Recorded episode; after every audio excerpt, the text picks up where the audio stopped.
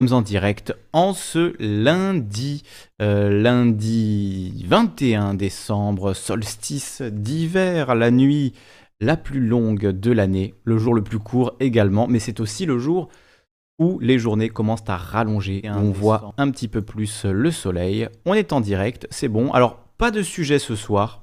Une fois n'est pas coutume, hein, vous savez d'habitude, je vous prépare des petits sujets, mais là, tellement de choses dans l'actualité euh, et en même temps euh, pas un sujet qui se dégage non plus euh, de manière évidente. Je vous prépare des vidéos sur d'autres sujets plus tard, mais ce soir, pour une fois, j'avais envie de vous demander, ça fait longtemps que je ne l'ai pas fait, de vous demander ben, quels sont les sujets que vous avez envie d'aborder, de quoi avez-vous envie de parler ce soir, quels sont les sujets qui vous intéressent, qui vous interpellent dans l'actualité de ces derniers jours.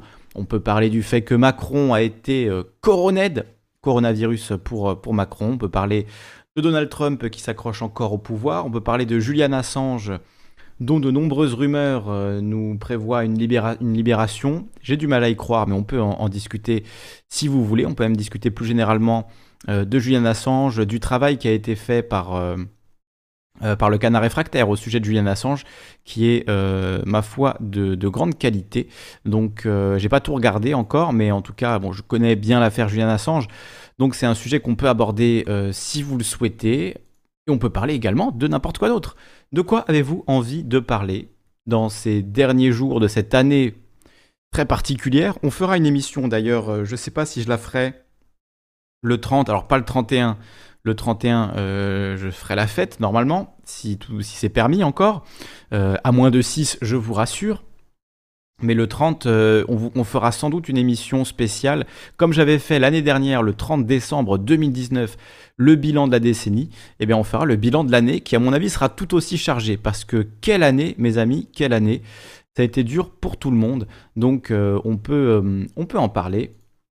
On peut revenir sur tout autre sujet qui vous intéresse, qui vous paraît pertinent, même des sujets qui ne sont pas d'actualité. c'est précisément le, but de la radio libre, hein, de parler de tous les sujets. Donc évidemment, s'il y a des sujets qui vous intéresse et euh, dont vous estimez qu'on ne parle pas suffisamment dans les médias ou en général, on peut les aborder ce soir. Donc on va se faire une petite introduction musicale de deux minutes et on va se retrouver juste après pour le début de cette radio libre dont vous allez décider des sujets. Donc n'hésitez pas à proposer d'ores et déjà vos sujets sur le Discord, sur le chat. De quoi avez-vous envie de parler ce soir? Quels sont les sujets qui vous touchent, qui vous donnent envie de, de discuter? Et est-ce que vous avez envie de prendre le micro pour en parler avec moi? C'est le but de l'émission. Ce soir, euh, je vous ai proposé quand même cette année, je ne sais pas combien d'émissions. On va regarder ensemble. On va regarder immédiatement. Euh, pour me justifier de ne pas avoir trouvé de sujet ce soir. Donc vous voyez, on a des lignes euh, qui contiennent 6 vidéos. On en a une, deux, trois, 4, 5, 6, 7, 8, 9, 10. Donc ça fait déjà 60, 66, 72, 78, 84, 90. Et là, on arrive au début de l'année, il y a 7 mois, donc même pas, donc 96, 102, 108, 114, 120, 124, 130, je ne sais plus compter, 126, 132, 138. Euh, on a fait beaucoup, hein. on en a fait beaucoup, beaucoup. Euh, vous voyez, on arrive là au début. Euh, c'est à peu près la première que j'ai fait, non, même pas. J'en ai fait d'autres cette année. Bon, on est à quasiment 150 émissions pour cette année, donc vous m'excuserez de ne pas avoir de sujet pour ce soir. On peut revenir sur d'ailleurs un des sujets de, ces émissions qu'on a réalisées cette année, si vous, le souhaitez. On peut parler de la démocratie, on peut parler de plein de sujets. Donc, euh, alors Alam Mamat nous dit, Mahamat nous dit, sujet récap 2020, feu en Australie, coronavirus, George Floyd, Ouïghour, etc. Euh, alors comme je l'ai dit, on la fera, la vraie émission bilan, on la fera le 30, mais si vous voulez déjà entamer le, bilan, histoire qu'on n'oublie rien le 30, qu'il n'y ait pas des sujets qui glissent un peu comme ça, euh, on peut déjà commencer à faire ce bilan. Cette année est tellement chargée qu'on ce ne sera pas trop de deux émissions pour, faire ce, bilan-là. Salut à Nouka qui nous rejoint, je vais saluer tout le monde, Marie-Catherine, Safe York, Emmanuel, Tekap Nadia, Get Victoria, Rodpi, Lolotte Loiseau et Anaïs DV qui sont déjà parmi nous, ainsi que La Roche au Loup, l'émission de Noël, nous dit, euh, La Roche au Loup. Euh, effectivement, émission des vacances de Noël, on peut dire. Petite discussion euh, chill, tranquillement entre nous ce soir. Ça fait longtemps qu'on n'a pas fait une émission radio libre comme ça, donc installez-vous confortablement. On commence dans deux minutes. À tout de suite.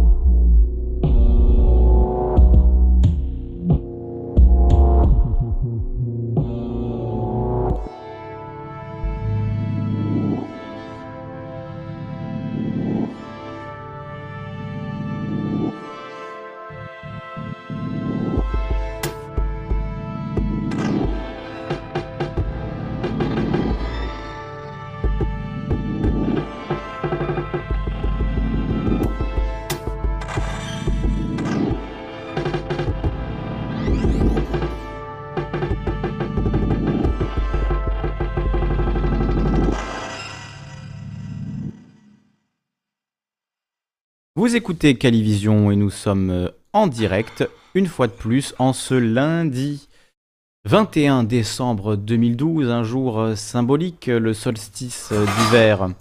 Le solstice d'hiver qui est un moment important pour tout le monde, où les jours vont commencer à rallonger, on se redirige lentement, tout doucement, vers l'été. Donc ça fait plaisir, enfin moi ça me fait plaisir en tout cas, puisque je préfère largement l'été. Je vais vous faire le programme pour les, les trois prochains jours d'émission. Euh, le programme, donc les, thèmes que j'ai prévu d'aborder euh, lors des trois prochains, prochains jours. Alors demain mercredi, c'est, on va voir, je vais voir lequel je fais en premier. Euh, je vais faire la réponse à Vincent Cespedes que je vous avais promis au sujet de la censure sur Internet, du puritanisme américain, de l'origine des bips qu'on entend dans les films et de ce système de censure aux États-Unis qui maintenant gagne les réseaux sociaux. Et comme Vincent Cespedes dans, dans notre discussion euh, lors de l'université confinée me disait personne n'est censuré aujourd'hui, je vais essayer de démontrer le contraire puisque j'ai été témoin quand même de pas mal de cas de censure comme je pense beaucoup de gens sur les réseaux sociaux aujourd'hui, euh, enfin ces, derniers temps. Donc il y a pas mal de choses à dire selon moi. Ça ce sera pour le premier sujet. Deuxième sujet, il y a une, personne sur internet qui s'appelle Magali Robin et qui fait des vidéos typiquement QAnoniste, euh, voilà, de cette, euh, culture euh, de Q, de Q, donc QAnon, une espèce de, de théorie qui voudrait que Trump soit un héros du peuple et que finalement il va libérer l'intégralité du monde. Hein, c'est mondial, c'est une libération mondiale. On en a parlé la semaine dernière avec, avec Daimon. Et depuis, il y a pas mal de choses qui se sont passées. Il y a eu une nouvelle vidéo de cette Magali Robin et euh, elle a promis euh, d'attaquer Daimon en, justice. Donc comme j'ai participé à cette émission, je me sens un peu concerné. Donc évidemment, bon, il n'y a pas de, crainte à avoir parce qu'on n'a absolument rien dit qui tomberait euh, ni sous le coup de la diffamation, ni sous le coup de l'injure ou quoi que ce soit. Bien au contraire, on a été un petit peu ironique, mais c'est tout.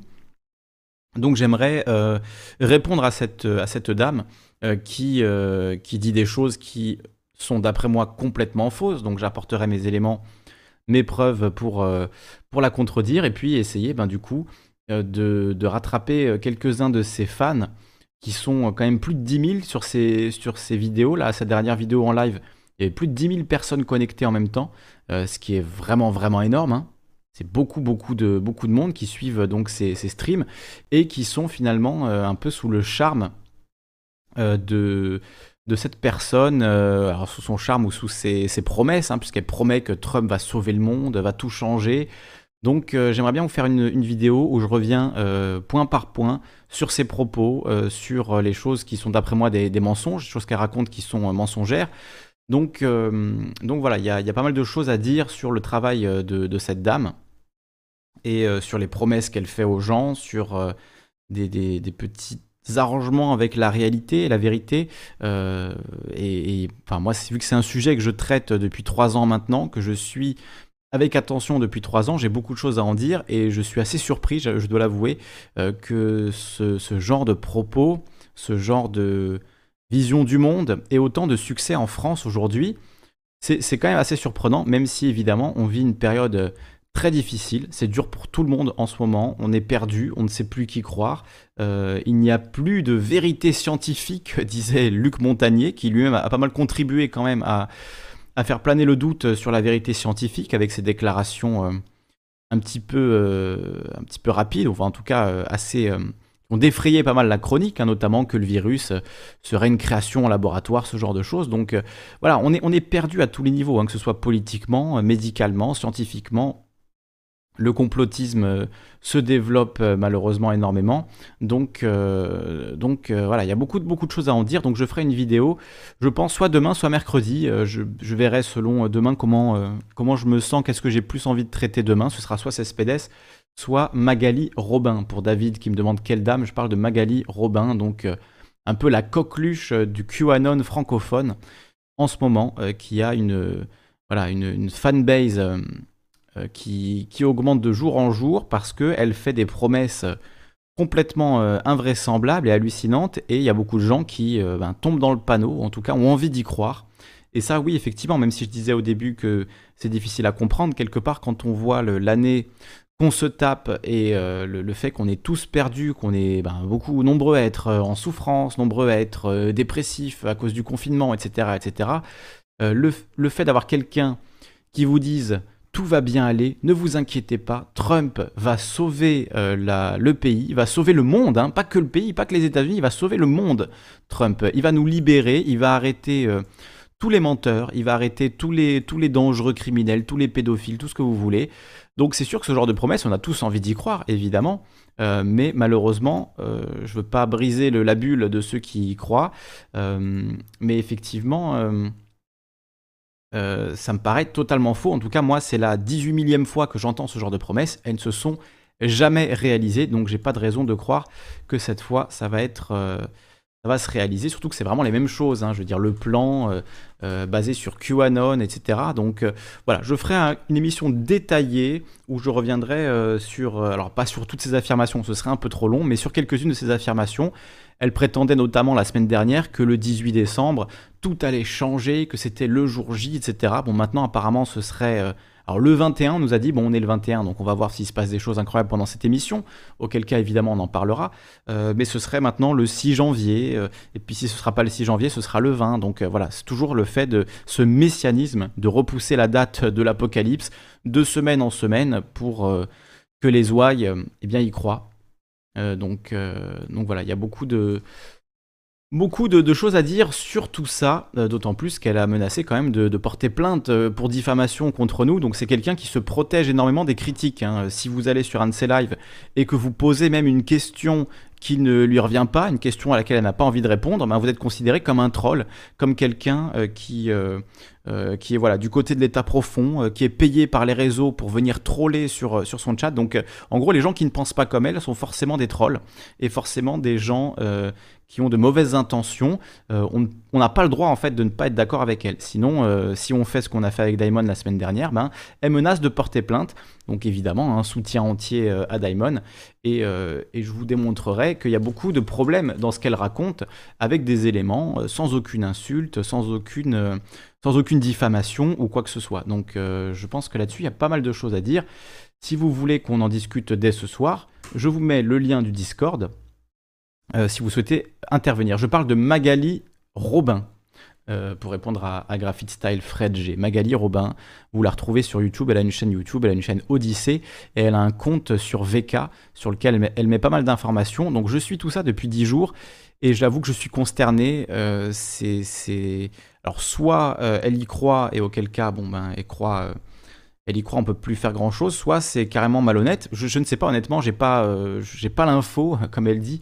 Euh, je ne sais pas, euh, je ne sais pas exactement de, voilà, de, quel bord elle parle. Est-ce que, est-ce qu'elle croit vraiment à ce qu'elle raconte et du coup elle est juste ben, un peu hallucinée, ou est-ce qu'elle est dans la manipulation? Auquel cas c'est extrêmement grave, encore plus grave.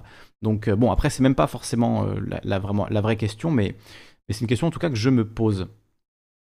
Euh, pour les, décudeurs, nous dit FV, c'est le 22-02-2022. Oui, il y a toujours, euh, un peu plus loin dans le, futur. 22-02-2022, c'est quand même dans longtemps. Hein. C'est dans longtemps. honnêtement, euh, on n'est plus à ça près. Oui, on me dit, on me dit comme Trotta, lui aussi, c'est une plaie.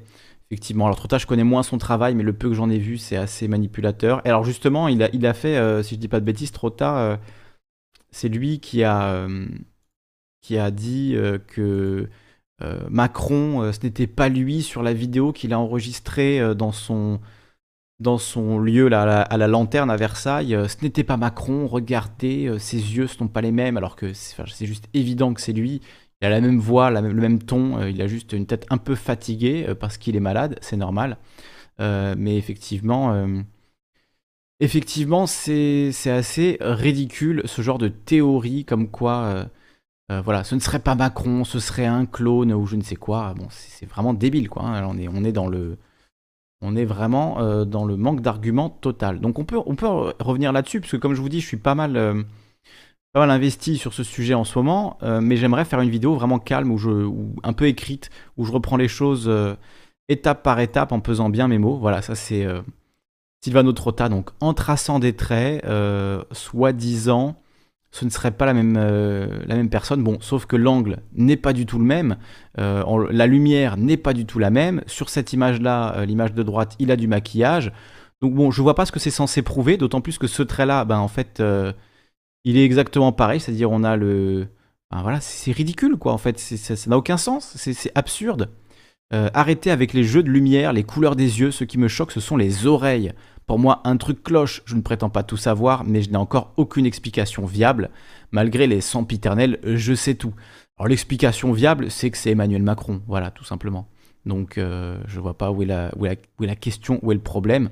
Effectivement, les oreilles ont l'air légèrement différentes parce que la lumière n'est pas du tout la même et que l'angle de la caméra n'est pas du tout le même. Mais Magali, euh, Robin, elle y croit à ce genre de choses, ou en tout cas, elle se pose des questions quand elle voit ça. Donc, euh, voilà, ce genre de, théorie à la petite semaine, euh, honnêtement, je préférais parler d'autre chose, mais vu que c'est un phénomène qui malheureusement touche beaucoup plus de monde que ne peuvent le faire mes émissions, ce qui est d'ailleurs un argument que les fans de Magali Pernin euh, ont opposé à Daimon, hein, du genre toi t'as que 5000 abonnés, Magali en a 30 000, donc forcément elle a raison. Bon, enfin voilà, avec ce genre d'argument, c'est sûr que c'est relativement facile de faire passer n'importe quoi, mais dans ce cas-là, j'imagine que PewDiePie euh, et euh, TF1 sont aussi euh, des sources d'informations irréfutables vu qu'ils sont regardés par des millions de personnes.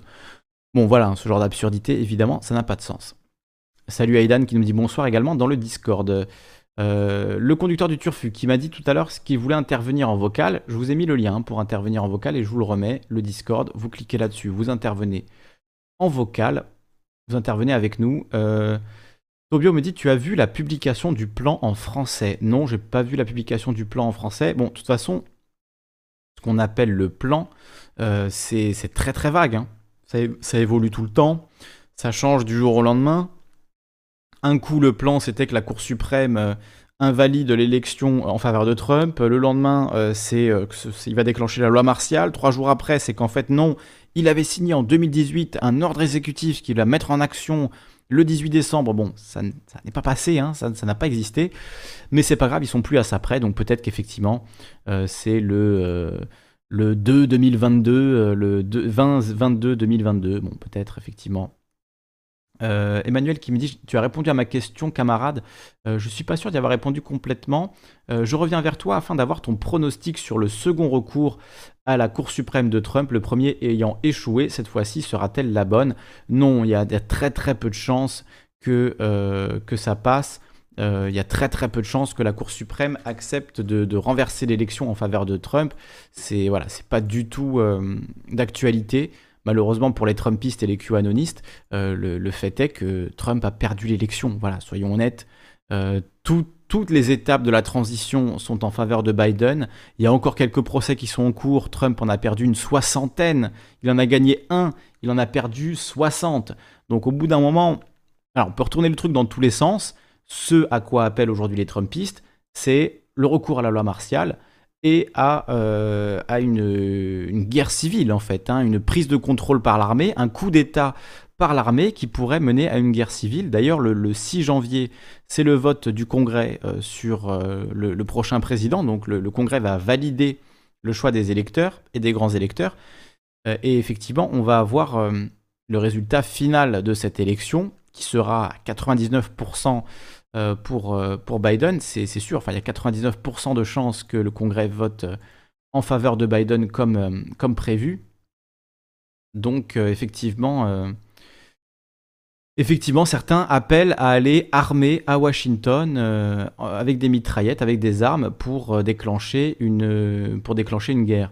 ce qui nous dit Lisandre, guide-nous vers la lumière. Ben non, mais justement, en fait, c'est ça, ça la grosse différence entre, entre moi et les et les conspirationnistes du genre euh, Magali. Euh, à chaque fois, j'oublie son, nom de famille, désolé, j'ai un peu, de mal. Magali Robin.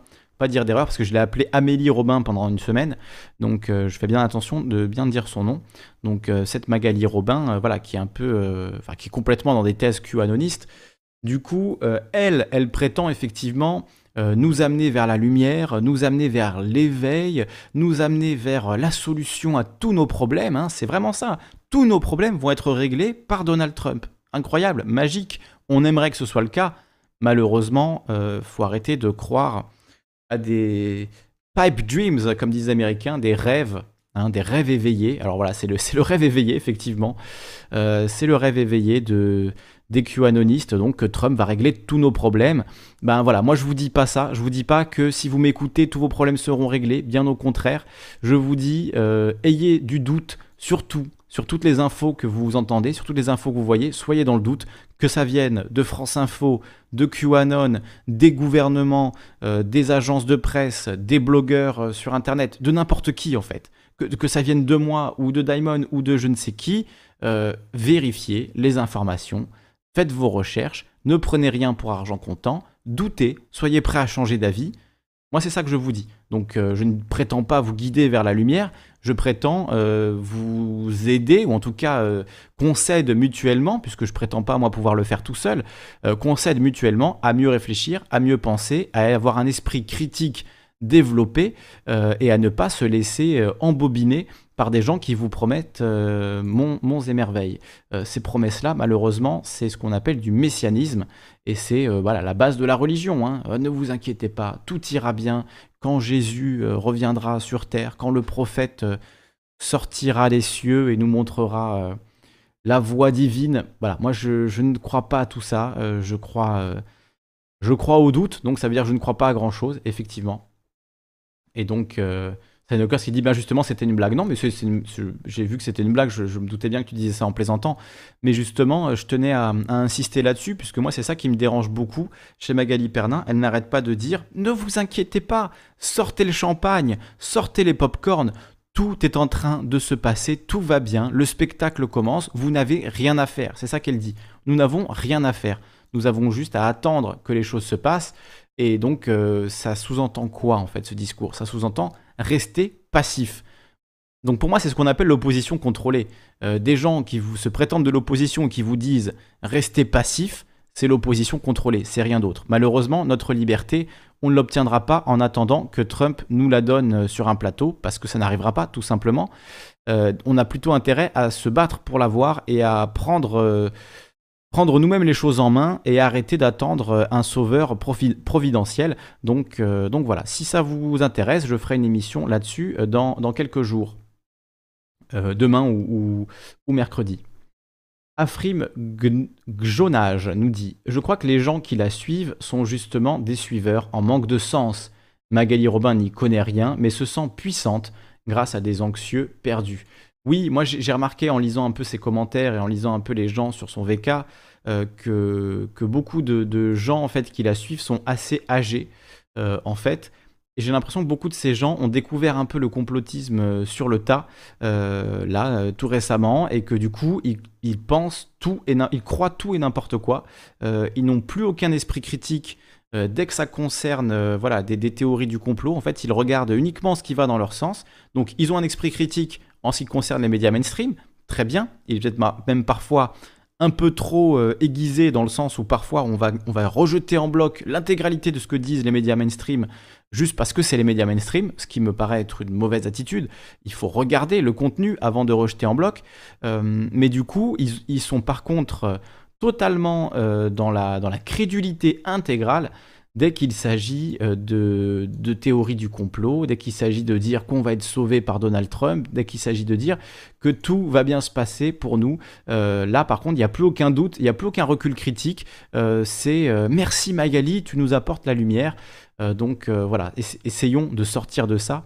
alors certains me disent, oui, c'est pas un vrai sujet, on s'en fout, c'est 10 000 personnes, 10 000 paumés qui, qui vont la voir. Moi, ça me paraît important, et, surtout là où je me sens une forme de responsabilité, c'est que finalement, elle parle de sujets qui me tiennent à cœur. Euh, le, le QAnonisme, je suis ça depuis quasiment le tout début, depuis que c'est né sur 4chan, dans le forum politique, euh, politiquement incorrect de 4chan, un forum où le racisme le plus dégueulasse se déploie, où il y a de véritables nazis qui, euh, postent euh, là-bas en continu, où on voit des, insultes racistes euh, tous, les deux, tous les deux postes. Enfin, c'est un forum voilà, qui est extrêmement violent. Et c'est là-dessus qu'a choisi de, de, commencer à poster ces messages QAnon. Donc déjà là, gros doute. mais moi, il se trouve que des gens m'avaient informé à ce moment-là, des gens qui y croyaient, du coup au début m'avaient informé, donc j'étais allé voir parce que je connais bien 4chan, donc j'avais pas hésité à, aller regarder ça. Et effectivement, euh, dès le début, en fait, les promesses euh, n'ont pas été tenues. C'était des promesses complètement abracadabrantes que Hillary Clinton serait euh, mise en prison rapidement, là, fin du mois d'octobre 2017. Bon, on attend toujours évidemment que ça se passe, mais depuis ces premiers postes, eh bien, il y a, ce, développement hallucinant, incroyable, euh, de, de, QAnon, y compris maintenant en France. Voilà, euh, c'est. Assez dingue, honnêtement. Donc je vous ferai une vidéo pour, euh, revenir, pour tout ça. Oui, c'est un fact 4chan, c'est comme parler. ouais, parler, c'est l'alternative à Twitter. 4chan, ça existe depuis bien plus longtemps, ça existe même depuis avant Twitter. c'est un, forum où les gens postent de manière anonyme. Et donc, effectivement, 4chan, c'est un forum ignoble. Et euh, justement, QAnon euh, s'est fait finalement, euh, enfin, a choisi de quitter 4chan pour rejoindre 8chan. Donc, 4chan, c'est 4chan. 8chan, c'est 8chan, euh, qui est devenu ensuite 8kun, parce que 8chan a fermé suite à des problèmes euh, juridiques, puisque ces forums-là sont encore pires hein, que les forums euh, de nazis comme, comme 4chan. Là, c'est encore pire. Vous avez non seulement le nazisme, le racisme, l'homophobie, un sexisme ignoble, même, voilà, c'est plus que du sexisme, hein, c'est carrément une c'est carrément de la violence, enfin la glorification de la violence envers les femmes. Hein. donc ça va même au-delà du, simple sexisme. C'est vraiment euh, de la haine, de la pure haine des femmes, des homosexuels, des noirs, des, arabes, des, transsexuels, tout ce que vous voulez. Euh, donc ce forum-là, qui était déjà bien hardcore, eh ben, euh, 4chan donc euh, il se, ne suffisait pas finalement pour Q euh, et il est allé donc sur 8kun où là carrément on a euh, de la pédophilie qui est tolérée, des, voilà, des véritables nazis qui discutent de comment renverser le pouvoir, etc., comment tuer les juifs. c'est vraiment l'horreur absolue. Et c'est là-dessus que qu'est censé nous venir, hein, c'est de là qu'est censé venir la lumière qui va tous nous libérer. Hmm, voilà, donc c'est quand même. Moi, déjà, je mets un petit doute là-dessus. Quand on prétend euh, lutter contre la pédophilie depuis un forum qui, tolère la pédophilie en son sein, aïe aïe aïe, moi je trouve pas ça très clair. Mais évidemment, les fans de Magali Robin, euh, qui ont euh, en moyenne plus de 60 ans, hein, de ce que je vois, ils ne savent pas ce que c'est. Ils ne parlent pas anglais, ils ne connaissent pas Forchan, ils ne connaissent pas Edchan, donc ils sont complètement perdus. Donc je me dis, c'est important de faire une vidéo pour parler de ça, pour peut-être essayer d'en rattraper quelques-uns, ou en tout cas de leur apporter des informations que euh, Magali ne va pas leur donner, clairement. Donc euh, voilà, on en parlera demain, je pense, euh, là-dessus. Merci Kali pour ton débunkage incisif et précis, chirurgical. Presque. Continue comme ça. Bonne soirée à tous. Alors là, en plus, Manu, je le fais, je le fais complètement en freestyle. demain, si je vous la fais demain ou mercredi, je ferai un, texte un peu plus un peu plus travaillé, euh, pas en improvisation, pour justement que mes mots soient pesés. Et j'essaierai de remettre un petit peu les, choses dans l'ordre, en revenant peut-être au début de ce 21e siècle, au 11 septembre, aux conséquences de la guerre, etc., et de la position des États-Unis dans un but hégémonique. Je pense que ça, ça a à voir aussi avec ça, et pour bien montrer que la critique n'est pas uniquement contre Trump, qu'elle est contre Bush, qu'elle est contre Obama, qu'elle est contre Trump et qu'elle sera contre Biden dès qu'il sera président. Euh, la critique qu'on pratique ici, la critique qu'on apporte ici, et ça ne consiste pas effectivement à suivre un leader, un maître, un chef, un messie euh, aveuglément. C'est voilà, je, vais essayer du coup de défendre ben, un autre euh, point de vue critique, hein, puisqu'on on, ne s'interdit pas évidemment de critiquer les gouvernements et les médias, euh, les médias mainstream, on les critique euh, ouvertement, mais, mais je pense que voilà, on, ne le fait pas avec euh, cet aveuglement qui nous ferait croire qu'un chef va tout changer, va, va tout sauver et va, et va mm, bah, régler tous nos problèmes à notre place. Voilà, ici on ne croit pas ça du tout, donc j'expliquerai pourquoi et j'essaierai de vous le démontrer par A plus B. On a déjà fait d'ailleurs, si ça vous intéresse, si vous voulez écouter dès ce soir une émission sur le sujet, je peux vous retrouver la vidéo sur QAnon qu'on avait, qu'on avait fait ici, euh, qui je pense va vous intéresser puisque je reviens sur justement l'origine de Q, etc. Donc euh, je ne ferai pas ce rappel-là euh, autant dans le détail dans la prochaine vidéo. Donc si ça vous intéresse de voir ça dans le détail, il y a une vidéo qui dure environ 1h40 où j'ai pris le temps vraiment de rentrer dans le détail, de faire ce qu'aucun média français à ma connaissance n'a fait c'est-à-dire de rappeler l'intégralité de l'historique euh, de, QAnon. Euh, donc je vais vous mettre un, lien pour, euh, regarder cette, cette vidéo. Est-ce que je, ne la vois plus? Elle est là. Voilà la vidéo donc sur, sur QAnon. J'ai fait bugger YouTube, qu'est-ce qui se passe? Voilà, elle est là. Je vous mets le lien. En plus, pour une fois, celle-ci, vu que je l'avais bien structurée, vous voyez, vous avez vous avez tout le plan, le fameux plan qui est euh, dans la, description avec le minutage, minute par minute, donc euh, de tout ce, tout ce dont on parle. Donc euh, où est né QAnon, les différents forums, les messages de Q, les, les premiers drops qu'il a lancés, la rhétorique, euh, les réseaux pédocriminels, est-ce que Trump lutte contre les réseaux? Euh, Est-ce que Q euh, est une forme de sionisme antisémite hein? Vous écouterez l'émission si vous voulez comprendre, comprendre de quoi il s'agit. les contradictions dans l'affaire, dans, toutes les révélations de, de, QAnon, etc., etc. Donc, si vous voulez, je vous mets le lien de mon émission sur QAnon. Pourquoi est-ce qu'on regarde ça? Non, on va pas regarder ça, c'est pourri. mon émission sur QAnon en tout cas, je vois que le sujet vous intéresse, donc j'aurais même pu peut-être en parler ce soir. Mais en fait, ce que je ne voulais pas, euh, c'était euh, c'était vous en parler et qu'ensuite on rentre dans un débat et qu'on commence à partir un peu dans tous les sens là-dessus. Je voulais faire quelque chose d'assez euh, bah, incisif, comme l'a dit Emmanuel, incisif, qui aille droit au but et que, qui puisse s'écouter comme ça en une fois, une vidéo de 30-40 minutes où je déploie mes éléments et où je je contrecarre, je contredis euh, les, mensonges euh, de, Magali, euh, Magali Robin. je vous ai pas mis le lien. Mon émission sur QAnon, voilà le lien. donc, y a, parce qu'il y, en a beaucoup, hein. il y a beaucoup de promesses, de promesses assez hallucinantes et de, un peu de torsion de la vérité. Donc, il y a beaucoup de choses à dire sur tout ça. Voilà. Donc, je vais vous mettre le lien du Discord à nouveau parce que moi tout seul, je n'ai pas assez de sujets comme je vous l'ai dit. Donc, si vous voulez intervenir discuter avec moi du sujet de votre choix, n'hésitez pas à le faire en direct. Je vous mets le lien du Discord. Salut Hostile, bienvenue à toi. Alors Hostile, tu nous avais dit que tu étais le mec de Réservoir Apps, euh, mais j'ai toujours un doute, hein, parce que je ne sais pas euh, pourquoi tu nous avais dit ça, pourquoi tu ne postes pas du coup avec le compte directement de, Réservoir Apps? Je peux te donner un défi peut-être pour nous prouver que tu es bien euh, qui tu prétends être, bon même si tu n'as pas forcément besoin de le faire, hein, mais si tu souhaites le faire, eh bien, je t'invite à t'abonner avec, avec ta chaîne euh, Réservoir Apps à la chaîne Calivision, et comme ça, euh, au moins, on saura que c'est bien toi. Et voilà, et tu seras abonné à, la chaîne. Non, lol, surtout pas. D'accord. Bon, bah, c'est toi qui l'avais dit, hein, c'est pas moi qui vais inventer ça. Hein. D'accord. Donc tu veux pas le prouver, donc surtout pas. Ok. Euh, I am M. Il dit Je ne suis pas Rémi. D'accord, d'accord. Alors je sais pas pourquoi tu avais dit ça, c'est toi qui avais dit ça la dernière fois, que tu étais réservoir apps. Mais peut-être que tu le connais du coup, je sais pas. Hmm. Alors, il y a Ayam M qui nous parle de Eric Fioril. Alors, ça, j'ai trouvé ça assez hallucinant pour revenir sur, euh, les propos de Magali. Euh, donc, euh, elle prétend que tous les dirigeants pédophiles vont être arrêtés, que tous les, tous les, médias vont être fermés, les grandes plateformes vont être détruites.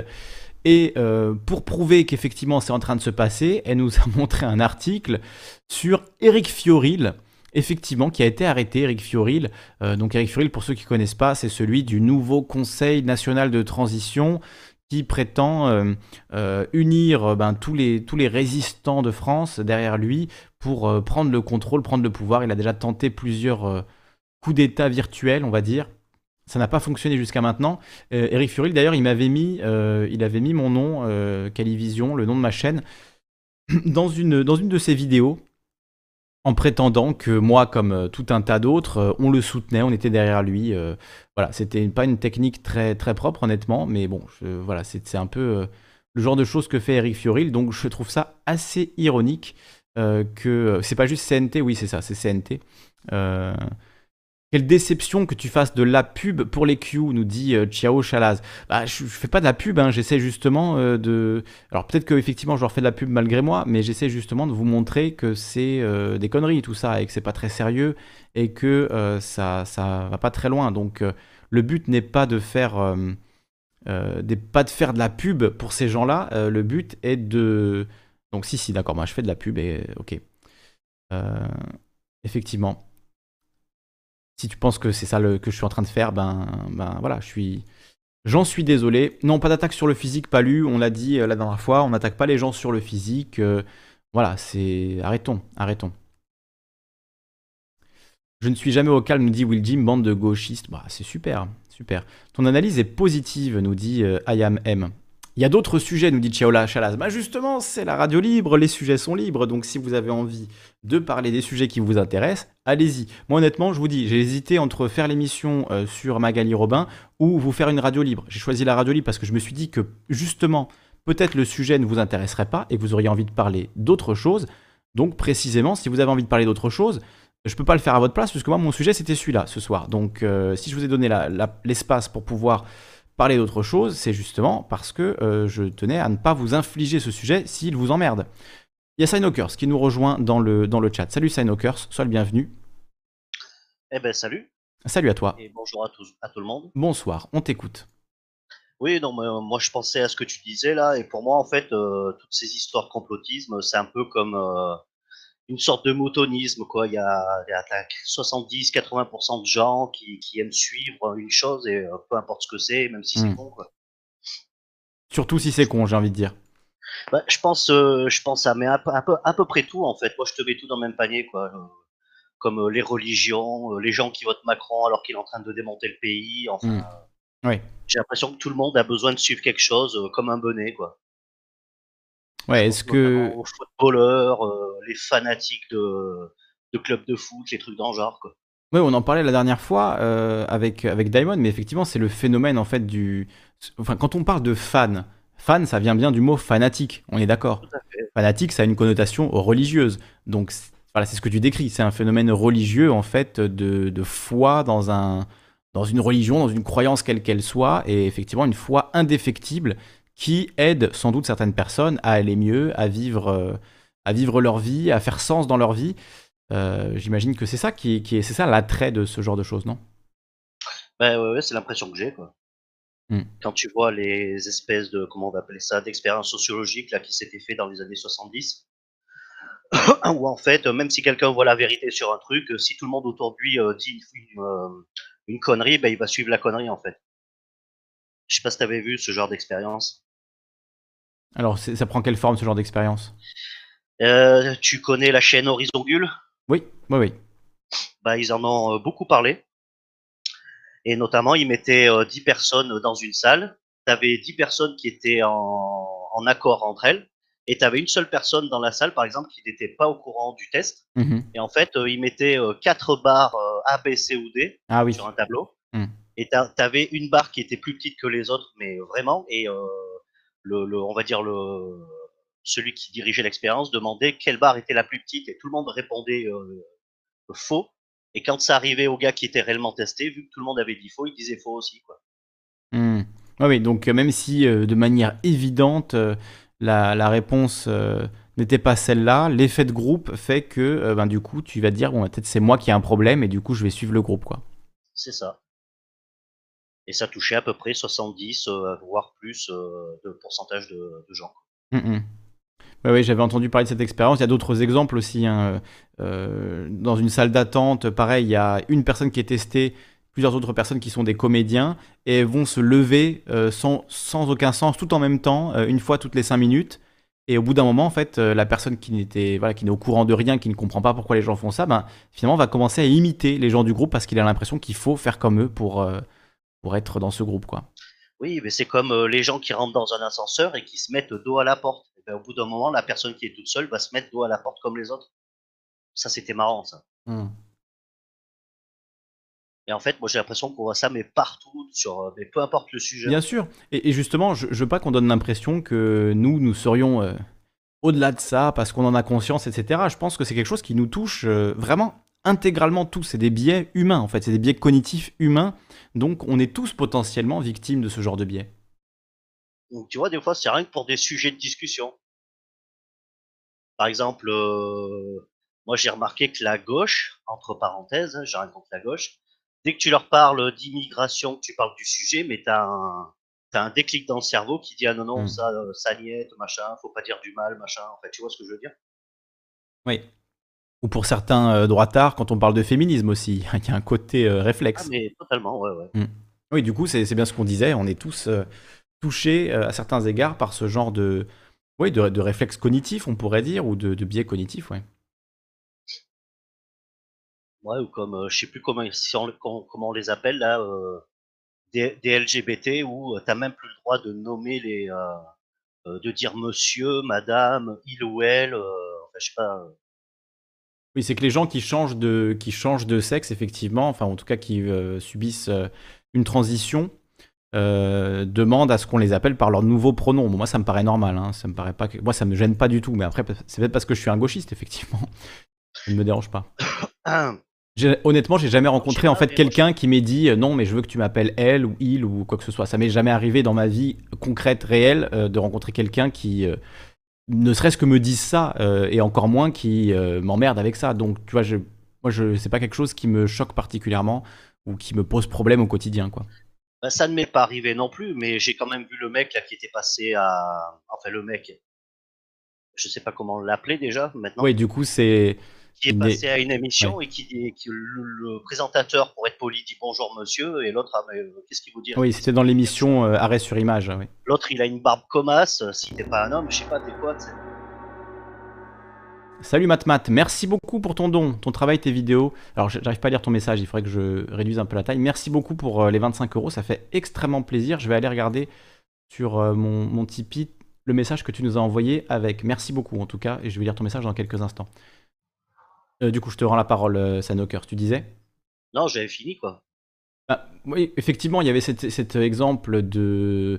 C'était dans l'émission Arrêt sur image, hein, qu'il y avait quelqu'un qui était venu, et donc euh, le, présentateur Daniel Schneiderman dit euh, On n'a que des hommes sur le plateau, et lui de dire Non, non, moi je ne suis pas un homme. Alors que visiblement, euh, en termes d'apparence de, physique, il avait tous les attributs masculins une barbe, voilà, des petites lunettes, les cheveux courts, clairement pas de signe distinctif féminin ou quoi, et il s'est un petit peu il s'est énervé en disant non, vous me mégenrez, je ne suis pas un homme, etc. Bon, c'était plus ridicule qu'autre chose, honnêtement. Hein. Enfin, moi, ça m'a pas, ça m'a plutôt fait rire qu'autre chose, quoi.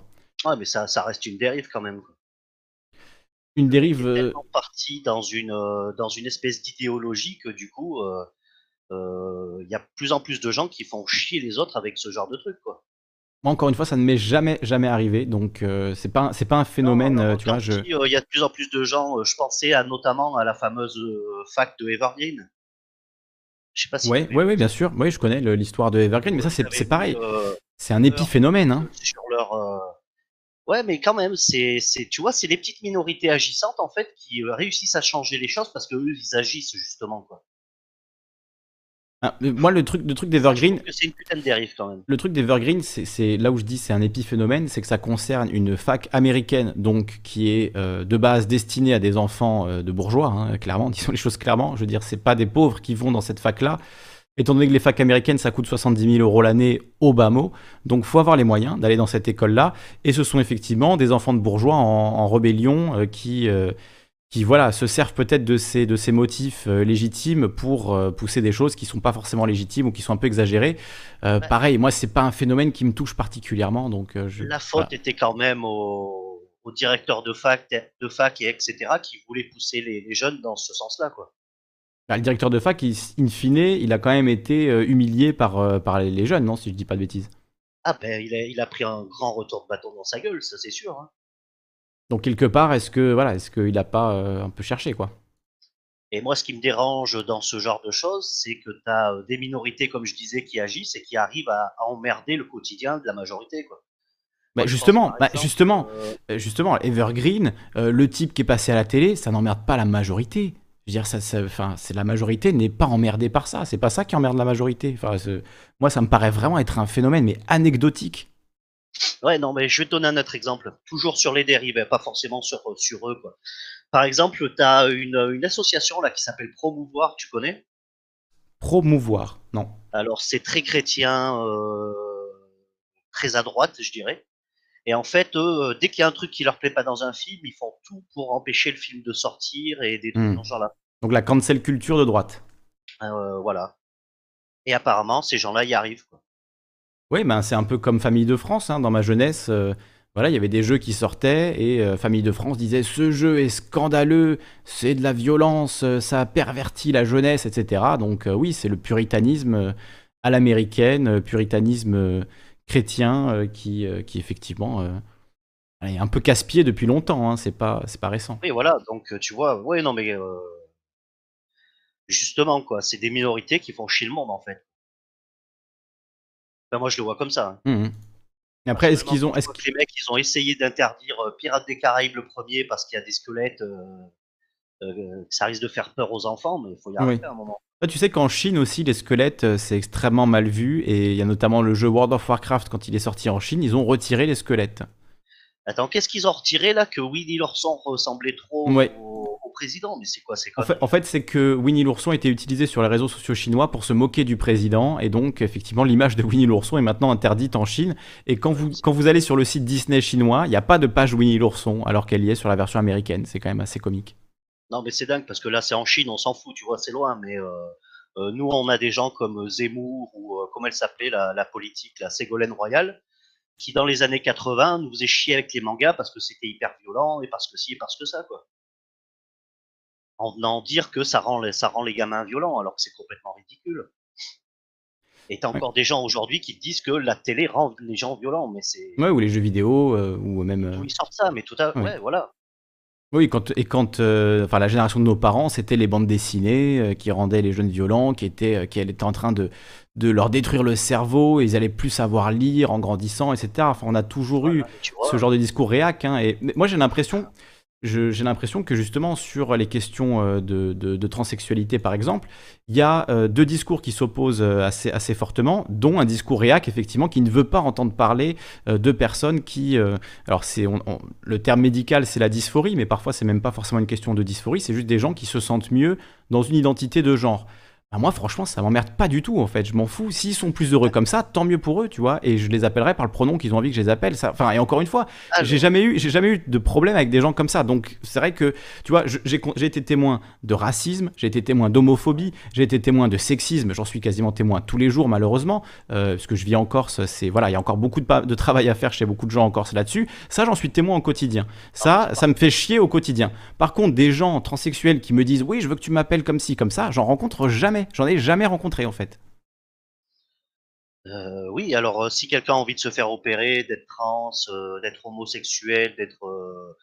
Bah, ben c'est pas forcément une envie d'ailleurs, hein. parfois c'est ça te tombe dessus, tu ne le choisis pas, tu vois. ce qu'il veut, quoi. Bon, après, j'ai l'impression que quand on rassure les gens sur certaines choses, et eh ben, au final, tu es obligé de les rassurer sur encore autre chose derrière. C'est-à-dire? Ben, Pour moi, cette histoire de, de, de, de les appeler il ou elle en fonction de ce qu'ils veulent, euh, euh, je pense que c'est une espèce de faiblesse qu'on leur, leur, laisse et que et je pense que c'est pas une bonne chose en fait. Mais du coup, enfin, je, je, je vois pas, je comprends pas ce qui te gêne. Je, vraiment, hein, je, peut-être que j'écoute mal, mais je ne comprends pas. Qu'est-ce qui te, c'est de la faiblesse de d'être respectueux envers quelqu'un Je suis pas, sûr de comprendre. mais pour moi, c'est pas un manque de respect, mais. Euh, bah si, si la personne te dit tu me manques de respect quand tu m'appelles de telle manière, si quelqu'un par exemple change de prénom, euh, tu vois, même parce que juste il n'aime pas son prénom, ça arrive, hein, c'est rare, c'est un phénomène rare. Je pense qu'il y a même moins d'un pour cent des gens qui n'aiment pas leur prénom au point de le changer, même pas un pour cent, c'est 0,1%. si quelqu'un te dit voilà, je m'appelais Gaspard, mais Gaspard c'est un prénom que je supporte pas pour x ou y raison, j'ai envie qu'on m'appelle Mathieu tu vas dire ben non, moi ça me fait chier, euh, j'ai pas envie d'être faible, donc je vais continuer à t'appeler Gaspard. Bah non, je veux dire, tu tiens à la personne, tu vas l'appeler par le prénom qu'elle a envie d'être appelée, je sais pas, ça paraît. Euh... Tu as pris un très bon exemple parce que je ne supporte pas mon prénom. Ok. Mais j'ai jamais fait chier qui que ce soit pour qu'il m'appelle autrement. Mais du coup, euh, c'est pas, c'est ton problème. les gens sur des choses dans ce sens-là, et ben, t'es obligé de les rassurer sur autre chose derrière. Et pour moi, ça c'est par exemple assez typique des, religions. Les gens ont peur de la mort, l'esprit humain ne supporte pas de ne pas avoir de réponse, donc on lui trouve une réponse à chaque fois sur tout, on appelle ça Dieu, etc. Alors il y a Opaline qui nous dit jamais on parle de religion, euh, donc euh, bah, parlons-en, parlons, de, parlons de religion. On y est. Alors, je veux juste lire le message de MatMat, euh, qui MatMat30, qui nous a envoyé un, très gentil message, donc je vais le lire, qui me dit Merci pour ton travail, tes vidéos, et de donner la parole à qui veut. J'aimerais que tu puisses continuer. Bah, en tout cas, avec ton don, ça m'aide à continuer, MatMat. Donc, euh, merci, merci beaucoup pour ce don. Et effectivement, si vous voulez que je continue, vous pouvez, euh, vous pouvez le faire et je vous en serai infiniment reconnaissant. Donc sur la question des, religions, tu vois, puisque tu dis, euh, effectivement, les gens ont besoin d'être rassurés, ça rejoint aussi finalement la discussion sur le complotisme, les gens ont besoin d'être rassurés. Particulièrement, je pense, en cette année 2020 qui est euh, voilà, très dure, donc effectivement, croire euh, en un Dieu, croire en, un, en une vie après la mort, croire en quelque chose qui rassure, quel qu'il soit ou quelle qu'elle soit, beaucoup de gens en ont besoin, et beaucoup de gens, effectivement, se servent de ça comme d'une béquille, presque. En tout cas, moi, c'est comme ça que je le vois. Euh, beaucoup de gens s'en servent comme d'une béquille parce que c'est dur. La réalité est dure. La réalité est, souffrance. Donc, se dire, au moins, il y aura une fin, euh, il y aura un happy ending après toute cette souffrance, c'est au moins quelque chose sur lequel on peut s'appuyer euh, et se dire, bah il y a Jésus qui m'attend, enfin Jésus ou quoi que ce soit d'autre. Mais hein, ça donne du pouvoir aux gens qui servent ce message après. Hmm. Donc je pense que les gens qui ont peur de la mort, etc., et que ça fait partie de l'humain en règle générale, mais tant pis, vous aurez peur un bon moment et après ça passera et puis terminé quoi. Mmh.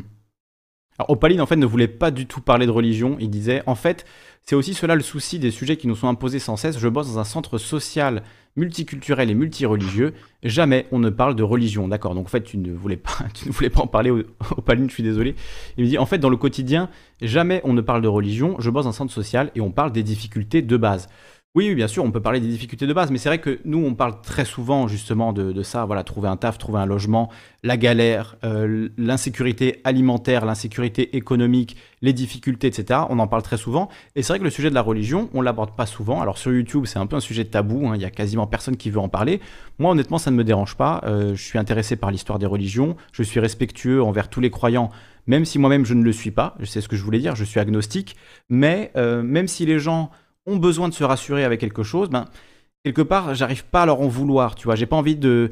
Il y a certains athées, par exemple, des athées un peu durs, qui euh, ont envie de convaincre les gens que Dieu n'existe pas, et, etc. Euh, moi, ça, ça, me paraît compliqué, et c'est vrai que là-dessus, euh, alors c'est peut-être une forme de, de, faiblesse, je sais pas, de, de refuser finalement d'en vouloir aux gens d'avoir des croyances qui sont contraires aux miennes, mais je pense que si on souhaite une démocratie, ce qui est le cas de beaucoup de gens ici, si on souhaite une vraie démocratie, ben, il faut apprendre à tolérer euh, finalement tous les avis. Alors après, euh, c'est... je suis d'accord avec ton discours. Il y, a, un petit euh, sous-texte après à ce, discours, et justement, c'est pour prolonger la discussion qu'on est, qu'on est en train d'avoir, mais enfin, si tu veux réagir déjà là-dessus. Non, vas-y, vas-y. Non, ce que je voulais dire par rapport justement aux, religions, c'est, et le fait qu'on on n'en parle pas souvent, que ça reste un sujet compliqué, parce qu'il y a effectivement cet aspect, tu as raison, hein, de prise de contrôle de la part des religieux sur leurs ouailles. Euh, quand, quand, tu as quelqu'un qui, incarne la parole de Dieu, tu l'écoutes. Si tu crois en Dieu, tu l'écoutes. Et effectivement, euh, un prêtre, il est censé être le, médiateur de Dieu parmi les hommes.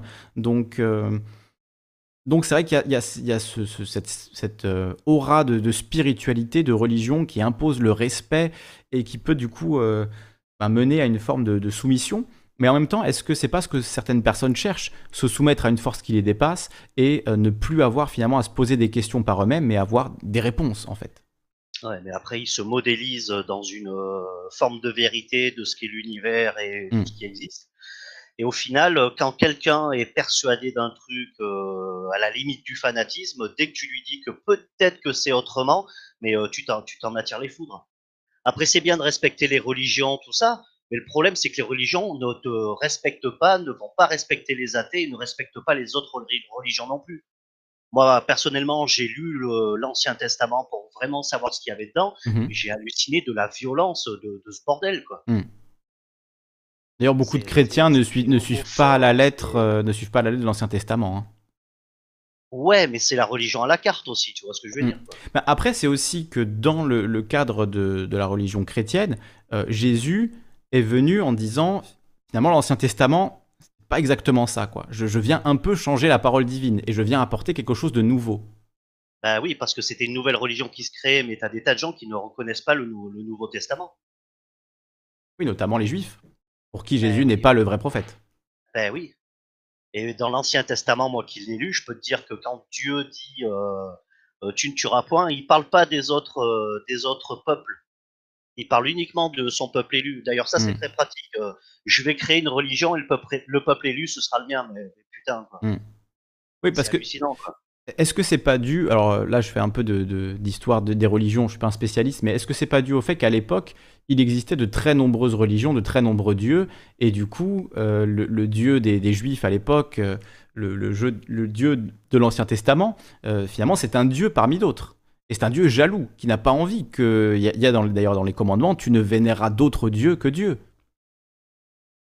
Donc, euh, tu vois, c'est un dieu qui est parmi d'autres dieux et qui dit, voilà, moi je suis le dieu de, ce peuple-là, vous avez intérêt à me respecter, sinon je vais vous punir, sinon ça va pas aller. Il y a beaucoup cet aspect-là dans l'Ancien Testament quand même. Ah bah oui, oui, si tu crois pas à ce dieu-là, tu vois rien, et voilà. même, même si tu y crois, tu vois rien. Hmm. Il y a qu'un peuple qui est, euh, qui est élu, y a, tous les autres c'est de la merde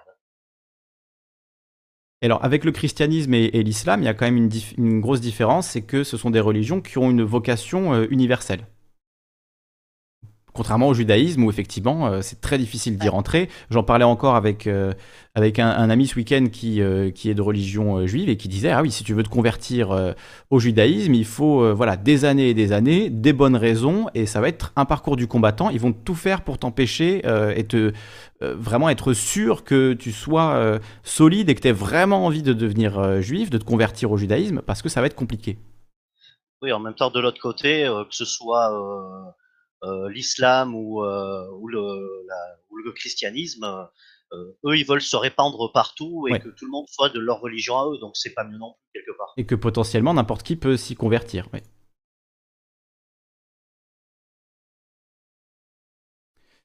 alors je lis un peu ce que vous me dites sur le chat, je vois qu'il y a pas mal de, messages, désolé, j'ai pas trop le, temps de, les lire. Il y a un autre aspect, moi, que je trouve relativement amusant dans, les religions, c'est que euh, c'est pour les chrétiens, euh, notamment les catholiques euh, intégristes, qui ont une vision très dure et très, très conservatrice du, monde, souvent, je parle vraiment de voilà, vraiment les, intégristes, hein, ceux, que, tu, que tu critiques aussi en disant ceux qui veulent nous imposer leur religion, qui veulent nous imposer leurs croyances.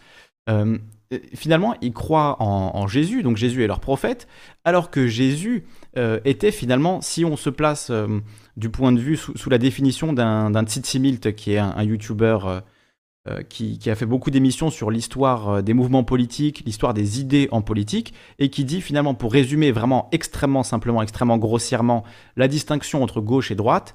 la droite, c'est ceux qui veulent conserver, ceux qui veulent garder les choses en l'état ou revenir même à un, passé souvent mythifié, souvent idéalisé, souvent fantasmé, mais à une forme de, passé, à revenir à notre histoire, à revenir à nos, à nos fondations, tandis que euh, les mouvements de gauche vont plutôt dire faisons table rase du passé, ou en tout cas amenons de nouvelles choses, développons de nouvelles idées, euh, allons sur de, nouveaux terrains, de nouveaux territoires et, avançons en fait de, nouvelles choses. Donc euh, conservatisme contre progressisme, c'est vraiment la, définition la plus basique et grossière et évidemment qui a beaucoup plus de subtilité dans la distinction euh, droite-gauche, mais c'est déjà une, bonne distinction. Et en ce sens, Jésus est plutôt quelqu'un de gauche, dans le sens où il a voulu effectivement renvoyer les anciens textes au passé et amener quelque chose de, nouveau, de profondément révolutionnaire.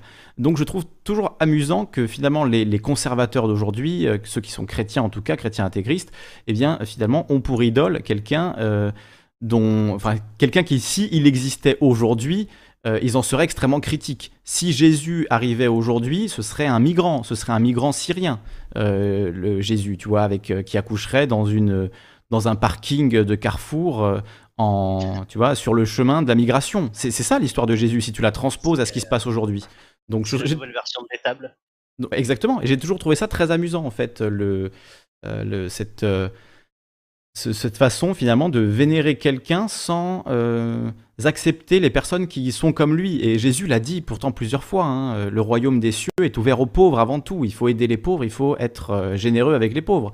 Euh, c'était quand même le message du Christ, et beaucoup de chrétiens, heureusement, le suivent, tout comme beaucoup de musulmans, pour qui euh, l'aumône est un pilier de l'islam, c'est aussi très important dans, cette religion.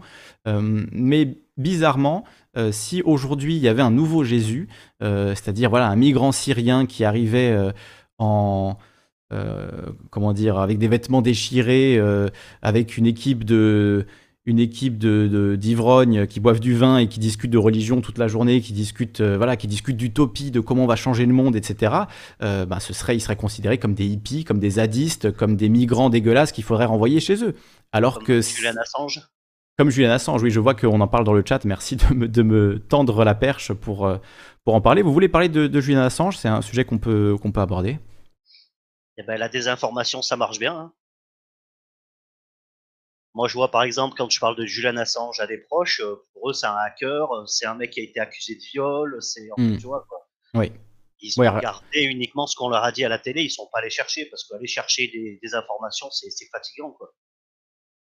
Et, rappelons quand même que cette accusation de, viol, déjà, c'était pas une accusation de viol à proprement parler. C'est les médias qui ont fait de la merde, ça aussi. C'est qu'il aurait enlevé son préservatif pendant une relation sexuelle avec, euh, avec une femme sans son consentement. Finalement, les plaintes euh, ont été euh, arrêtées, enfin les poursuites ont été arrêtées en Suède, et donc il n'y a, a, jamais eu en fait de preuve qu'il ait violé qui que ce soit, ou même qu'il ait fait ce qui lui était reproché, qui encore une fois est voilà, moins grave qu'un viol, même si ça peut être une agression d'ordre sexuel. En tout cas, il n'y a pas eu de preuve apportée que Julian Assange était coupable de ça, quand bien même qu'il fasse les deux ans de prison pour viol et voilà que, ça s'arrête là. Euh, la réalité, c'est qu'il y a une persécution contre lui et, qu'effectivement euh, tout a été bon pour euh, le, broyer en fait, lui et sa famille, lui et ses proches et, et trouver n'importe quel moyen pour le foutre en tôle, quoi. Mais c'est qui qui avait dit qu'en Suède, justement, une pénétration, c'était considéré comme un viol mineur? Et que ça avait été repris dans nos médias euh, sous forme de viol, justement?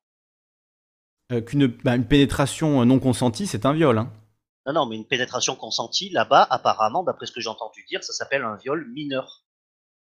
Un viol mineur, d'accord dans le, dans, la, dans le texte de loi en tout cas. Moi, ce que j'avais compris, c'était que c'était le fait de retirer son préservatif et de continuer la relation sexuelle sans en informer le partenaire, qui était considéré comme un viol mineur. Et c'est vrai que c'est une forme d'agression sexuelle, je veux dire. Euh, euh, voilà, avoir une relation non protégée avec quelqu'un qui n'est pas d'accord, c'est ça peut être considéré même comme un crime si vous lui transmettez une maladie. Oui, si tu es au courant de ta maladie et que c'était l'intention que tu avais. Quoi. Il me semble qu'en France, des gens ont été, ont été condamnés pour ça d'ailleurs. Et si la capote pète? C'est considéré comment? Là, effectivement, euh, c'est un accident. D'accord. Mais après, oui, effectivement, peut-être qu'en Suède, il y a des gens qui ont eu des problèmes parce que la capote a pété, que la personne est tombée enceinte et ne le voulait pas. Et donc, je ne sais pas, hein, là-dessus, je ne sais pas comment en Suède ils, gèrent cette chose-là.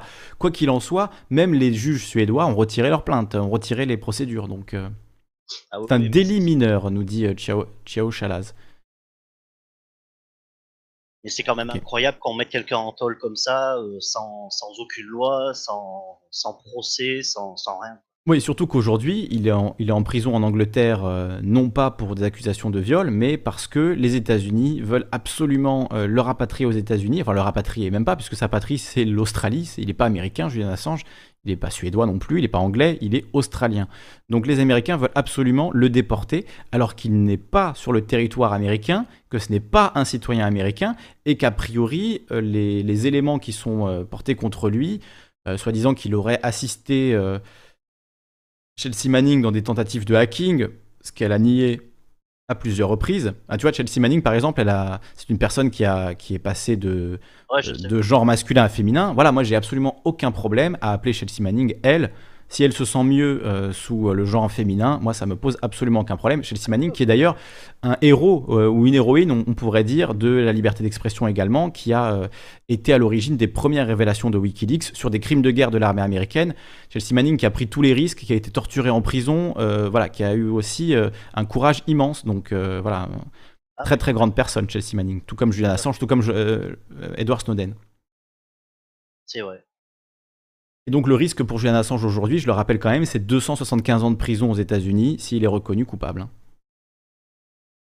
Coupable de quoi d'ailleurs euh, bah, On ne sait pas trop, c'est assez vague. Bah, d'avoir dit la, vérité, quoi. Oui, effectivement. C'est ça qui est. ils avaient euh, les, fesses sales. C'est ça qui est incroyable. Hein. Salut Karim, salut à toi. Bonsoir les gens, ça va bien? Bienvenue. Noker. bonsoir tout le monde, ça va la room? Euh, moi, je voulais juste intervenir pour, euh, parce qu'il y a des gens qui disent oui, euh, Trump, il veut gracier d'Assange, mais les gens, ils sont, ils sont très naïfs parce qu'ils ne savent pas que Trump, il fait partie des gens qui veulent exécuter d'Assange. C'est rien à voir, lui. C'est Assange. Si, Assange. c'est pas vrai. En fait, Trump, il est très fort pour duper les gens. Hmm. Mais en fait, c'est, ah, comment tu t'expliquer ça? Tu sais, en fait, Trump, déjà avant qu'il devienne président, il était super connu et super euh, apprécié par les rappeurs, par exemple. Les rappeurs, ils citaient souvent son nom parce qu'il a réussi. C'est une signe de, de, réussite. Il a oui, et puis très bling bling, hein, euh, très bling bling aussi. Euh, Donald Trump, ce qui devait plaire aux rappeurs, c'est pas un riche comme Bill Gates qui s'habille avec des pulls moches, tu vois, et qui ne fait pas montre de son argent. Donald Trump, il a un appartement avec une baignoire en or, des, statues en or partout. Enfin, c'est très très bling bling. Ouais. Très rococo. Ouais, depuis les années 80, avant Bill Gates. Oui, bien sûr. Oui, oui. lui, il est riche depuis la naissance. Hein. Il a hérité Donald Trump. Hein. C'est pas quelqu'un qui. C'est pas le self-made man. Hein.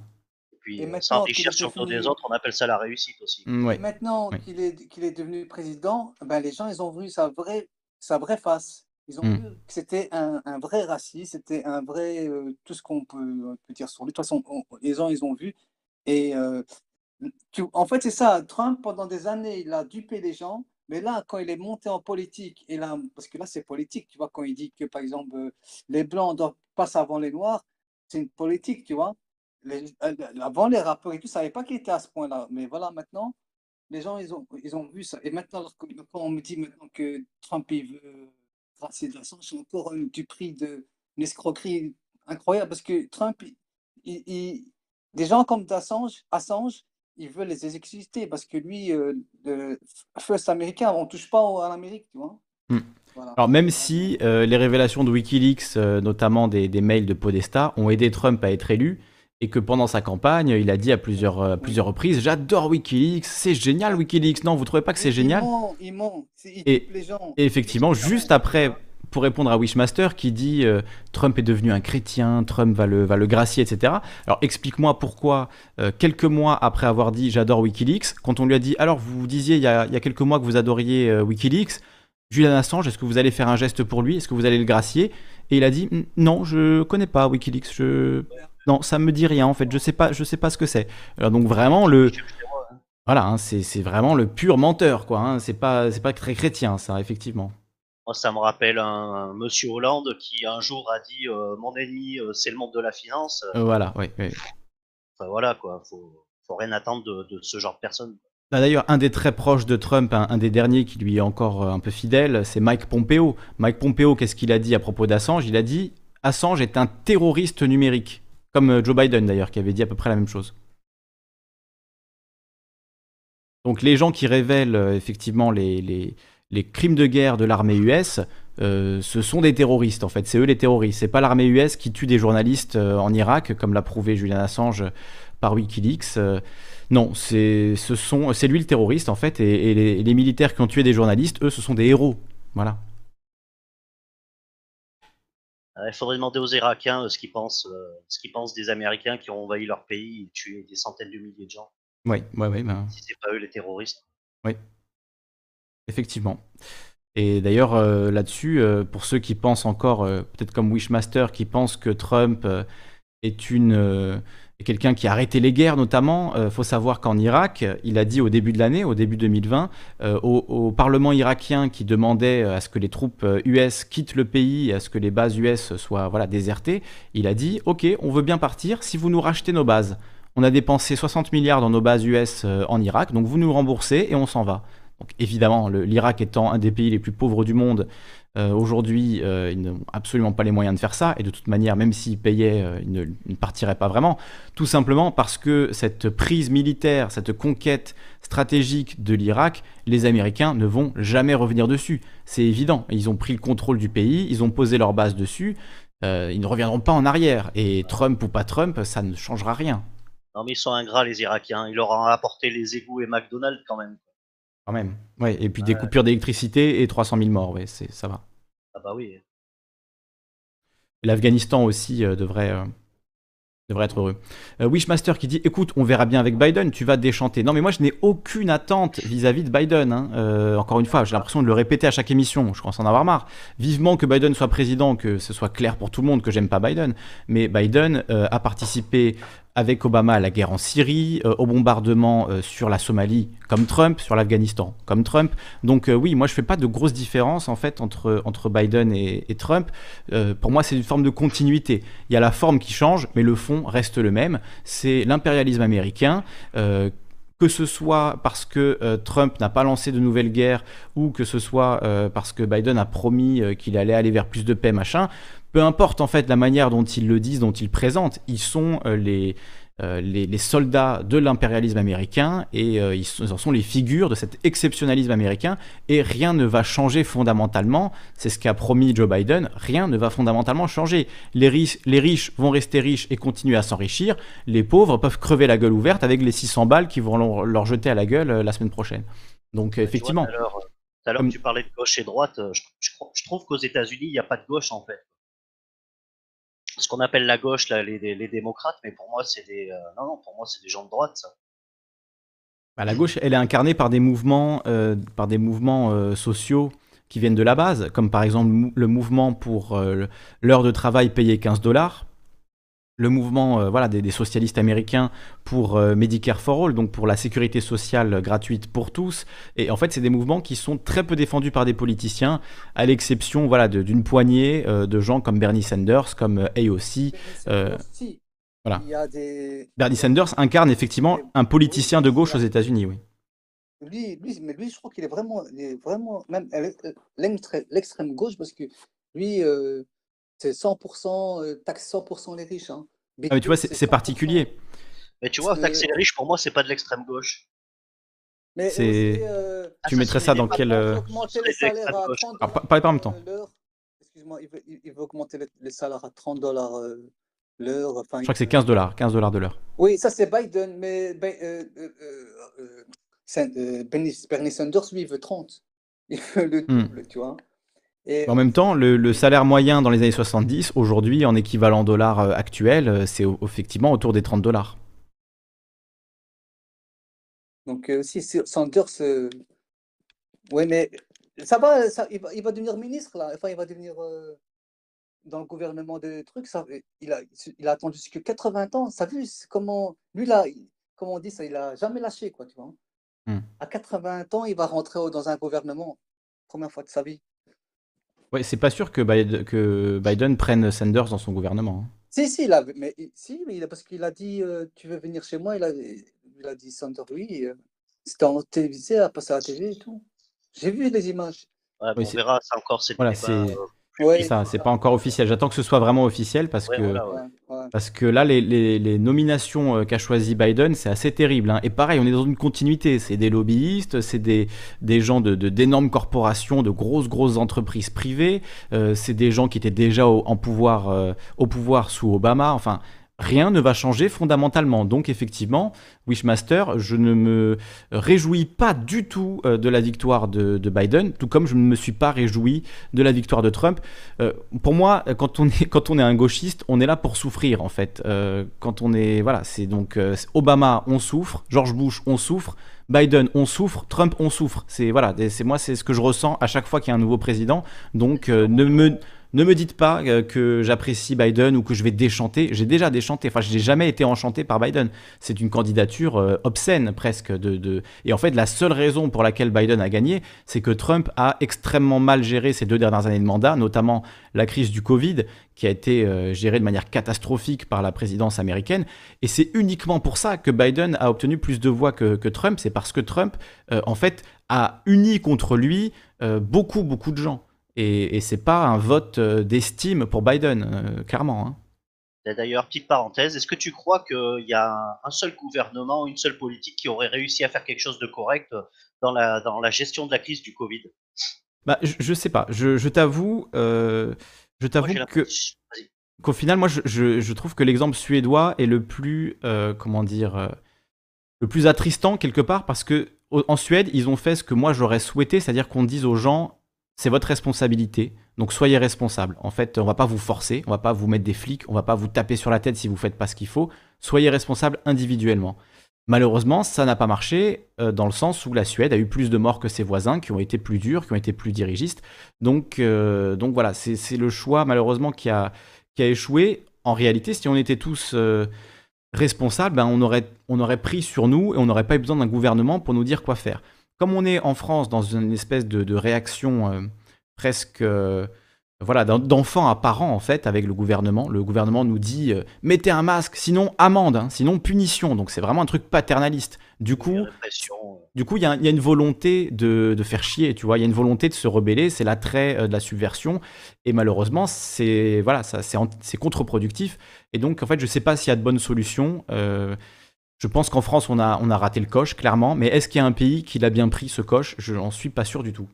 Peut-être en Asie, mais voilà, euh, la Chine, c'est euh, il y a deux cas, on lockdown tout le monde, on fait un confinement massif de toute une ville parce qu'il y a deux cas. En France, on en est à 10 000 cas par jour et on dit bon ben bon Noël, hein, joyeux Noël à tout le monde.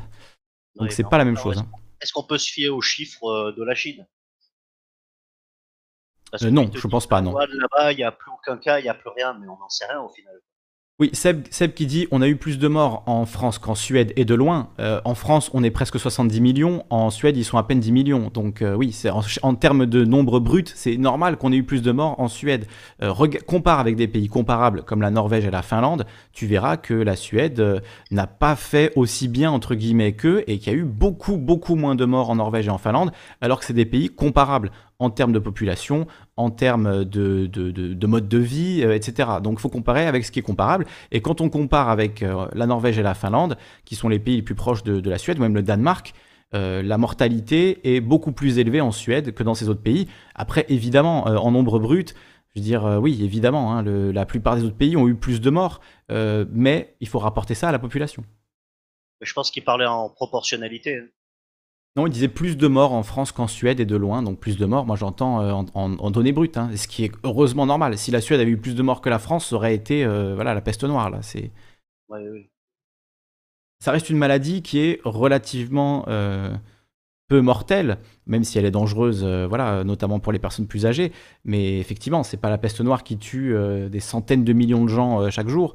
Mais, mais quand même, on constate qu'il y a des pays qui s'en sont mieux sortis que d'autres. Quelle était la bonne solution? Est-ce qu'il y a des, aussi des questions culturelles qui, font que ça marche mieux dans certains pays? C'est possible. Hein.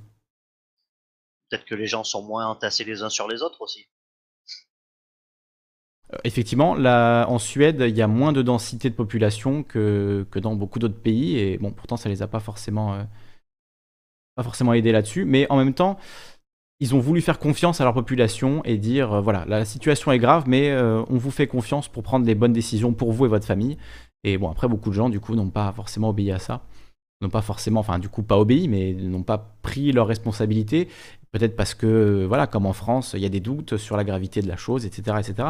Euh, mais on l'avait fait la, comparaison, hein, effectivement, les pays qui ont été plus durs en termes de restrictions euh, euh, s'en sortent mieux en général. Sebidouane dit compare avec des pays qui ont été moins restrictifs, comme la Corée du Sud. La Corée du Sud moins restrictif, Attendez, attendez, non, là, il faut se mettre d'accord. Hein. La Corée du Sud, tu as un, code barre sur ton téléphone, un, QR code que tu dois scanner partout où tu vas. Si en France, on nous demandait ça, voilà, déjà l'application Tous Anti-Covid, personne ne l'a installée, tout le monde s'en fout, personne n'a envie d'installer ça sur son téléphone. En Corée du Sud, c'est obligatoire. Tu ne vas pas au restaurant si tu n'as pas installé l'équivalent Stop Covid avec un QR code qui montre que tu es passé par là. En Corée du Sud, ils ont publié des infos privées sur certaines personnes en disant cette personne qui était contaminée, elle est allée dans tel restaurant à telle heure, elle est dans tel magasin à telle heure. Il y a des magasins qui ont fermé parce que leur réputation a été détruite parce qu'ils ont eu 2 3 cas de Covid chez eux. Donc euh, voilà, la Corée du Sud, c'est très dur quand même. Hein. C'est pas, pas forcément comparable avec la France. Pour moi, c'est encore plus dur ce qu'ils ont fait en Corée du Sud qu'en France. Mais justement, euh, en étant encore plus dur, ben, ils ont réussi à mieux gérer le, virus. Donc on peut pas dire on ne peut pas dire que, ce soit, euh, un, pays moins restrictif que la France. Hein. Euh, la Corée du Sud, c'est un autre fonctionnement, tout est beaucoup plus propre et les gens sont beaucoup plus respectueux. J'y étais en octobre l'année dernière, ce n'est pas comparable. Non, c'est pas comparable avec la France, et même juste le, fait que tout le monde ait un téléphone connecté à Internet, que tout le monde soit connecté, tracé, traqué en permanence, le montre bien. Et si tu veux des preuves de ce que je dis, Sabidouane, qui me dit c'est faux, regarde les vidéos de euh, un YouTuber qui vit en Corée du Sud qui s'appelle Papasan, me semble-t-il. Euh, je vais vous retrouver sa, vidéo et justement on le voit. Alors c'est pas pas une vidéo qui parle d'ailleurs spécifiquement du Covid, mais juste on, le voit aller au restaurant avec une collègue euh, à lui et il se retrouve il se retrouve effectivement obligé de, scanner son téléphone et il, dit en rigolant Ah, c'est pour nous tracer. Et son ami coréenne répond Et eh oui, c'est pour nous tracer, c'est comme ça pour le Covid. Donc euh, voilà, là-bas, le port du masque est mille fois plus développé. Donc je ne sais pas si, euh, pour dire que euh, devrait faire comme la Corée du Sud, dire que du coup on aurait un, comportement moins restrictif. Au contraire, si on appliquait stricto sensu le, le, système coréen, beaucoup de gens, et moi le premier, crieraient à la dystopie et crieraient au contrôle des masses. Euh, la société euh, coréenne est une société particulièrement euh, surveillante, si j'ose dire, de surveillance vraiment intégrale. Il y a des caméras partout, il y a des téléphones partout, tout le monde est tracé, traqué. donc, je ne sais pas si on peut comparer franchement avec la France. Hein. alors, j'essaie de vous retrouver. C'est Faf Hassan, je crois, peut-être. comment il s'appelle? Voilà, j'ai retrouvé ça. Non, c'est Papsan, pardon, Papsan. Donc, YouTuber qui vit en Corée du Sud. Voilà, il y a une vidéo que j'ai regardée l'autre jour qui s'appelle 24 heures dans ma vie de salariman en Corée, où on voit effectivement euh, ce, ce moment où pour rentrer au restaurant, pour avoir le droit de, de, s'installer dans le restaurant, il faut scanner son QR code pour dire je suis passé ici. Et comme ça, si plus tard on apprend que tu as eu le Covid, le restaurant est alerté, qu'il y a eu un cas, et il peut contacter tous les gens qui sont venus dans le restaurant aux mêmes heures, etc. etc. Donc euh, Effectivement, la Corée du Sud, euh, ils ont pris les devants, ils ont déployé un système de surveillance généralisé et ils s'en sont servis pour lutter contre le Covid. Voilà, c'est, euh, il faut le dire. Donc je vous ai mis la vidéo de, de Papsan. Hein. C'est une cata la Corée du Sud, faut pas oublier l'influence de son copain du Nord. Et Tobio qui nous dit c'est quand même pas mal la dystopie déjà ici. Oui, clairement, clairement. Mais voilà, j'essaie de comparer euh, avec ce qui est comparable. Et effectivement, ce qu'on nous amène en, Corée du, en France, c'est euh, des choses qui existent déjà depuis très longtemps en Corée du Sud. Donc on a euh, du retard de ce point de vue-là sur la Corée du Sud. Hein. Donc si on voulait vraiment le modèle coréen, ben, ça, demanderait effectivement euh, la reconnaissance faciale, l'installation de caméras partout, le traçage des téléphones, etc., etc. Ce qui est déjà plus ou moins le cas, mais pas à la même, pas, pas, forcément au même niveau. Christ nous a rejoint ainsi que Mani. Salut à vous deux. On va écouter Christ en premier, puisqu'on ne l'a jamais entendu à cette antenne. Euh, bonsoir. Bonsoir, on t'écoute. C'est la première fois que j'ai découvert ton, ta chaîne euh, il y a trois jours. Très bien, bah, super. Bienvenue à toi. Euh, j'avais eu envie d'intervenir sur plusieurs sujets qui sont passés très vite. on t'écoute. Donc sur la dysphorie de genre, par exemple. alors moi, j'ai connu ça toute mon adolescence. Et donc effectivement, c'est quelque chose qu'on ressent, tous les jours, qui est, à chaque fois qu'on communique avec une personne. Donc à moins qu'on vive comme moi en ermite, à plus communiquer avec quasiment personne. pour être précis, juste parce qu'il y a peut-être des gens qui savent pas du tout ce que c'est la dysphorie de genre, c'est que tu es né dans un corps qui ne correspond pas au genre, que tu ressens. Tu peux peut-être le définir, différemment? J'ai peut-être mal, mal exprimé? Moi, c'est une bonne définition du genre. Alors après, moi, je n'ai pas transpassé ou je ne sais pas comment ils utilisent les termes. Mmh. Euh, j'ai fini par euh, accepter qu'on me genre euh, dans mon genre. mais par contre, j'ai une grande empathie pour, toutes les personnes, transgenres. Mmh. parce que je sais ce que c'est et même à l'heure actuelle, donc ça s'entendre à ma voix, je suis une femme et quand, j'ai des amis qui me genrent au masculin sans faire attention dans une conversation, je ressens une sorte de bonheur intense. Mmh. Donc c'est juste pour expliquer que c'est pas quelque chose, qui est, de l'ordre de d'un délire, d'un truc, moi j'aimerais bien que c'est vraiment, profond le sentiment qu'on peut ressentir vis-à-vis de ça et c'est très, ça prend vraiment, beaucoup de place. Mmh. Et alors, si j'ai pas transpassé, je sais pas exactement les termes qu'ils utilisent. Il fait la transition. Trop intéressé, mmh. voilà. C'est surtout parce que, en fait, il y a de grands avantages à ne pas devenir transgenre. Mmh. Comme par exemple, ne pas être regardé, insulté dans la rue. et donc moi j'ai préféré ces avantages, à celui du genre et enfin le fait d'être mieux genré. Mmh. Parce que c'est des avantages sociaux, très importants et que moi je suis aussi autiste et donc j'ai beaucoup de difficultés avec les interactions sociales, donc je ne me suis pas à rajouter de difficultés, au niveau des interactions sociales. Mmh. Oui, puisque c'est s'ajouter quand même d'énormes difficultés, euh, beaucoup de souffrances, beaucoup de. Enfin, on sait que euh, les personnes transgenres sont euh, beaucoup plus précaires, ont beaucoup plus de mal à trouver un travail, à trouver un appartement, à avoir même parfois des, relations familiales, parce que parfois la famille va se désolidariser, renier en fait une personne transgenre, donc ça veut dire qu'on se retrouve seul, avec des difficultés psychologiques très fortes, avec une société des gens qui ne vous comprennent pas, euh, qui euh, voilà. Donc, effectivement, on le le dit pas assez souvent, je pense, mais la, vie est extrêmement dure aujourd'hui pour les personnes transgenres, d'où euh, le combat d'ailleurs contre la transphobie, pour justement que ces personnes se sentent moins seules, moins écrasées, moins délaissées par, la société et tous les problèmes que ça amène. Oui, tout à fait. Et c'est pour ça que moi, je veux faire passer le message que si les personnes, elles, décident de changer de genre, ce n'est pas une lubie. Parce que, se priver de tous ces avantages-là, on ne fait pas ça pour une lubie. Mmh. Enfin, c'est pas cohérent. Oui, oui, oui. Oui, c'est pas parce que c'est un effet de mode et qu'on voudrait faire le malin ou je ne sais quoi. C'est comme ce que disent pas mal de gens malheureusement, et c'est effectivement transphobe de dire ça parce que c'est une réelle souffrance, c'est une réelle difficulté.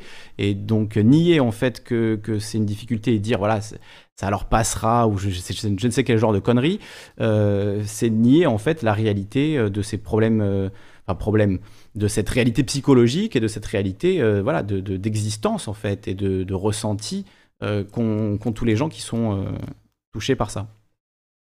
Oui, surtout que finalement ils ne sont pas beaucoup.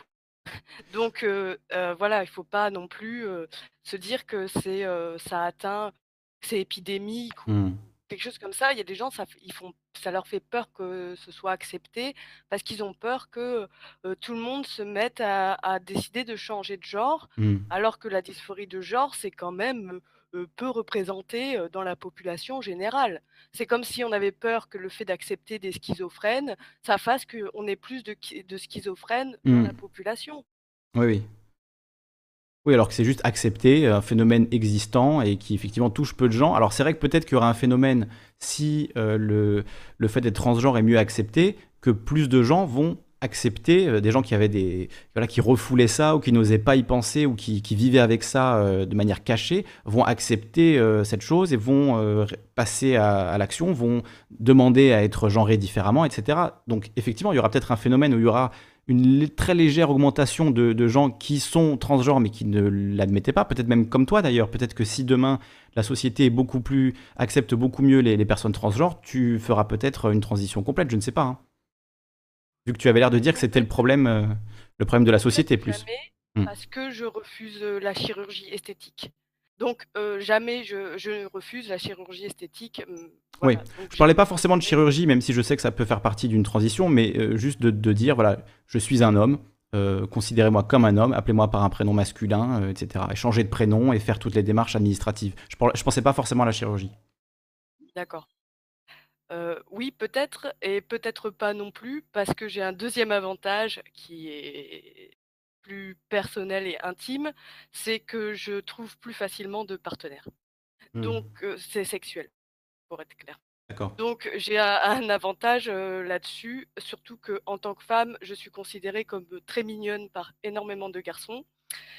Donc je j'ai beaucoup de voilà et c'est un avantage dont je me suis rendu compte, que en grandissant, et en ayant de l'expérience, sexuelle mmh. et on va dire que c'est pour ça que je ne ressens je ressens moins aussi ma dysphorie de genre à partir de ce moment où j'ai, ressenti cet avantage. J'ai mis du temps parce que comme je suis autiste, j'ai été très longtemps très rejetée par les gens autour de moi. Donc c'était très compliqué d'avoir parce que je ne comprenais pas pourquoi j'étais rejetée, donc je pensais que j'étais hideuse. voilà, donc ma dysphorie de genre a un peu, s'est apaisée quand j'ai découvert cet avantage qui, que j'ai peur de perdre si je change, de genre. OK, donc oui, il y a plein y a plein de de choses qui qui rentrent en compte et j'ai l'impression que chaque expérience est vraiment singulière et que voilà, c'est difficile de faire des généralités aussi. Euh, par rapport à ça. Parce que j'ai écouté beaucoup de témoignages. Moi, encore une fois, je ne connais pas de gens qui sont euh, transgenres dans mon entourage, donc c'est pas quelque chose qui me touche personnellement, mais c'est quand même une question à laquelle je me suis pas mal intéressé. Et tous les témoignages que j'ai entendus, il y avait vraiment des spécificités selon la personne, selon euh, voilà le, la façon dont elle a grandi, si c'était accepté ou non par ses parents, par ses proches, etc. Et, ça, fait que chaque expérience est vraiment individuelle et il faut prendre ça en, considération et pas faire des généralités par rapport, voilà, notamment à la chirurgie ou je, je ne sais quoi. Je voulais vraiment pas aller vers ces, généralités-là, même si certaines personnes euh, en ont besoin pour aller au bout de, leur transition. Mais voilà, j'ai l'impression qu'il y a beaucoup en fait de clichés et, que l'expérience vécue, ben, notamment par toi et par euh, plein d'autres gens, reflète en fait quelque chose de tout à fait différent et de beaucoup plus nuancé. Oui, surtout que je pense que surtout quand la famille n'accepte pas, mmh. c'est là où il y a le plus de gens qui refoulent. Moi, j'admets que mes parents ne m'ont jamais, maltraité. ils ont vu ma souffrance vis-à-vis de mon genre, mais par contre, ils ont essayé de tout mettre en œuvre pour que je m'accepte dans mon genre. Ils ne comprenaient pas qu'il fallait mieux accepter parce que de toute façon, c'était pas quelque chose de populaire et donc ils ont tout mis en œuvre pour essayer de me faire accepter mon genre, malgré que, j'exprimais que je n'étais pas, bien dans mon genre et que je n'avais pas envie d'être dans mon genre. Voilà. Même si je ne connaissais pas le voilà, c'est aussi quelque chose, moi je ne connaissais rien du genre à l'époque. Je ne pensais pas du tout que c'était, normal ce que je ressentais ou que d'autres pouvaient ressentir la même chose. J'avais mmh. l'impression, d'être toute seule aussi à ressentir ça. Et après, dans mon adolescence, j'ai rencontré quelqu'un, qui est transgenre aussi et on a eu des affinités, directes, très fortes, tout de suite et je l'ai compris. Elle, c'était l'inverse, elle était genrée au masculin, maintenant c'est une femme et et on s'est tout de suite, compris en étant toutes les deux en fait dans le même, dans la même situation avec personne avec qui en parler, mmh. difficulté de définir ce qui nous arrivait parce qu'on n'avait aucun terme, personne ne vivait ça autour de nous, personne ne, nous en parlait, donc même nous, entre nous, nous n'en parlions pas. Mmh. donc voilà, c'était le premier sujet que je voulais aborder. Ouais, mais je, te, remercie vraiment énormément de ce témoignage parce que je sais que c'est pas facile de, parler de ça, de parler de, sa vie intime, personnelle. Et vraiment, je t'en remercie parce que voilà, ça balaye quand même beaucoup de, clichés sur le sujet et ça permet à tout le monde ben, d'entendre une personne réelle. Voilà, c'est pas des, tweets ou des, extraits d'émissions ou je ne sais quoi. C'est vraiment le témoignage de quelqu'un qui existe et qui, voilà. Donc du coup, je te remercie vraiment, vraiment de ce, témoignage. voilà, ça fait très plaisir d'entendre ça et et je te remercie. Parce qu'encore une fois, je sais que c'est pas facile. Pas de souci. Euh, juste, là, ça n'est pas pour longtemps du tout. non, mais on a le temps. On est radio libre, radio libre au calme ce soir. On a tout le temps d'aborder tous les sujets qu'on veut aborder. Donc, euh, s'il y a d'autres sujets qui t'ont parlé et dont tu veux euh, qu'on discute, il n'y a, a, aucun souci. C'était pour le, Covid par rapport à Suède-France. Mmh Alors moi, je me suis amusée de mon côté à essayer de comparer ce qui était comparable et j'ai remarqué, qu'on avait exactement finalement le même bilan humain au niveau du taux de mortalité du Covid, au niveau du taux de contamination, au niveau, voilà, tout ça, c'est la même quasiment mmh. entre la France et la Suède. Si on regarde en proportion. Voilà, proportionnellement, mmh. on est dans les mêmes circonstances, sachant qu'il y a une densité de population extrêmement faible, même au niveau de la capitale. Je regardais ça aussi, c'est quand même moins dense qu'au niveau de nos grandes villes à nous. Mmh. Ça dépend lesquelles, mais ça va être plus ou moins une densité qui ressemble à celle de Bordeaux par rapport à celle de Paris. Mmh donc j'ai fait cet exercice-là justement parce que ça m'intéressait beaucoup, le fait qu'ils aient laissé le choix à la population. Après on n'est pas les mêmes on n'a pas les mêmes mœurs et on ne fonctionne pas pareil. Donné si on nous avait laissé, libre de nos choix en France. En tout cas, être confiné de manière autoritaire n'a donné, juste un même bilan qu'en Suède où il n'y a pas eu de confinement autoritaire. Mmh. C'est le résultat que j'en ai eu, malgré que je peux il y a une difficulté par rapport à la densité de la population, d'estimer si vraiment finalement ils n'ont pas un pire bilan que nous, en prenant en considération le fait qu'ils ne se rencontrent, ils sont en étant moins oui. Oui, il y a moins de monde dans les magasins, il y a moins de monde dans les rues, forcément. Euh, donc, euh, est-ce que ça ne tendrait pas à prouver que la France a légèrement mieux réussi que, que la Suède si, avec une plus grande densité, on a obtenu en proportion les mêmes résultats? Voilà, c'est quand même quelque chose qui est assez difficilement euh, définissable pour moi. Peut-être qu'un épidémiologiste qui c'est son boulot saurait répondre à cette question. Alors je ne suis pas épidémiologiste non plus, donc euh, je préfère toujours être très prudent euh, sur euh, toutes les questions qui ont trait au Covid, mais en tout cas, les informations sont, intéressantes et c'est à peu près ce qu'on avait vu aussi, que les résultats étaient, similaires, même si après, il faudrait comparer du coup les pays plus proches de la Suède, type Norvège et, Finlande, et là, je crois que par contre, eux ont beaucoup, beaucoup mieux géré que la France, si on compare en termes de proportion. Après, pour moi, le vrai premier problème qu'a eu la France et que j'ai constaté tout de suite à l'apparition du Covid, ça a été de refuser de couper les frontières. Je n'ai pas compris cette décision qui, pour moi, était la plus raisonnable et celle qui permettrait d'endiguer et de contrôler justement une épidémie qui, en fait, était déjà présente sur notre sol au mois de décembre. Donc, forcément, on aurait eu des cas. Mais le fait de ne pas fermer les frontières, à faire entrer à tout va en fait cette pathologie qu'on ne savait pas encore vraiment bien détecter. et je n'ai pas compris, c'est la première décision que je n'ai pas comprise. Voilà, après, il y a eu tout le reste. Mais... il y a eu les municipales ensuite, à la mi-mars, hein, où deux jours après, on avait le confinement, mais on a quand même organisé les élections municipales dans toute la France. Oui, il y a eu plein, plein, plein d'erreurs, mais juste voilà, je donnais mon avis, moi, sur la toute première erreur. Oui, euh, on aurait dû fermer les frontières beaucoup, beaucoup plus tôt, euh, dès qu'on a eu les, tout premiers cas. Mais du coup, c'est vrai qu'en novembre-décembre, euh, on, avait sans doute déjà quelques cas qui, qui circulaient, puisqu'on, je crois qu'on a retrouvé des traces du virus en Europe, si je dis pas de bêtises, en Espagne dès juillet 2019. Donc euh, c'est ce que j'avais lu. Après, je ne sais pas si ça a été vérifié, si ça a été confirmé.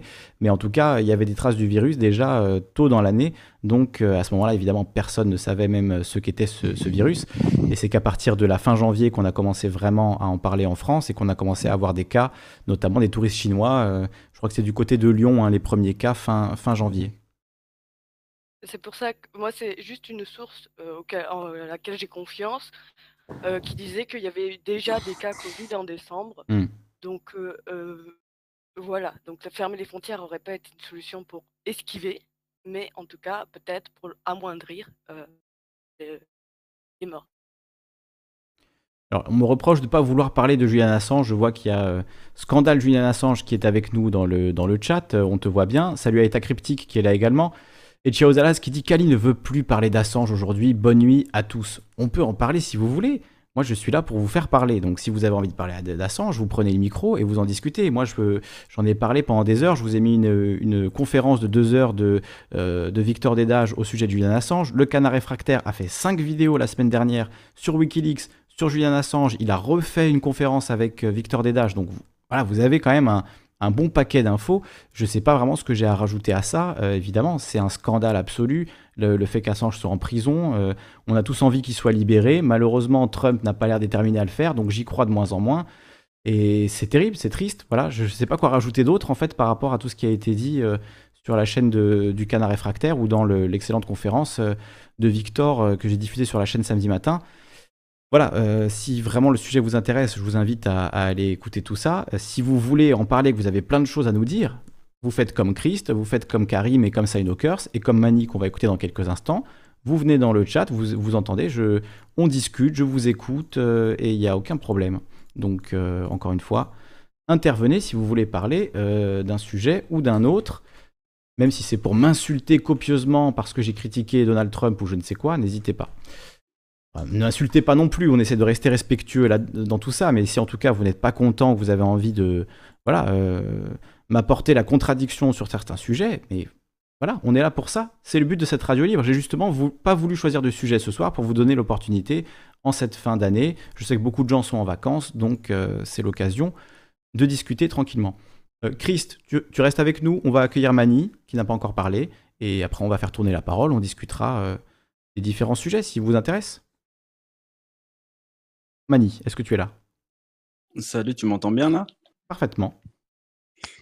Moi, je passe vite fait, je vais pas vous saouler, c'est juste pour deux questions parce que je vous ai entendu parler de ce qui moi me paraît une différence culturelle quand euh, Disney ne met pas Winnie l'ourson euh, en Chine, euh, ça avait l'air de vous aviez l'air de trouver ça dingue alors que ce qui est, rigolo c'est que c'est parce que on considère qu'il ressemble trop au président chinois et que du coup euh, voilà, du coup, c'est pour ça qu'il a été interdit. C'est ça qui est marrant. Euh, voilà, après. Euh.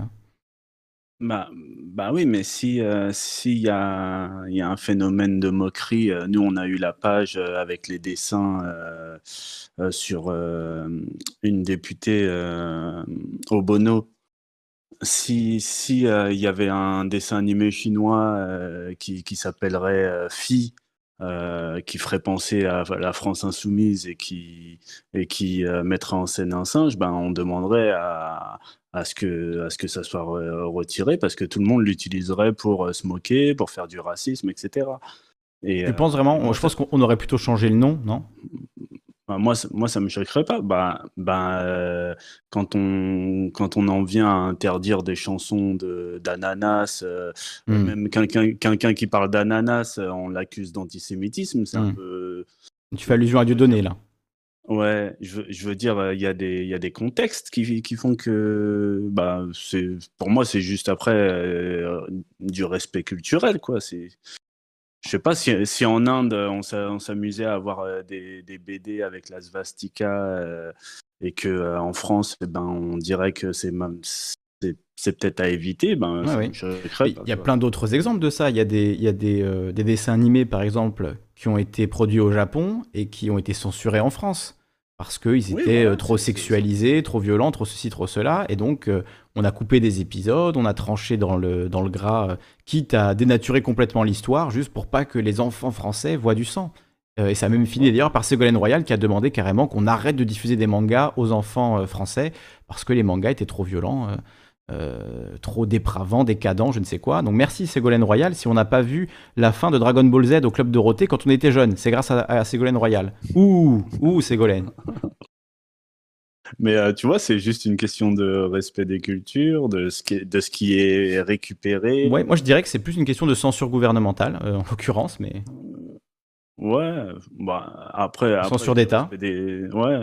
Oui, bah de toute façon, euh, ça rejoint la deuxième question que je voulais vous poser. Quand quand quand, quand vous quand vous prenez le sujet là des religions en disant oui euh, les, les, les, gens ils ont ils ont droit de c'était ton la personne qui parlait tout à l'heure je me rappelle plus c'était qui qui disait euh, bah, les gens ils inventent un dieu etc euh, sa, sa, sa, vision du truc si si moi je dis ben pour moi, les religions, c'est surtout une forme de respect des anciens. Eh ben, je ne vais pas porter un jugement sur lui en disant que lui, il respecte pas les anciens. Je dis juste comment je le perçois moi mais que mais euh, le ton avec lequel euh, il vient en disant bah oui euh, nous on est on est supérieur parce qu'on tombe pas dans, dans les mythes dans les mythes etc et qu'on qu'on se raconte pas des, des délires bah je, comprends pas comment il veut arranger la situation en, en, arrivant et en disant de toute façon c'est tous des cons mmh. moi je suis moi je suis plus intelligent que les autres quoi pas ce qu'il a dit non plus, mais je, comprends, je ah, comprends bien l'idée. C'est comme ça que ça se résumait. Et c'est vrai que c'est pour ça que moi je, respecte les croyants, même si je ne partage pas du tout leurs croyances, parce que quelque part, euh, voilà, ça, pour eux c'est important, donc euh, c'est une question juste d'empathie. Et voilà, j'aimerais pas qu'on, euh, voilà, qu'on manque de respect à, ce que j'aime. Après, évidemment, on a le droit Enfin, je suis pour aussi le droit à la caricature, etc. Je, voilà, je, je, suis Charlie, comme dirait l'autre, pour, pour tout dire, mais je pense qu'on a le droit à la caricature, on a le droit à la moquerie, on a le droit à, énormément de choses.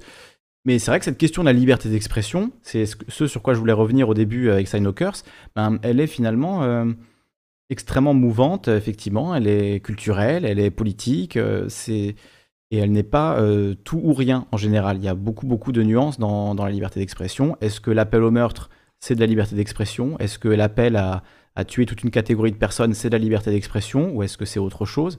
Euh, Toutes ces questions-là se posent. Hein. Bah, après, moi, moi je, suis, je, suis, comme toi. C'est plus le, jugement euh, des personnes qui suivent euh, un courant. D'ailleurs, quand, quand, on fait la comparaison entre une religion, un courant politique, tout à l'heure, vous parliez de... Ah, j'ai oublié le mot, mais bref, quand, quand, quand, quand on arrive à un certain niveau de savoir, vous disiez, ben, ben, euh, vous aviez l'air dans votre, euh, dans votre échange de considérer qu'il n'y a pas de, vous n'êtes pas dans un paradigme euh, quand, quand, quand, quand, vous parlez d'un savoir, sauf que n'importe quelle culture, elle est obligée d'être dans une forme de croyance. Voilà, vous disiez, les gens, ils ont besoin d'être dans la croyance. Mais la, vraie question, c'est quelle société, quelle, civilisation n'est pas dans la croyance? Et même, même des, des, gens très euh, poussés sur la science euh, disent ben oui, c'est ce qu'on appelle une axiomatique. On est obligé d'être dans une forme de croyance avant de commencer à échanger parce que on, s'appuie sur ce qu'on juge euh, qui marche le mieux pour échanger, sur, sur, sur les, le, fait qu'on puisse se mettre d'accord. Mais mais, euh, mais oui, dans, dans, tous les cas, on est obligé de prendre une forme de, de croyance, quoi. Ils, appellent ça une axiomatique pour se mettre d'accord entre eux. C'est une convention, si, si, vous préférez. Mais, euh, mais moi, je, veux dire, je dis ça à, un religieux aujourd'hui. Je, euh, je, lui dis, ben, eux, ils appellent pas ça une croyance, ils appellent ça une convention.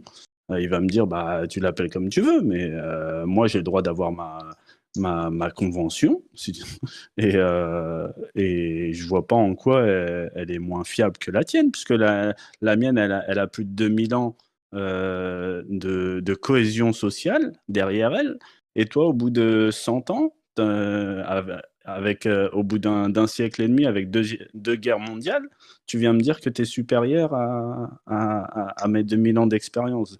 Du coup, je veux dire, c'était juste voilà un petit commentaire sur le fait que quand on quand on on, on, se permet des discours euh, du haut de la montagne, il ben, faut voir si on n'est pas au fond, au fond, du puits soi-même. bah ouais, c'est ça. une, réponse de Synokers, qui, je pense, c'est de lui que tu parlais euh, au début, c'est lui qui a, qui a un peu taclé les, les religions gentiment. Je prendre des notes. Mais euh, tu m'entends? Ouais. On t'entend, oui, on t'entend. Mais j'ai jamais dit que je valais mieux que les autres. Je pense ah. que euh, on est 90% d'abrutis sur la planète et j'en fais certainement partie. T'es gentil encore. Oui, oui, voilà quoi. Après, en termes de civilisation, bah oui, il n'y a pas une seule civilisation qui n'a pas eu des croyances euh, qu'on jugerait aujourd'hui complètement connes, quoi. Genre, euh, va dire à un monothéiste que le polythéisme c'est la seule vérité, il va te et il y a, y a 2000 ans c'était le contraire, quoi. Quelqu'un qui disait non, il n'y a qu'un seul Dieu, tout le monde lui rionnait, quoi. Même aujourd'hui, selon la culture, euh, tu peux, tu peux avoir effectivement des gens euh, croient, enfin, qui sont animistes, qui sont polythéistes, qui sont. Euh, Oui, d'ailleurs, euh, Lisandre, tu dis souvent que tu es agnostique, mais je te rappelle que tu avais prêté allégeance au copyisme. C'est vrai, je suis, oui, oui, je suis copitiste, oui, oui. Effectivement, mais c'est de, comment dire, j'ai les valeurs, mais je ne suis pas encore converti à 100%, voilà. Mais je, partage les valeurs du copitisme, effectivement. Non, bah alors, bah, bah Je suis agnostique sur la question de Dieu, parce que le copitisme ne se prononce pas sur la question de Dieu, donc... Mais, mais tu vois, si j'ai mal interprété euh, ce que tu disais, ben tant mieux, excuse-moi, mais euh, c'était. Euh, par contre, les croyants qui croient en ce qu'ils veulent, ça, il n'y a pas de souci. Par contre, moi, j'ai du mal à respecter une croyance qui va cracher à la gueule de tous ceux qui ne croient pas à cette croyance-là, quoi. Bah, bah oui, c'est tout à ton honneur. Hein. Je ne respecte pas les religions, mais je respecte ceux qui ont, ceux qui ont envie de croire, ils croient ce qu'ils veulent, quoi. Bah, bah, tant mieux. est-ce que est-ce que tu as des exemples de religions qui, euh, enfin de, religieux plutôt, qui méprisent euh, tous les gens qui sont qui sont pas croyants? Enfin, je sais qu'il y en a, hein, mais à quoi tu penses précisément? Est-ce que tu as l'impression qu'il y a des ouais, des gens qui finalement ne te respectent pas parce que tu ne, tu ne partages pas leurs croyances? Bah, quand tu te fais traiter de mécréant, je suppose que c'est une connotation assez mauvaise, quoi. Mmh. ça veut dire celui qui croit pas. Ouais, mais quand on dit ouais, mais toi t'es un mécréant, c'est pas très gentil. Bah, en même temps, si tu, si tu ne crois pas, euh, ça te, enfin voilà, ça devrait pas te toucher plus que ça. oui, mais tu sens bien que la personne n'a pas envie de te valoriser en te disant ça. Oui, mais c'est un problème que la personne elle a avec sa vision du monde, mais je veux dire que ça n'a rien à voir avec la religion. Si... Bah si, ça, a, une connotation religieuse, mécréant. Oui, mais c'est sa vision de la religion, c'est pas la religion. Il y a, il y a, en fait, je croise trop souvent de gens, de, de personnes qui, qui mêlent les pratiquants et, et, et la religion en elle-même. Mais euh, tu, tu, peux avoir une bonne religion qui n'a que des, des, des, des pratiquants euh, qui sont perdus et, euh, et ça, ça, ça n'informe en rien sur le niveau de la religion. Je veux dire, euh, après, c'est une dissociation que je fais. que je quoi?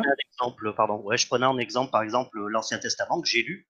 Et à un moment, tu as Dieu qui dit à son peuple euh, Allez à Jéricho, la, puissance de mes trompettes feront tomber les murailles et passer euh, hommes, femmes, enfants au fil de l'épée. Et apparemment, c'est ce qu'ils ont fait. Oui, mais ça ça, tu vois, moi, j'ai lu aussi ces passages-là, mais je m'amuse pas à les juger, euh, via les pratiquants, via ce qui a été fait ou via ce qui est traduit. Je me dis, euh, est-ce que ça se peut que c'est un texte mal traduit? Et euh, et tu te passionnes après pour les langues parce que tu te rends compte qu'il y a énormément de subtilité dans les autres langues qu'on essaye de faire passer en français, mais que qui peuvent ne rien avoir à à voir avec la traduction et qui ont souvent rien à voir avec la traduction, sauf que euh, après, en faisant cette recherche-là, tu te rends compte que dans la même religion, tu as, beaucoup de personnes, de, de, voix différentes qui se définissent euh, via des noms différents et ils se disent, ben, nous, on est, on est plus ça, on est plus ça. Après, eux, ils se définissent en, en secte eux. Et tu vois que euh, au fil des, des recherches, tu vois que c'est une vision du monde que tout le monde essaye de se dessiner. Donc après, quand moi je fais une pause sur ce genre de recherche et que je regarde une conférence entre deux, deux scientifiques du, du, CEA et que je vois qu'ils ont les mêmes euh, visions du monde euh, en, désaccord les uns entre les autres, je me dis, je me dis mais au final, euh, que ça soit un parti politique, une religion ou un, une, une, conférence avec plusieurs euh, scientifiques euh, qui s'accordent pas, euh, on voit les mêmes animosités, on voit la même recherche. En fait, tout le monde, ils ont tous le même point commun d'essayer de trouver un, sens à quelque chose qui, d'une certaine façon, n'en a pas. Et euh, ça rejoint votre euh, sujet du, du, de QAnon là, c'est, je pense que c'est quelque chose d'humain. Donc, si on est tous d'accord pour dire que c'est un biais cognitif, que c'est quelque chose d'humain, euh, et même toi tout à l'heure tu disais euh, c'est reconnu par les plus grands philosophes que la peur de la mort est à l'origine de beaucoup de nos actions. Euh, et ben si c'est humain, et ben alors qu'est-ce qu'il y a de plus logique que de, de vouloir mettre en place un texte qui soit le plus le plus le plus fédérateur possible? Dans, pour une espèce qui a besoin de, de, se, de se rassurer. quoi. Est-ce que c'est fédérateur de dire il faut avoir la foi ben, dans ce texte ou sinon vous êtes un mécréant? Est-ce que c'est vraiment fédérateur? Puisque finalement, ça, ça, fait quand même une distinction entre ceux qui ont la foi dans le texte et ceux qui n'ont pas la foi. Non, ça c'est avec le temps que ça devient comme ça, mais je, hmm. euh, je, pense que quand, quand, un truc il tient 1500 ans, je pense pas qu'on peut se dire euh, ah bah c'est de la merde. Euh, en, en, sachant que nous, le moindre traité, il dépasse pas 50 années. Quoi. Je veux dire, c'est il faut, il faut juger. Euh, tu sais, tu, tu, tu, peux avoir des gens qui, qui, qui reconnaissent pas du tout euh, une religion et qui ont compris que c'est, c'est quelque chose qui peut être utile. Euh, par exemple, quand, quand tu as un clerc un clerc qui arrive ou quelqu'un de, puissant qui arrive dans, une zone et qui s'amuse à dire si vous reconnaissez ma religion eh ben et ben je vous fais rentrer dans le business et eh ben t'en as qui disaient ah bah bien sûr il y a pas de souci tu vois moi, je, signe tout de suite, tu vois, je, fais ce que tu veux. Et après, ben, ils étaient in, ils étaient dans le, dans le business, ils étaient contents. Et euh, c'est une espèce de convention. C'est pour ça que je vous parlais tout à l'heure de convention. J'ai l'impression que c'est plus un truc, est-ce qu'on se met tous d'accord ensemble? Après, le texte, ben, on changera si demain il y a un gars qui est plus fort. Mais euh, si on. C'est le plus fort qui impose sa religion, quoi. Ben, c'est un peu la même chose dans, dans, dans tous les domaines. Hein. Je te rappelle mm. que à, l'ONU, euh, quand euh, quand euh, il y a 240 pays qui, qui votent contre, contre un pays, si il a tonton Sam au-dessus de lui, ben, l'ONU, aussi belle soit-elle, aussi pleine de principes qu'elle est, ben, se couche face à la eh ben, puissance. oui. ah, bah, ah ben, bien sûr. Comme disait Dave Chappelle euh, quand il parodiait à l'époque George Bush, euh, il disait Oh, l'ONU n'est pas d'accord? Bah, peut-être qu'ils vont m'attaquer avec leur armée. Oh non, ils n'ont pas d'armée, l'ONU. Voilà, c'était la blague, euh, c'était la blague de Dave Chappelle. et alors pour, pour, répondre à une, question de Victoria qui demandait dans le, dans le chat si la phrase Tuez-les tous, Dieu reconnaîtra les siens était dans les textes, et il me semblait bien qu'elle n'était pas effectivement présente dans la Bible, et c'est que c'est une, une, phrase qui est liée à la croisade contre les hérétiques albigeois. Ah euh, donc euh, la phrase a fait fortune, nous dit euh, l'histoire, le mensuel d'histoire. C'est en ces termes, donc, tuez-les tous, Dieu reconnaîtra les siens, renonçant à distinguer les hérétiques albigeois des catholiques qui demeuraient dans la ville, que le légat du pape aurait ordonné le massacre des habitants de Béziers. Voilà. J'aimerais dire un truc. En 1209. Oui. par rapport à ce que tu disais, là, par rapport à un problème de traduction, euh, tu as quand même ce problème de traduction qui serait répandu sur plus de 2000 ans et auquel des millions de gens adhéreraient. Donc ils adhèrent bien au texte, quoi qu'il arrive. Les traductions de la Bible euh, n'ont cessé de changer depuis leur origine. Hmm. la Bible, il y a beaucoup de traductions différentes. Mais alors avec le Coran, c'est. Ce que l'on a actuellement euh, ne, sont pas du tout les textes hmm. initiaux. Donc oui, il y a toujours autant d'adhérents, non même pas, autour de la Bible, mais c'est pas du tout la même version que il y a 2000 ans. d'ailleurs, il y a beaucoup de. il y avait ça et que des. bah si, ça change justement, ça change énormément. Si c'est pas la même traduction. Il y a 5 ans et c'est pas une seule traduction d'un seul livre.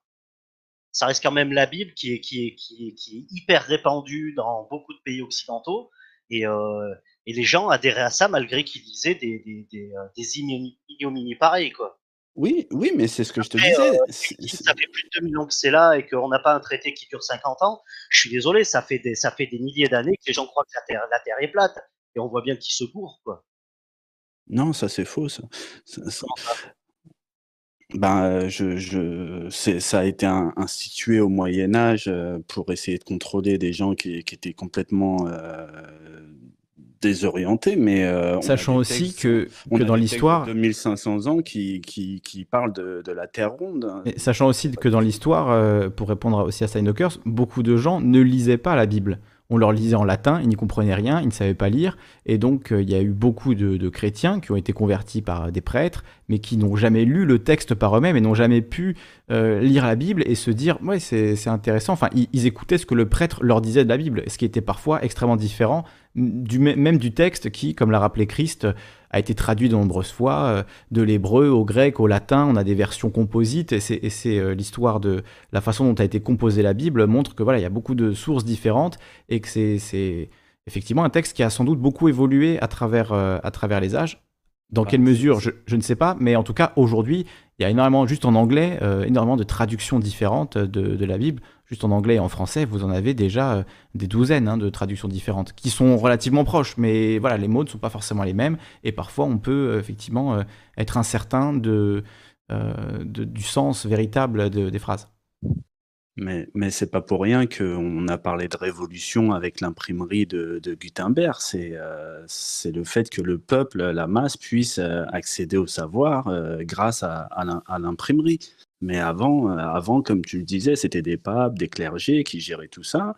Et, et, et, ça, ça me ramène sur le point d'avant, à, savoir que s'il y a des pratiquants qui s'en servent pour du pouvoir, etc., ça ne remet pas en cause le message initial. C'est après, c'est deux mmh. choses différentes pour moi. Quoi. Encore faut-il qu'on soit d'accord sur le message initial.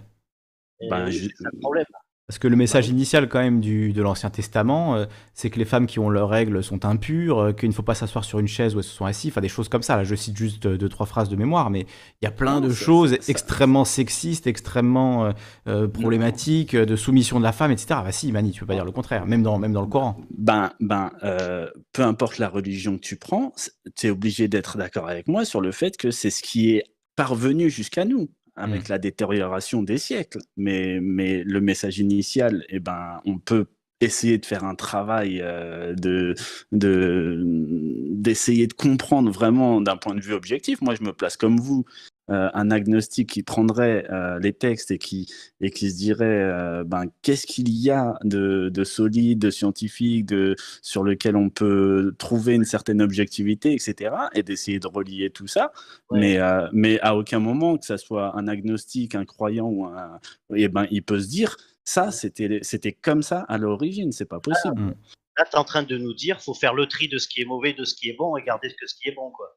Ben, ben à la base, euh, toutes les religions, c'est, pour ça que je te disais qu'elles se sont divisées en sectes, c'est que euh, toutes les religions, elles ont toujours euh, dévié en sectes avec des gens qui acceptaient de prendre euh, certaines parties et pas d'autres. Et, euh, et c'est pour ça qu'il y a des papes qu'on dit euh, si tu prends pas l'entièreté, ben t'es es un hérétique. Et il y a eu y a eu des guerres intestines entre le truc et, et, et d'appeler tout ça sous, sous un seul couvercle, de dire la, religion c'est comme si ou, ou la Bible dit ça sur les femmes ou, ça, alors que tu as, des voix entières qui, qui, qui étaient contre ça et qui, et qui se, et qui se qui se revendiquait de la Bible quand même. voilà, qui se mm. revendique euh, Paris de la Bible, eh ben, eh ben c'est différent quoi. mais bon, enfin, je te dis que tu dois adhérer au livre et à rien d'autre.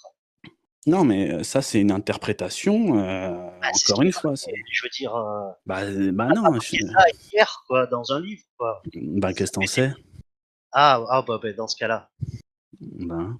C'est pour ça qu'on brûlait des gens à une période juste parce qu'il y a une virgule euh, qui changeait, euh, qu'on n'était pas d'accord.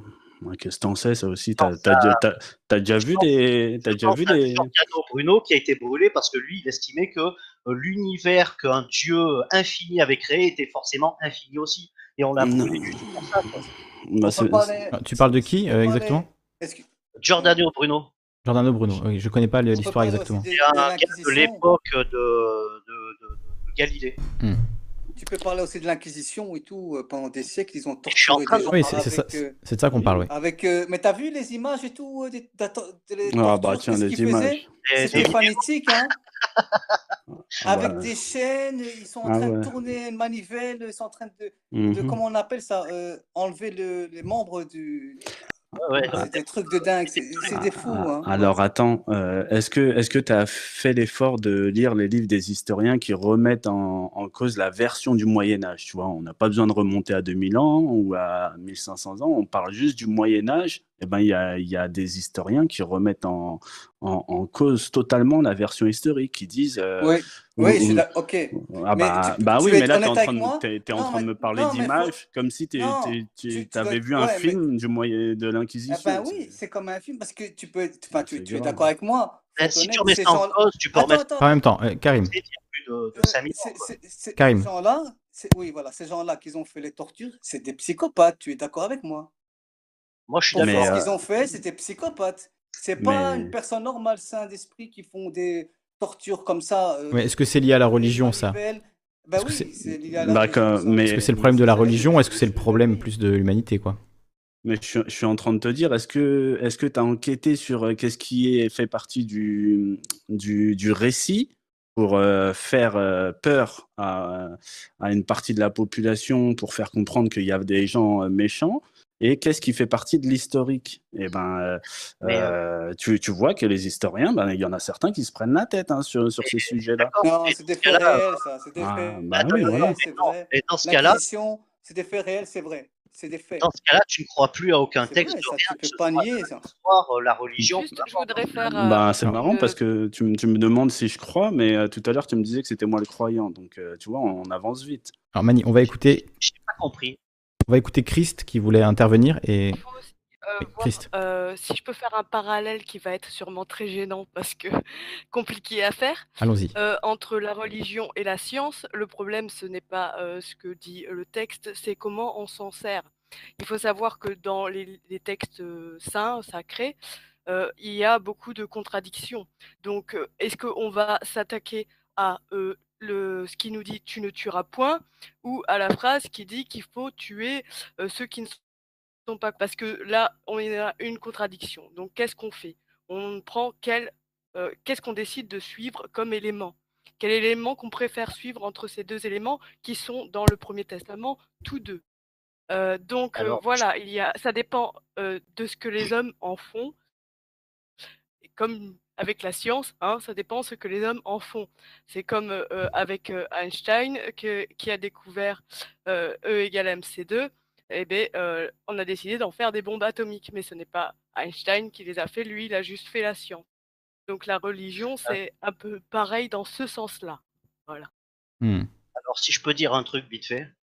Vas-y c'est que par rapport à ce que tu disais tout à l'heure là, euh, Chris, il y a, y, a, y a, aucune, il y a aucun, il y a aucune contradiction dans le terme tu ne tueras point. Parce que comme je disais tout à l'heure, quand Dieu dit tu ne tueras point, il, s'adresse à son peuple. Mais tous les autres, on peut les tuer, il n'y a pas de souci. Hein. Et c'est pour ça qu'il dit euh, ce Jericho, vous passez tout le monde euh, par le fil de l'épée. Il n'y a, y a pas de contradiction là-dedans en fait. Oui, enfin, tu ne tueras point, il faut passer des gens par le fil de l'épée. Bon, parce que euh, dans le tu ne tueras point, euh, il ne précise pas euh, que c'est tu ne tueras point de croyant en ma personne ou quelque chose comme ça. Hmm. C'est tu bah, ne tueras point. Si, parce que la page d'avant, il te dit tous les impurs, je m'en fous, tuer ces gens, etc. Et la page d'après, c'est c'est sur les tables, les, tables de loi que, que Moïse, je crois, redescend et, euh, et ce sont les dix commandements de Dieu pour son peuple. Il n'y a, aucune contradiction. Moi, j'ai, moi, j'ai une question. Euh, aujourd'hui, les nouveaux temples, ce qui a pris la place de nos, de nos cathédrales, c'est, euh, c'est les banques. C'est, c'est un peu formé pareil que, que, les cathédrales. Il faut être silencieux, respectueux. il y a des grandes colonnes à l'entrée. C'est des bâtiments grecs, etc. Intéressant. Et, et bah, de toute façon, il y a des, il y a des endroits euh, très connus. Là, je connais, moi, à côté de chez moi, il y avait les, moulins de Paris. Euh, c'était là où on cachait le blé. C'était un endroit euh, vers Pantin. C'était un endroit historique qui a été racheté par la BNP. Et ces endroits-là, je pense que si si euh, les banques les, les reprennent, c'est parce qu'elles représentent euh, le pouvoir dans, dans, dans, la région. Et c'est pour ça que, enfin bref, ma question est portée sur le fait qu'aujourd'hui, les nouveaux temples, la nouvelle religion euh, d'aujourd'hui, elle, elle, a instillé dans les esprits la, la, notion de niveau de vie. Alors, tout le monde me saute dessus quand je dis vous, considérez que vous n'avez pas le même niveau de vie euh, qu'un Ghanéen. Euh, et il y a des gens très sincères qui, me disent Bah oui, mais un Ghanéen, euh, il n'a pas 50 euros de téléphone.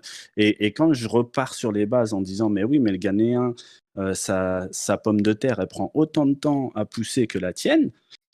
donc, si vous avez le même rapport au temps pour, pour vous nourrir, il vous faut 200 mètres carrés à peu près par personne pour, pour vous nourrir si vous faites pousser votre bouffe à quel, moment, euh, si on parle vraiment de, la base naturelle, tu, peux lui dire, ouais, mais on n'a pas le même niveau de vie.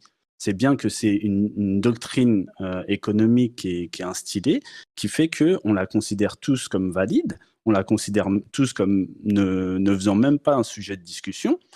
Et, et ça, si au Moyen Âge, eh ben, c'était un sujet comparable. Euh, aujourd'hui, on appelle ça un niveau de vie, mais avant, on aurait pu parler de ça, euh, de ça en tant qu'hérétique, en disant euh, bah ça, c'est des hérétiques, ça n'a rien à voir. Et eh ben, je veux dire, si on ne remet pas en cause la matrice dans laquelle on vit, on peut pas juger la matrice de ceux qui étaient là il y a, il y a, il y a, mille ans. Tu vois ce que je veux dire? Donc c'est alors que, alors que nous, on, a beaucoup plus d'outils pour se rendre compte que euh, euh, ben, on est aussi dans une espèce de convention euh, qu'on appelle pays développé, pays émergent, pays etc. Et pourtant, eh ben, les Grecs appelaient ça des barbares. Euh, eux, ils leur portaient du respect euh, parce que il y, a beaucoup de textes grecs qui disaient ben les, les barbares, ça voulait dire les étrangers, euh, ils ont ils ont un certain savoir, etc. Mais il y a d'autres barbares qui, qui, qui qui étaient vraiment incultes, etc. Mais je veux dire, il y, a eu toujours une, ça dans, dans, dans les civilisations, et nous, aujourd'hui, on se considère euh, au-dessus. voilà, je, voulais te dire que ben il y a, y a des parallèles encore aujourd'hui que, que tu n'appelles pas religion, mais que tu, tu, tu considères comme, comme peut-être évident. Quoi. Après, voilà. Il y a Furling qui dit Pourquoi faut-il attendre d'une religion Tu ne tueras point? Il faut que ce soit une religion qui nous dicte ça? Je ne veux pas paraître mesquin en disant ça, c'est juste que je ne comprends pas ce besoin. Alors peut-être que ce besoin, il était, euh, il était légitime et réel euh, à, voilà, en, moins 4, en moins 2000 avant Jésus-Christ. Peut-être qu'il y avait euh, besoin. Alors, on dit que par exemple, le tu ne tueras point, euh, c'était pour arrêter les sacrifices humains. Et, voilà, et que dans la religion du, de l'Ancien Testament, initialement, l'idée c'était qu'on arrête les sacrifices humains qui étaient apparemment répandus à l'époque. Je ne sais pas ce que ça vaut comme, comme hypothèse, mais c'est une hypothèse historique que j'ai entendue. Donc peut-être qu'à l'époque, effectivement, il y avait besoin pour certains euh, de, dire voilà arrêtons les sacrifices humains parce que euh, ben dans un but euh, d'humanisme en fait. Donc je ne sais pas est-ce que ça est-ce que c'est ça le rapport? Est-ce que vous avez des, idées là-dessus? Et il y a aussi Eta Cryptique qui dit j'ai du mal à voir le rapport avec le sujet. Bon le sujet c'est les radios libres hein, mais qui nous dit en gros on a tous des croyances donc on ne doit pas juger les croyances d'autrui si je comprends bien. Est-ce que c'est ça que tu que tu dis Mani?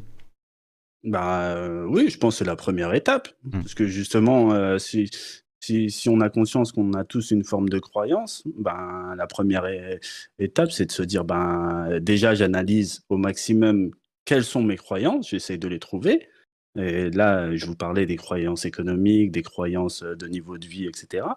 Euh, et, d'essayer de voir euh, qu'est-ce sur quoi elles reposent, qu'est-ce qu'elles ont solide, euh, qu'est-ce qui a fait que je les ai crues ben, évidentes Mmh. Pendant, pendant, et, euh, et, et, avant tout, surtout, ne pas se dire, ben, euh, les gens qui étaient là il y a 1500 ans, qui ont réussi à construire des cathédrales, alors qu'aujourd'hui, la ville de Chartres, elle n'est même pas capable de se construire une piscine municipale, eh ben, euh, je vais, je vais, je vais peut-être attendre avant de dire qu'ils s'amusaient à, brûler des gens toute la journée sur, sur, sur, des bûchers, tu vois. Mmh.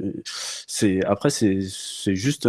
Pour nuancer et dire, effectivement, de oui, j'entends bien, euh, j'entends bien ton, point de vue. Donc, est-ce que vous voulez continuer le débat sur la religion ou est-ce que vous avez quelque chose à dire sur Assange, qui est l'autre grand sujet que les gens dans le chat semblent, duquel semblent avoir envie de parler les gens dans le chat? Donc, si vous avez quelque chose à dire euh, ben, sur la religion, sur Assange, selon qui vous paraît le, le, plus intéressant, ce que vous avez envie de dire, tout simplement.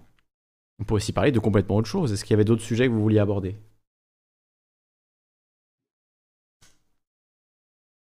Visiblement pas. Euh, Alors juste, oui, euh, s'il faut parler d'Assange, euh, je vais juste dire que je le soutiens absolument. Hmm. Je pense que moi, de mon niveau, je sais pas quoi faire pour Est-ce que tu peux te, te rapprocher un petit peu de ton micro? Oui, voilà, c'est mieux. C'est beaucoup mieux. Voilà, je ne sais pas quoi faire pour lui à mon niveau, surtout que je ne suis pas dans un état psychologique très stable, on va dire ça comme ça. donc, donc il faut que je m'occupe de moi-même. Mais Assange, je le soutiens vraiment. Je trouve que c'est scandaleux ce qui lui arrive, même s'il avait été auteur de viol réellement. Voilà. Hmm. Oui, parce qu'en fait, c'est vrai que ces accusations de viol, finalement, elles n'ont rien à voir avec euh, ce qu'il a pu faire par ailleurs. Et à la limite qu'il aille en prison en Suède pour ce viol qu'il a, qu'il a commis, s'il en avait été reconnu coupable, ce qui n'est pas le cas, encore une fois, bien, on, pourrait, on pourrait dire, bon voilà, c'est, quelque part c'est légitime. Mais là, il est accusé de rien du tout, en fait. Il a il paye en fait pour avoir révélé des vérités euh, dérangeantes sur le monde. C'est, disons les choses clairement en une phrase. C'est évident. Ce qui est, extrêmement triste, euh, c'est euh, que le gouvernement français, qui n'arrête pas de dire nous sommes pour la liberté d'expression en parlant des caricatures Charlie, ne, fait pas un geste, alors qu'il me semble, je dis peut-être des conneries, mais qu'il a de la famille en France et qu'on pourrait l'accueillir euh, au niveau, euh, enfin, il y aurait des légitimités à l'accueillir. Hmm. Bien sûr, mais comme tout comme Snowden hein, d'ailleurs, euh, il y avait eu la même chose avec Snowden à qui on avait refusé le l'asile alors qu'il l'avait qu'il avait demandé. Alors je vous vous mets un lien. C'est une opération qui s'appelle l'opération APA. Euh, pour euh, essayer de, faire quelque chose pour Julian Assange, puisque tu posais très justement la question, Christ, de qu'est-ce qu'on peut faire pour aider Julian Assange. C'est une opération à laquelle je voulais participer, malheureusement, j'ai pas eu vraiment le temps. Euh, donc, J'essaierai de le faire là dans, les, jours qui viennent, mais si ça vous intéresse, c'est une, action euh, sur les réseaux sociaux, je vous en dis pas plus, il faut rentrer dans le serveur, voir avec les, admins pour qu'ils vous acceptent dans l'opération, donc il faut discuter avec eux, ils vous expliqueront tout en, détail. Il y a une session euh, d'explication et d'accueil à midi et demi et à 21h euh, tous les jours, donc pour avoir accès au serveur, avoir accès à, l'opération, voilà, c'est dans le but de faire parler d'Assange et d'avoir euh, une action euh, militante sur les réseaux à son sujet pendant les 2-3 dernières semaines qui restent, puisque son jugement, on l'aura le lundi 4 janvier. Et justement, le lundi 4 janvier, on fera évidemment une émission euh, sur le verdict dans l'affaire Assange et sur les suites qui attendent Julian Assange. On espère évidemment une bonne nouvelle, mais malheureusement, il y, y, a peu de chances qu'elle arrive avant cette date. Et même à cette date, ça fait quand même assez peur l'avenir d'Assange. Je vois qu'il y a l'ours qui nous rejoint. Salut à l'ours. Salut, salut. Salut. Tu voulais parler de Julian, de Assange, peut-être? Non, non. Non, pas du tout. J'étais en ronde depuis tout à l'heure, euh, je vous écoutais. Et... Mais bon, euh, il y aurait trop de points sur lesquels j'aurais bien aimé revenir, mais, mais écoute, euh, c'est la radio libre, on est là pour ça. Hein. Ah. Tu n'es pas obligé de revenir sur tous les points, mais tu peux en choisir un ou deux et relancer le débat. Bon, alors, euh, celui qui me paraissait, euh, enfin, un des qui me paraissait les plus importants, c'est au niveau de la Bible, au niveau des, traductions et tout ça. Il faut savoir que les textes, entre guillemets, sacrés ne sont pas traduits, ils sont tous interprétés.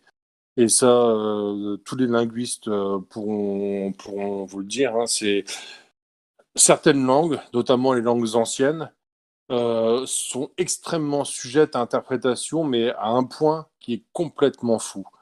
Je vais donner un exemple, pareil, euh, parce que je ne m'y connais pas spécialement en hébreu et tout. J'ai vu quelques conférences assez intéressantes sur ce sujet. Je vous conseille d'ailleurs, il y a une conférence gesticulée qui s'appelle La décroyance. Euh, mais on prend par exemple euh, le chinois, le mandarin. Euh, toi qui connais Mose, donc qui, qui, vit en Chine, un jour est venu, puis il me dit, je lui ai demandé comment ça allait, il m'a fait Oh, oh maman, un truc comme ça. Ça veut dire cheval, cheval, tigre, tigre. Démerde-toi avec ça. En gros, ça veut dire ouais, ça va plus ou moins bien, tranquille. Donc, quand on voit la traduction littérale, comment qu'elle est, et la traduction au niveau du contexte, ce qu'elle peut être, tous les textes sacrés, en fait, on peut leur faire dire absolument tout ce qu'on veut. L'intérêt d'une religion, c'est de fédérer les gens. Si tu as un psychopathe en face de toi qui a envie de buter des gens, va tuer du non-croyant. Et tu, tu, tu chopes le mec. Si en face de toi, tu as quelqu'un qui est complètement pacifiste et qui croit aux valeurs humaines, à l'empathie et tout, il ne faut surtout pas tuer, aime ton prochain. Et voilà, un de plus. Et c'est comme ça que c'est comme ça que ça a marché depuis depuis depuis que l'humanité humanité, même quand on regarde en, en socio-anthropologie, même à l'époque des premières tribus des Australopithèques et tout ça, ils avaient un chef, euh, on va dire un chef euh, de guerre, et un chef spirituel, le chaman. Et le chaman prodiguait la religion, les croyances et tout. C'est juste, c'est juste pour pouvoir, entre guillemets, tenir le peuple. L'émergence des grandes religions monothéistes euh, ont, bah, ces, ces, grandes religions ont émergé justement bah, parce que euh, on s'est multiplié en tant qu'humain et on s'est fédéré en tant que groupe.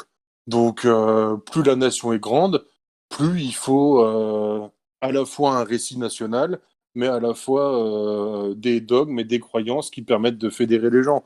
C'est basiquement c'est des outils de pour asseoir son pouvoir. Donc après, beaucoup de religions donnent des donnent des préceptes et des dogmes assez nobles que je ne pourrais pas contredire. Et je veux dire, pas, je ressens pas le besoin de croire personnellement, mais j'en voudrais pas à quelqu'un qui, qui, pourra croire. Mais il faut quand même se rendre compte que à la base, tous les textes qu'on parle, la Bible, toutes les Bibles que n'importe qui euh, d'entre vous aurait pu lire, n'a pas été imprimé par Dieu. Ça a été imprimé par des humains. Ça a été traduit par des humains. Ça a été donc dans tout ça, admettons qu'il y ait un Dieu, bah déjà le texte d'origine, personne ne l'a. Donc euh, tu voudrais dire par là que peu importe le livre euh, d'une religion cornée, c'est pas la vraie religion. Y a-t-il seulement une vraie religion? C'est une vraie religion. Enfin, c'est des gens qui ont, qui ont propagé ça et tout. Celui qui l'a créé. Maintenant, maintenant c'est ce que je dis factuellement. je pense que sur, sur toute la planète, Peut-être qu'au Vatican, ils ont accès au bouquin original, hein, mais ça m'étonnerait parce que les religions monothéistes sont, sont là bien avant le, Vatican, mais bon, admettons.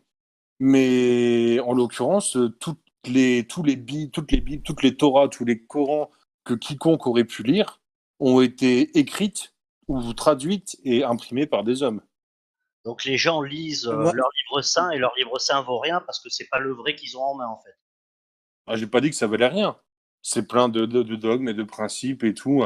Ça, après, euh, chacun décide de croire en ce qu'il veut ou pas. Moi, j'ai ma croyance. Hein. Ma croyance, euh, elle est dans la science. Donc, euh, je prends ça pour argent comptant. Malgré le fait que la science n'explique pas tout, je pars du principe qu'elle n'a pas encore réussi à l'expliquer. Mais ça reste une croyance. Je n'ai pas, pas toutes les réponses. Mais le fait est que toutes les religions restent uniquement dans la croyance. D'un point de vue factuel, personne n'a lu un livre qui avait été écrit par Dieu, en directement, tu vois, en première main. Personne. Peut-être qu'il n'existe pas. Mais c'est ce que je dis. Mais peut-être qu'il existe, on n'en sait rien. Alors, puisqu'on bah, parlait tout à l'heure de, des traductions, etc., euh, il y a, y a l'islam qui est assez euh, intéressante sur ce point, dans le sens où le texte originel, il est en arabe littéraire, et ce texte, a priori, il n'a pas tant changé que ça, et on le lit toujours dans la même langue, en tout cas pour ceux qui parlent évidemment l'arabe littéraire et qui, et qui le lisent. Euh, voilà, est-ce que vous savez quelque chose là-dessus? J'ai toujours trouvé ça intéressant, le fait que, contrairement à la Bible, euh, le, Coran est dans une langue qui est toujours parlée aujourd'hui par beaucoup de gens, toujours étudiée par, par énormément de gens, et qui est compréhensible en fait par beaucoup de croyants. Oui, en fait, euh, la particularité de, l'islam, c'est que le Coran, c'est le seul texte religieux, si tu veux, qui n'a pas été touché, retouché par, par l'homme. Parce que tu peux avoir une preuve de ça, c'est tu vas au Capi, dans le musée d'Ocapi, je crois, et il y a une, euh, un, un, exemplaire du Coran qui date de 1300, je sais pas quoi. Et c'est exactement le même que maintenant, il n'y a rien qui a été changé. Tu prends par exemple une Bible de d'avant, tu vois qu'aujourd'hui, il y a, il y a eu changé.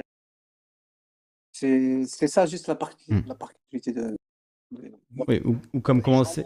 Comme commençait à le dire l'ours aussi pour l'hébreu, euh, même si tu pratiques l'hébreu, que tu lis l'hébreu, euh, lire l'hébreu biblique avec toutes les interprétations possibles, avec le découpage en lettres, en syllabes, en mots, les chiffres qui correspondent à chaque lettre, à chaque syllabe, etc. Enfin, il y a voilà, un degré, des multiples degrés de lecture qui sont euh, complètement invitables aujourd'hui par 99,9% des croyants. Et Karim, le Coran, tu peux le lire en français, il est traduit. Hein il est Ce qu'il disait, c'est qu'il n'a pas été changé. Il n'a pas été changé, tu vois, c'est ça que je voulais. Oui, mais il est quand même euh, sujet à interprétation. C'est ce que je reproche à tous les textes, euh, les textes euh, sacrés, c'est qu'ils s'auto-expliquent. Donc, si, si tu as un problème avec un truc qui est énoncé, ben, tu auras la réponse dans le même ouvrage. C'est comme si. Voilà. C'est comme si moi je te balançais. Je crois pas, là, je ne suis plus, là, j'ai pas. En, gros, c'est comme, si, c'est comme si je te disais euh, la Terre est plate. Alors, je vais te donner ma source. Ma source, c'est moi. Et crois-moi, parce que moi, je le dis. En gros, c'est, enfin, je extrêmement grossier, mais, mais c'est ça le principe. Les textes religieux s'auto-expliquent. Hmm. Si tu as une, objection à faire, tu trouveras la réponse dans le même texte. C'est d'ailleurs pour ça qu'il y a autant de versets qui peuvent se contredire. C'est parce que euh, les trucs s'auto-expliquent. Donc, quelque part, euh, euh, et quand ça ne s'explique pas spécialement, on fait appel à ta foi. Parce qu'il faut. Oui, oui, oui. Non, moi je voulais juste. Il y, a un, côté circulaire de c'est vrai, c'est vrai parce que c'est écrit, c'est écrit donc c'est vrai quoi. C'est et comme c'est dans le livre, c'est vrai. C'est vrai parce que faut, savoir lire. Ça n'a pas été altéré par le temps, voilà. C'est seulement ça que je voulais oui, que le texte, au niveau même de, l'écriture euh, dans la langue arabe, effectivement, n'a pas été changé et que techniquement, beaucoup de, beaucoup de personnes qui sont arabophones. Alors, l'arabe littéraire est peut-être différent de l'arabe euh, euh, vulgaire, on va dire, donc je pense qu'il faut quand même faire des études pour pouvoir lire le Coran original. En fait, si tu veux, oui. au Maghreb, en fait, au Maghreb, c'est-à-dire que le Maroc, l'Algérie et la Tunisie, c'est un, un, arabe, mais c'est pas l'arabe littéraire, c'est un arabe qui est mélangé c'est un peu mélangé. Il mmh. mélange avec du berbère, il mélange avec du français, avec de l'espagnol. c'est pas vraiment. L'arabe littéraire, c'est l'Égypte et le Moyen-Orient, mmh. de l'Arabie Saoudite. Mmh. C'est ça la différence littéraire. c'est vrai qu'en France, il n'y a, a, que des Maghrébins. C'est ça que. Alors, alors moi, moi, moi, je te rassure, Lisandre, pour l'arabe, il y a exactement les mêmes problèmes. Hein. C'est des traductions c'est d'une complication, mais, mais sans, sans, nom. Hein. C'est euh, à, la base aujourd'hui, quand, euh, quand moi je vais au Maroc et que j'en profite pour essayer de euh, d'interroger les, les, gens de la mosquée de Casablanca là sur sur des, des interprétations que je comprends pas parce que j'arrive pas en disant voilà moi je pense que que j'ai trouvé etc. Je leur dis pourquoi il y a la même racine pour le mot oncle, le mot, le mot frère, etc. Euh, et, et, le troisième mot qui, qui, a la même racine, eh ben, euh, il, veut dire, euh, il, veut dire quelque chose mais qui n'a rien à voir. Alors que si je l'interprète différemment, ça change tout, tout le sens du verset. Eh ben, euh, eh ben, le problème que j'ai, numéro un, c'est que on s'en réfère à des autorités un petit peu comme, euh, comme le clergé, c'est-à-dire que on, on m'oriente vers euh, les, les, sages égyptiens, les, savants, mmh. ouais, les, les, savants égyptiens, etc. Sauf que euh, très rapidement, tu vois que tu ne rentres pas dans, dans, la lignée des savants égyptiens si tu, si tu y vas trop fort. Alors, c'est quelque chose que je respecte énormément parce qu'il y a des gens très courageux qui, qui arrivent à, à remettre des, des, choses vraiment euh, admises euh, parmi les savants égyptiens, mais quand tu vois les colloques, c'est, ça se transforme un peu en, en oui, ben toi, tu es plutôt de cette école-là, ou, ou bien tu es plutôt de, de telle école. Et, euh, et, quand, quand, je vois ce genre de discussion entre l'école de tel savant, l'école de tel savant, je me dis, ben, je, me, je, me, je commence déjà à m'égarer d'une certaine façon, tu vois. Je, je m'éloigne de ce que je cherche, moi. C'est des, des, écoles d'interprétation, on pourrait dire. Ben, ben c'est ça le problème, mmh. c'est que euh, après il y, a des, y a des argumentations, il y en a qui aiment bien euh, essayer de faire de la numérologie pour essayer de voir une autoconfirmation euh, par, mmh. par, les nombres à l'intérieur, etc. Et euh, t'en as qui te disent direct orientation Arabie Saoudite pour savoir la vérité. Mmh. et, et, et c'est très très difficile à tel point que quand, quand j'ai entendu ta question, je me suis dit, ben, même si on considère que c'est une langue encore vivante, moi d'ailleurs pour pour, euh, pour essayer de départager d'une façon la plus objective possible certains textes en arabe, j'ai essayé de poser la, question qui qui, qui, qui, je ne savais pas, ne se pose pas, c'est euh, d'où vient l'arabe? Et euh, quand, quand j'ai commencé à poser les origines de l'arabe, la construction de l'arabe, etc., les, les, langues plus anciennes, et eh ben, ça, en religion, c'est un, un, énorme problème. On, te, on refuse pratiquement d'aborder ce sujet-là. C'est très rare. Et là, là, tu passes de, quelques millions d'individus qui, qui, essayent de, de développer ce savoir-là. Euh, quand tu passes à, la naissance de l'arabe, à ses bases, etc., ben, tu passes à quelques centaines. Et, du coup, ben, là, tu ça, rétrécit énormément, énormément le, sujet. C'est comme s'il fallait garder quoi, une, aura spécifique de l'arabe comme langue de Dieu ou comme langue qui finalement viendrait de Dieu. Il n'y a pas cette idée-là derrière? Le, Derrière la volonté de ne pas parler des origines de la langue? Ben, oui, voilà, c'est surtout la peur d'avoir un texte euh, écrit euh, avec des origines euh, d'alphabet polythéiste. Je pense que c'est ça la plus grande peur, parce que quand, quand, je fais montrer un texte en démotique égyptien, c'est-à-dire l'abréviation des, des, hiéroglyphes après les coptes, etc., il y, a, y a, y a, énormément de textes en démotique qui sont écrits, qui ressemblent énormément à l'arabe. Si tu les fais montrer à un arabe, eh ben moi c'est ce que j'ai fait. J'ai des Arabes qui m'ont dit ah je sais pas c'est quoi cette écriture, ça ressemble énormément à l'arabe. Je peux vous mettre la photo si vous voulez. Et mais euh, mais par contre j'arrive à lire certains mots. Et le gars une fois que je lui dis ben fais-moi montrer les mots que tu arrives à lire, il me dit ah là il y a ce mot là, là il y a ce mmh. mot là. Et, après quand je lui dis que c'est du démotique égyptien, euh, moi, ça m'est arrivé que la personne tourne les talons et s'en va en courant. Mmh. se, dit, mais qu'est-ce que j'ai fait, quoi? Et, euh, et après, et, mais, parce que on, on, touche à la matrice d'une certaine façon quand tu construis toute ta vie là-dessus. Moi, moi, je le comprends tout à fait. Hein, quand tu as tout un pays, une, une famille déjà c'est quelque chose, mais quand tu as tout un pays, une, une, une, vie sociale qui s'organise, une, solidarité qui s'organise autour d'une religion, un, un, rapport à l'histoire qui s'organise autour d'une religion, etc. Je veux dire, quand tu arrives et que tu titilles les bases de ça sans, sans, sans vouloir à mal, moi j'essaie juste d'avoir un maximum d'objectivité sur un terme que je trouve euh, qui, me pose, qui, qui, me pose, problème. Est-ce que Mani, t'as pas un esprit trop scientifique pour la religion?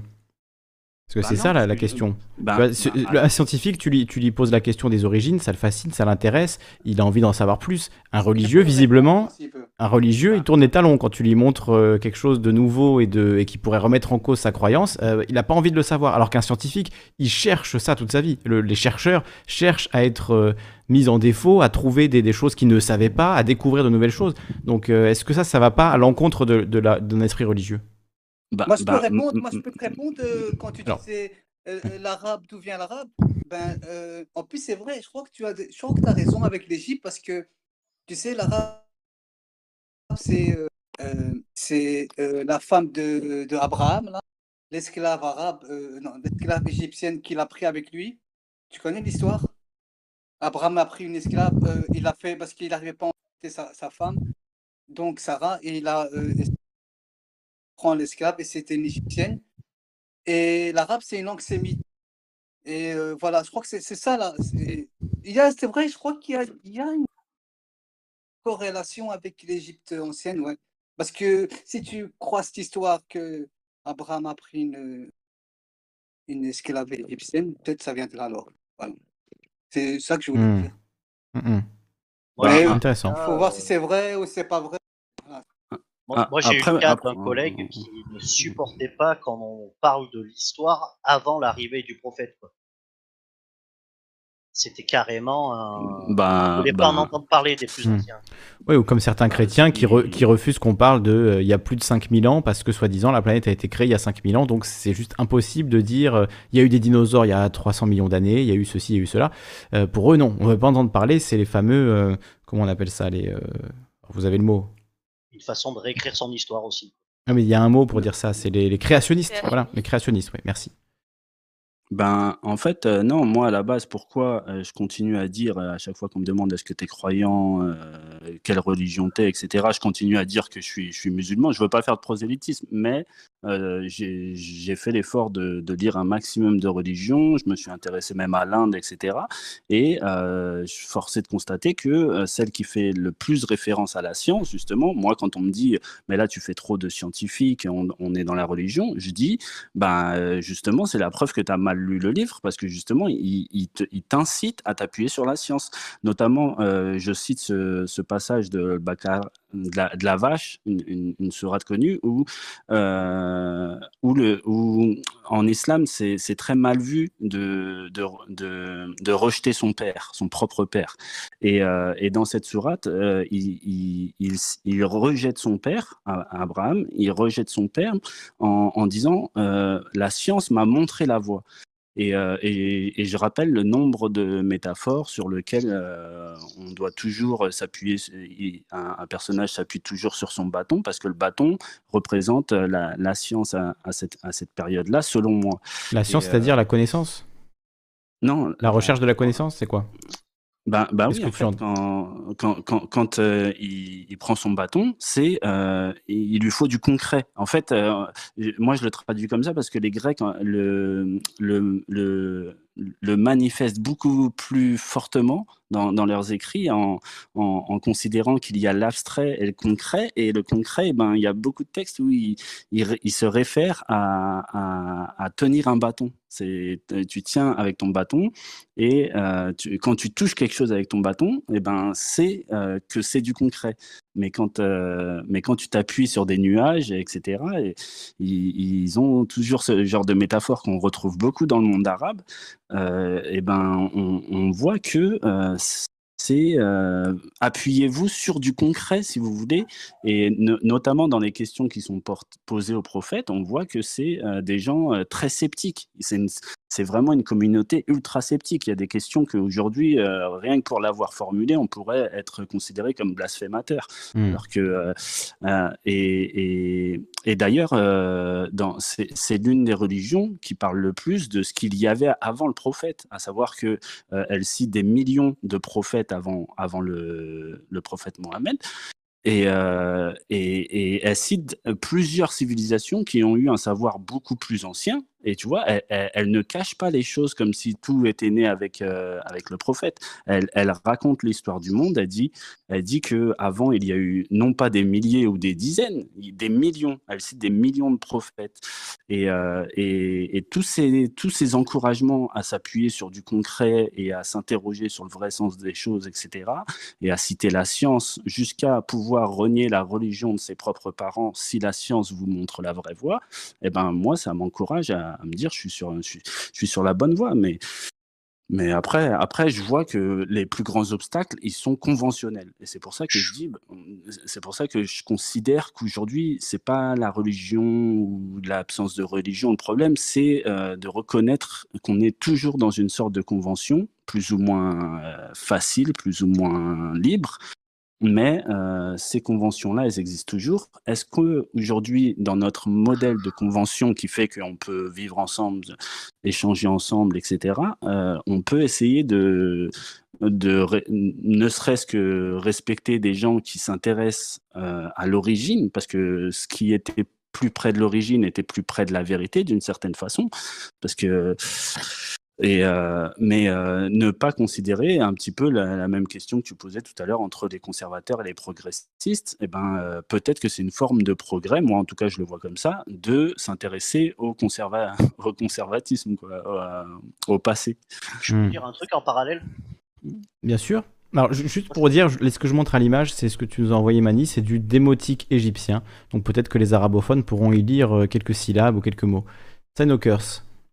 Oui, non, mais moi, ça me fait penser à, euh, par exemple, euh, le péché originel où tu as Adam et Ève, et tu as, comment elle s'appelle, Ève, qui, euh, qui ose manger le fruit de l'arbre de la connaissance, ce qui nous renvoie quand même à un obscurantisme et qu'il faut refuser toute connaissance aussi. Alors, c'est la connaissance du bien et du mal. C'est le fruit de la connaissance du bien et du mal. Enfin, c'est une interprétation en tout cas. Comment...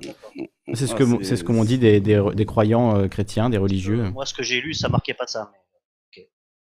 Ça, ça, pour moi, c'est des textes qui remontent beaucoup, beaucoup trop loin pour euh, réussir à être interprétés. C'est un travail de fou. Ne serait-ce que moi, l'histoire du voile, quand je la vois, euh, qui, est, qui, est, énormément reprise dans toutes les, dans beaucoup de textes grecs. Et pour moi, elle était admise dans cette région-là que ah, c'est euh, dommage que je l'ai pas sous les mains. C'est euh, euh, un texte grec de Clément d'Alexandrie qui utilise énormément. C'est un, livre du, premier siècle avec après Jésus-Christ. Euh, ça s'appelle l'estromate. Il est là. L'estromate. Et eh ben, Clément d'Alexandrie. Et eh ben, il utilise plein de fois la métaphore du voile euh, pour euh, exprimer euh, la relation avec la, la, vérité. En fait, c'est, c'est, on, on, met un voile pour, pour, pour cacher la vérité. Et, euh, et une fois qu'il a expliqué euh, la relation entre le voile et la vérité, euh, qu'aujourd'hui on utilise pour jouer à Kolamaya, je veux dire, on se met un voile sur les yeux pour jouer à Kolamaya, on comprend la, la métaphore de, de, de, ne pas voir la vérité. Et d'ailleurs, dans la caverne de Platon, ça ne nous pose pas de problème de dire que quelqu'un peut, être, euh, via sa vision, euh, désorienté sur, sur la vérité. Mais sauf qu'après, euh, dans, dans les stromates, Clément d'Alexandrie, eh ben, il reprend cette euh, allégorie du voile pour plein d'autres choses, tout en gardant le lien avec, avec l'aletheia, le fait de... Aletheia, c'est le. On, on, dit que c'est traduit par le mot vérité, sauf que la vraie traduction, c'est le désoubli. Après, je veux pas faire le lourd, euh, mais, euh, mais, mais tout ça pour vous dire que si derrière ça, dans le Coran, moi je vois des allusions au voile, eh ben, j'interprète et j'interprète le texte euh, de façon très différente de, de, ce qui est fait aujourd'hui. Et, euh, et c'est le genre. Moi, je vais donner mon avis. C'est le genre d'exemple que. Moi, je peux donner mon avis, s'il te plaît. Non, mais après, c'est pas une question d'avis, que... c'est une question non. de. Écoutons ouais. quand même l'avis de Karim. Ouais. Euh, mon avis, c'est que il euh, n'y a rien à dire. Voilà. La France, elle est catholique. Elle est les catholiques sont des gens qui supportent pas qu'il y a une autre religion qu'eux. Voilà. Oh et non, même, bah non. malgré, attends, mais je peux, malgré 1789, malgré droit de l'homme, malgré tout ça, la France, elle a rayonné avec les lumières et tout ça. Euh, C'était vraiment les meilleurs, les Français. Et puis, euh, et, mais ils sont restés catholiques. Pourquoi? Parce que regarde en Angleterre, c'est des protestants les protestants, c'est totalement différent des catholiques. Eux, ils, euh, ce qui compte, c'est l'argent et euh, ils, ils, sont tolérants envers les autres religions, c'est qu'ils s'en foutent en fait euh, des autres religions, tu vois. Ils, peuvent accepter, pas qu'ils acceptent, mais bon, euh, ils s'en foutent en fait. Et tu vois bien que, voilà, tu as vu la différence? Regarde, que... tu vas en Angleterre, Karim, tu, vois des tu catégorises un peu là, mais vas-y. Karim, c'est un peu essentialisant, oui. Tu vois, attends, tu vas en Angleterre, tu vois une, une, femme policière qui porte le voile et qui arrête les gens. Ça, c'est juste. Oui. Une chose impensable en France. Ou en Hollande, hein, par exemple. Mais en quoi une femme voilée, ce serait quelque chose de bien J'aimerais comprendre. Non. C'est pas, pas le fait qu'elle soit voilée qui est bien ou mal, c'est le fait qu'en fait tout le monde s'en fout qu'elle soit voilée. C'est ça, moi c'est ça que je trouve bien en fait, c'est que ça n'a pas d'importance qu'elle soit voilée. Quoi. Et ça c'est les racines catholiques de la France. Et... Moi je, j'avais jamais fait le lien. Euh... Ah bah c'est ça, c'est ça. Moi je ouais. pense euh, truc. Et malgré euh, tout ce qui s'est passé en France, la France, elle, elle a gardé des, un truc catholique, mais pas, anglo, pas tout le cas, mais juste un petit peu, quoi. Genre, pas d'autre chose que. Tu comprends C'est vrai. Oui. Bah aujourd'hui, c'est, c'est, il y a le, il y a la laïcité, il y a quand même, enfin, la, la France n'est plus un, ouais. n'est plus un État officiellement catholique. Malgré, il reste, regarde le, le voile. Mais regarde le voile, c'est juste pour ça en fait que je dis ça, c'est à cause du voile. Le voile, il a montré que voilà, la France a garde des, des trucs catholiques. Non, non. Le, Moi, j'aimerais poser une question, les gars. Pour vous, c'est quoi le voile? Qu'est-ce que ça représente? Un vêtement Oui, mais euh, quel symbole ça a?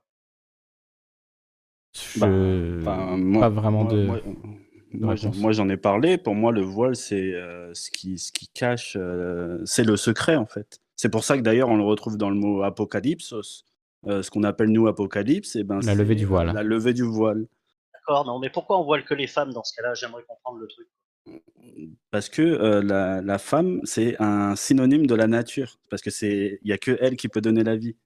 Donc, euh, si tu euh, gardes le secret sur les secrets de la, nature, si tu gardes les secrets de la nature, eh ben, euh, si tu veux le, manifester d'une façon métaphorique, eh ben, tu, tu, mets un voile sur, sur ta femme. Mais c'est, encore une fois, moi, je pense que c'est une interprétation métaphorique qui veut qu'on garde le secret sur, le sur le, les richesses du territoire.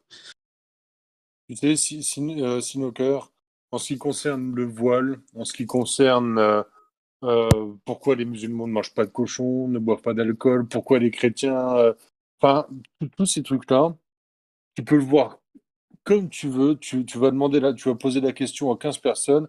Chacun aura son, sa petite interprétation. C'est jamais clairement, oui, euh, voilà. jamais clairement défini. Donc euh, voilà. En ce qui me concerne, à l'heure actuelle, en France, l'utilité du voile, c'est simplement de faire un outil de clivage qui permet du communautarisme. De gueuler sur. Euh, hein, tu vas avoir, dès qu'il y a un truc avec des voiles ou le burkini et tout, tu vas avoir un troll de compète, un troll professionnel qu'on appelle polémiste, tel Zemmour qui va commencer à balancer ses conneries. Il va vendre du bouquin. Tu auras la mamie, la mamie qui est catholique qui dira ah oui, mais quand même, c'est vrai que chez nous, on est plus comme ça et tout, ça se fait pas. Et voilà. Et les gens vont se friter entre eux, tu vois, pour, ces conneries. Au lieu de vraiment euh, chercher où, est, où sont les, vrais problèmes, euh, où sont les vrais problèmes euh, qui sont qui attraient au peuple. C'est toujours pareil, c'est des bons outils de propagande. Si c'est pas le voile, ça va être le burkini. Si c'est pas le burkini, ça va être encore un autre truc polémique et encore un autre, encore un autre. Justement, si on oublie les polémistes, le voile est permis en France, il me semble. Bah oui. Dans de moins en, de moins, en moins d'endroits. Euh, tu n'as pas, le droit d'avoir. Euh, pas le droit d'avoir le voile intégral quand tu es en voiture pour des questions de sécurité. Bon, ça, euh, forcément. Le, voile intégral est interdit dans l'espace public, hein, burqa et autres. Oui, il y a des, pour des questions de sécurité, mais pour, des questions de sécurité. Pas forcément mais pourquoi en Angleterre, en Angleterre, pourquoi Pourquoi Non, non, on parle du voile intégral. Oui, moi, je parlais du voile tout court. Mais il y a aussi, il y a aussi l'exemple du burkini qui a été, euh, qui a été interdit sur certaines plages en France par, par certains maires. Donc il y a quand même, il y a quand même une question politique autour du voile qui, à mon avis, euh, est effectivement. Euh, le voile intégral pose problème, je suis d'accord. Le voile intégral, mais même le voile normal. Encore récemment, il y a eu des, des appels à interdire le voile dans l'espace public, dans les médias. Moi, ça me dérange pas non plus. Si je, si je, peux, me, si je peux me permettre, euh, il y a quelque chose de fascinant là-dessus. Je voulais pas lancer le débat sur le voile, je m'excuse, c'était juste un exemple. Hein. J'aurais pu prendre la lapidation, qui pour moi a une origine étymologique qui, qui, qui réfère plus à l'exil. Mmh. Euh, mais euh, mais mais il y a quelque chose de fascinant dans cette question du voile, euh, comme vous en parlez là, c'est que on, on, on, parle énormément du voile en Occident et on a ce problème que, qui a été cité en début d'antenne, Julian Assange, la révélation des secrets. Et au moment où on demande à, cesser de, porter le voile, au moment où certains euh, interprètent ça comme une ère apocalyptique, et qui encore une fois fait référence au voile, et on a cette, ce, rapport à, la vie privée, au secret euh, des États, des entreprises, etc., qui est levé.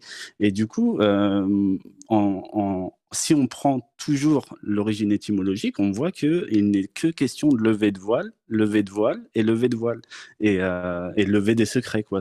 Et c'était juste une petite parenthèse que je voulais faire sur euh, une synchronicité, une coïncidence, vous appellerez ça comme vous voulez. Et euh, c'est tout. On va, va pas lancer le débat. Enfin, si vous voulez, on peut parler du voile, mais euh, je sais pas si c'est forcément euh, intéressant de lancer ce débat. Surtout qu'il y avait une question de, de Fafakam. Euh, J'aimerais que chacun puisse, chacun, chacune puisse répondre à cette question. Fafakam qui nous demande c'est la fin de l'année. Comment voyez-vous 2021 en essayant d'entrevoir du positif? Merci Fafakam. Fafakam, elle a compris que j'aimais qu'on parle du positif en essayant d'entrevoir du positif. Ce qui est plus dur, c'est vrai qu'après cette année 2020, euh, la suite ne semble pas réjouissante. Donc, euh, qu'est-ce que vous voyez sur l'horizon avec cette année, 2020 qui arrive dans 9 jours, 2021, pardon, euh, à la suite de cette année 2020 très difficile pour tout le monde? Donc, comment, le, comment vous voyez ça? Et en essayant d'avoir une petite emphase sur le positif, si vous en voyez, évidemment. Alors, on va faire dans l'ordre alphabétique, on va écouter tout le monde. Moi, je vais commencer. Tu veux commencer? Bon, d'accord, ok. Moi, je vois euh, le limogeage du ministre de l'Intérieur euh, Darmanin. Ok. Il va être viré. Alors attends, je vais, l'écrire dans prédiction parce qu'on a un onglet prédiction en bas qui est, pas très utilisé. Euh, mais si vous avez des prédictions, effectivement, vous pouvez les faire dans ce, dans ce chat, vocal, chat écrit. Donc je, mets prédiction de Karim. Limogeage direct sans parler Limogeage, quoi. Virer, genre, dégage. Allez, you're fire. You're fire. fired. Ok, limogeage. Donc, durant l'année, tu as. Tu, Voilà, en 2021, quoi. De Darmanin en 2021. le gouvernement Macron, je crois qu'il va tomber. Tout le gouvernement, carrément. bon, on reste sur Darmanin, je pense que c'est plus prudent. Tu as plus de chances que ça se, que ça se réalise. Qu'est-ce que tu vois dans cette année 2021 euh, Moi, je suis pas très bon en prédiction, mais je pense qu'on va être à nouveau confiné que Macron va nous péter tous les services publics en disant que c'est la meilleure chose à faire, qu'on va tout hmm. privatiser, et que bah, positivement, on sera, il y aura des vivants encore. C'est ce des... positif que je vois. Il y aura encore des vivants. Il y aura encore des gens en vie à la fin de l'année 2021. Ça, ok, on est content de l'entendre. Ça me fait un peu peur du coup euh, cette prédiction parce que je me dis il y a quand même une chance qu'il n'y ait plus personne à la fin de l'année. Donc. Euh. Bah non, justement. Non mais tu vois, vu que c'est une prédiction, c'est que tu t'engages sur, euh, tu vois, un pile ou face quoi. C'est tu, toi tu prédis qu'il y aura encore des gens vivants à la fin de l'année 2021. On en est quand même là quoi. On en est quand même à dire, voilà. Je, suis prêt à parier de l'argent là-dessus, très bien. Bon, en même temps, s'il y a plus personne, c'est sûr que tu perdras pas grand chose.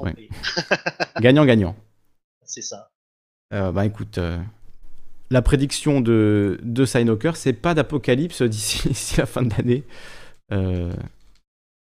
Non, c'est pas vraiment une prédiction au final. Une prédiction qui qui s'y approche un petit peu. Oui. Je dirais qu'il n'y aura pas de guerre civile en France en 2021. Pas de guerre civile. C'est vraiment des, ah, prédictions qui, donnent, hein. qui, donnent, envie. Je sais, mais j'ai l'impression que ce sera pas pour 2021. Peut-être pour un peu plus tard. Donc, euh, je, prends un risque, je sais. Prédiction de Christ. Pas de guerre civile en France en 2021. Et après, ça peut être vu de manière positive comme n'est pas. Oui.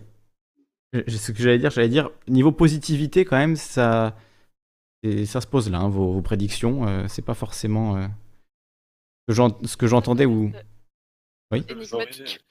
C'est, effectivement, c'est énigmatique et, et est-ce que ça va se. Bah, j'espère quand même que tu auras raison. J'espère que vos prédictions vont se réaliser. C'est, ce serait bien, ce serait pas mal. Mais quand même, ça en dit long sur euh, le, voilà, notre vision de l'avenir aujourd'hui, là, en cette fin d'année 2020. Euh, voilà, la décennie qui, va commencer officiellement euh, le, 1er janvier 2021, puisque vous ne le savez peut-être pas, mais officiellement, vu qu'il n'y a pas d'année zéro, l'année euh, l'année zéro de chaque décennie est en fait la dernière année de la décennie précédente, c'est-à-dire que 2020 est la dernière année de la décennie 2010, officiellement, même si pour moi ça n'a pas beaucoup de sens. dire, le, on ne, pense, on ne pense pas que les années 2000 commencent en 2001. Euh, voilà, l'année 2000 fait partie des années, des années 2000. Bref.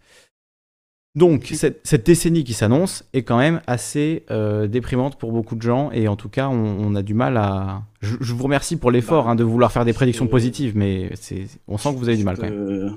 Moi, moi, moi, je peux faire la mienne. Vas-y.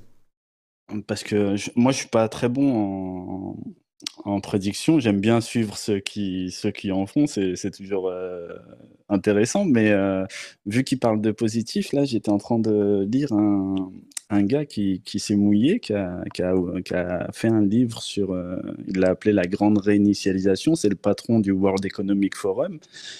le Great Reset.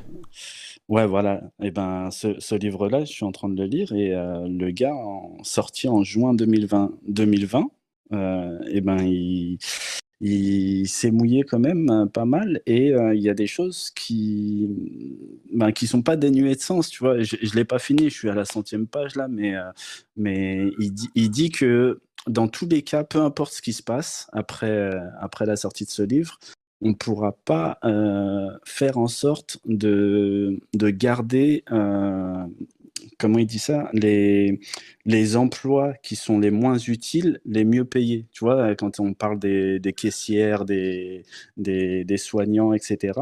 Après les politiques gouvernementales euh, qui vont être mises en place pour soutenir euh, la, la, sortie de crise, il, mmh. dit, euh, il dit on ne peut pas revenir dans une situation où euh, ceux qui étaient le moins payés, c'est eux qui ne pouvaient pas télétravailler. Et il dit ça, ça a sauté aux yeux de tout le monde. Et, euh, et c'est impossible que euh, les, les, pays riches euh, restent sur euh, cet état de l'état de avant avant le Covid quoi en, en, en, essayant de mettre des hmm. donc il, faudrait payer ceux qui seront en, en, présentiel comme comme on dit c'est le mot de l'année un distanciel et présentiel. Donc ceux qui sont obligés de travailler en présence physiquement de prendre des risques leurs salaires vont être revalorisés euh, parce qu'on ne pourra plus trouver de gens qui sont prêts à aller travailler en physique et à prendre des risques euh, à ce point-là. C'est ça, ça la prédiction, si je comprends bien? Ben, en, en gros, c'est pas une prédiction, c'est qu'il dit que euh, c'est du bon sens, que tous les économistes qui venaient sur les plateaux, etc., et qui, et qui défendaient le profit avant tout, eh ben, ils considèrent que post-Covid, eh ben, ça ne ça n'aura plus, ni queue ni tête. Quoi. Ça ne tiendra pas, parce qu'il y aura la question du climat qui va revenir, euh, la question du Covid qui sera passé par là, la pandémie mondiale, et euh, il dit euh, ça, va, ça va redistribuer les cartes au niveau social. Euh, assez lourdement, sachant qu'on est dans, un, dans un, une année 2021 qui va mettre en évidence une accélération des, des, automatismes à cause de la pandémie, justement. Et cette accélération technologique, elle va, elle va venir soutenir euh, le, la difficulté de revenir vers l'emploi. Donc, euh, on va avoir des hélicoptères monnaie. Et euh, ces hélicoptères monnaie, ils vont, ils vont essayer de marcher plus ou moins bien, mais aucun gouvernement, selon lui, ne pourra euh, relancer euh, son économie sans rajouter de la justice sociale. Mmh. Intéressant. Donc, l'économie ne sera pas relancée.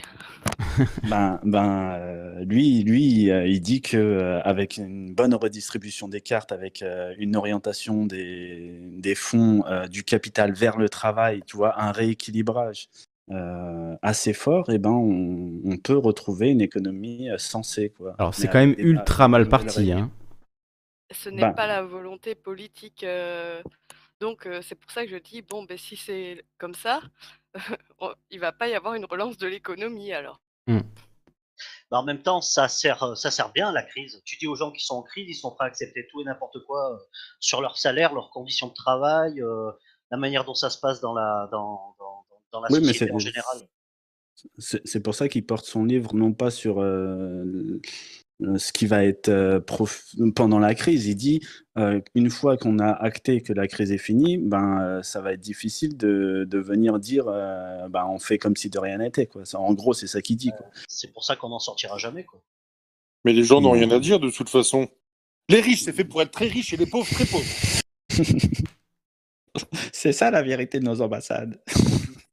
ça marche comme ça en plus. C'est ta prédiction, l'ours? Euh, non, c'est celle de Louis de Funès, mais bon, c'est toujours valable. Hein. C'est comme euh, je suis ministre, je ne sais rien faire. Hmm. C'est toujours valable. Est-ce que tu as une prédiction pour cette année 2021 euh, avec un, un, point positif, s'il vous plaît? Ou pas du tout? Pour 2021 Oui. Ouais, moi, je peux vous prédire qu'il va se passer plusieurs événements d'éducation populaire. C'est la seule chose que je peux prédire. Eh ben, c'est déjà pas mal. C'est déjà très bien même. Donc, on continuera les, effectivement les événements d'éducation populaire, les universités confinées ou déconfinées ou reconfinées. Euh, on n'hésitera pas évidemment. Donc ça, c'est ça, ça fait plaisir. Ça, c'est plutôt positif, effectivement, très positif même. Maintenant, j'ai une prédiction à faire euh, avant 2030. À mon avis, il y a tout qui va se casser la gueule d'ici là, mais c'est pas la peine de le marquer dans le Discord. Si ça produit, on n'aura plus accès à Internet.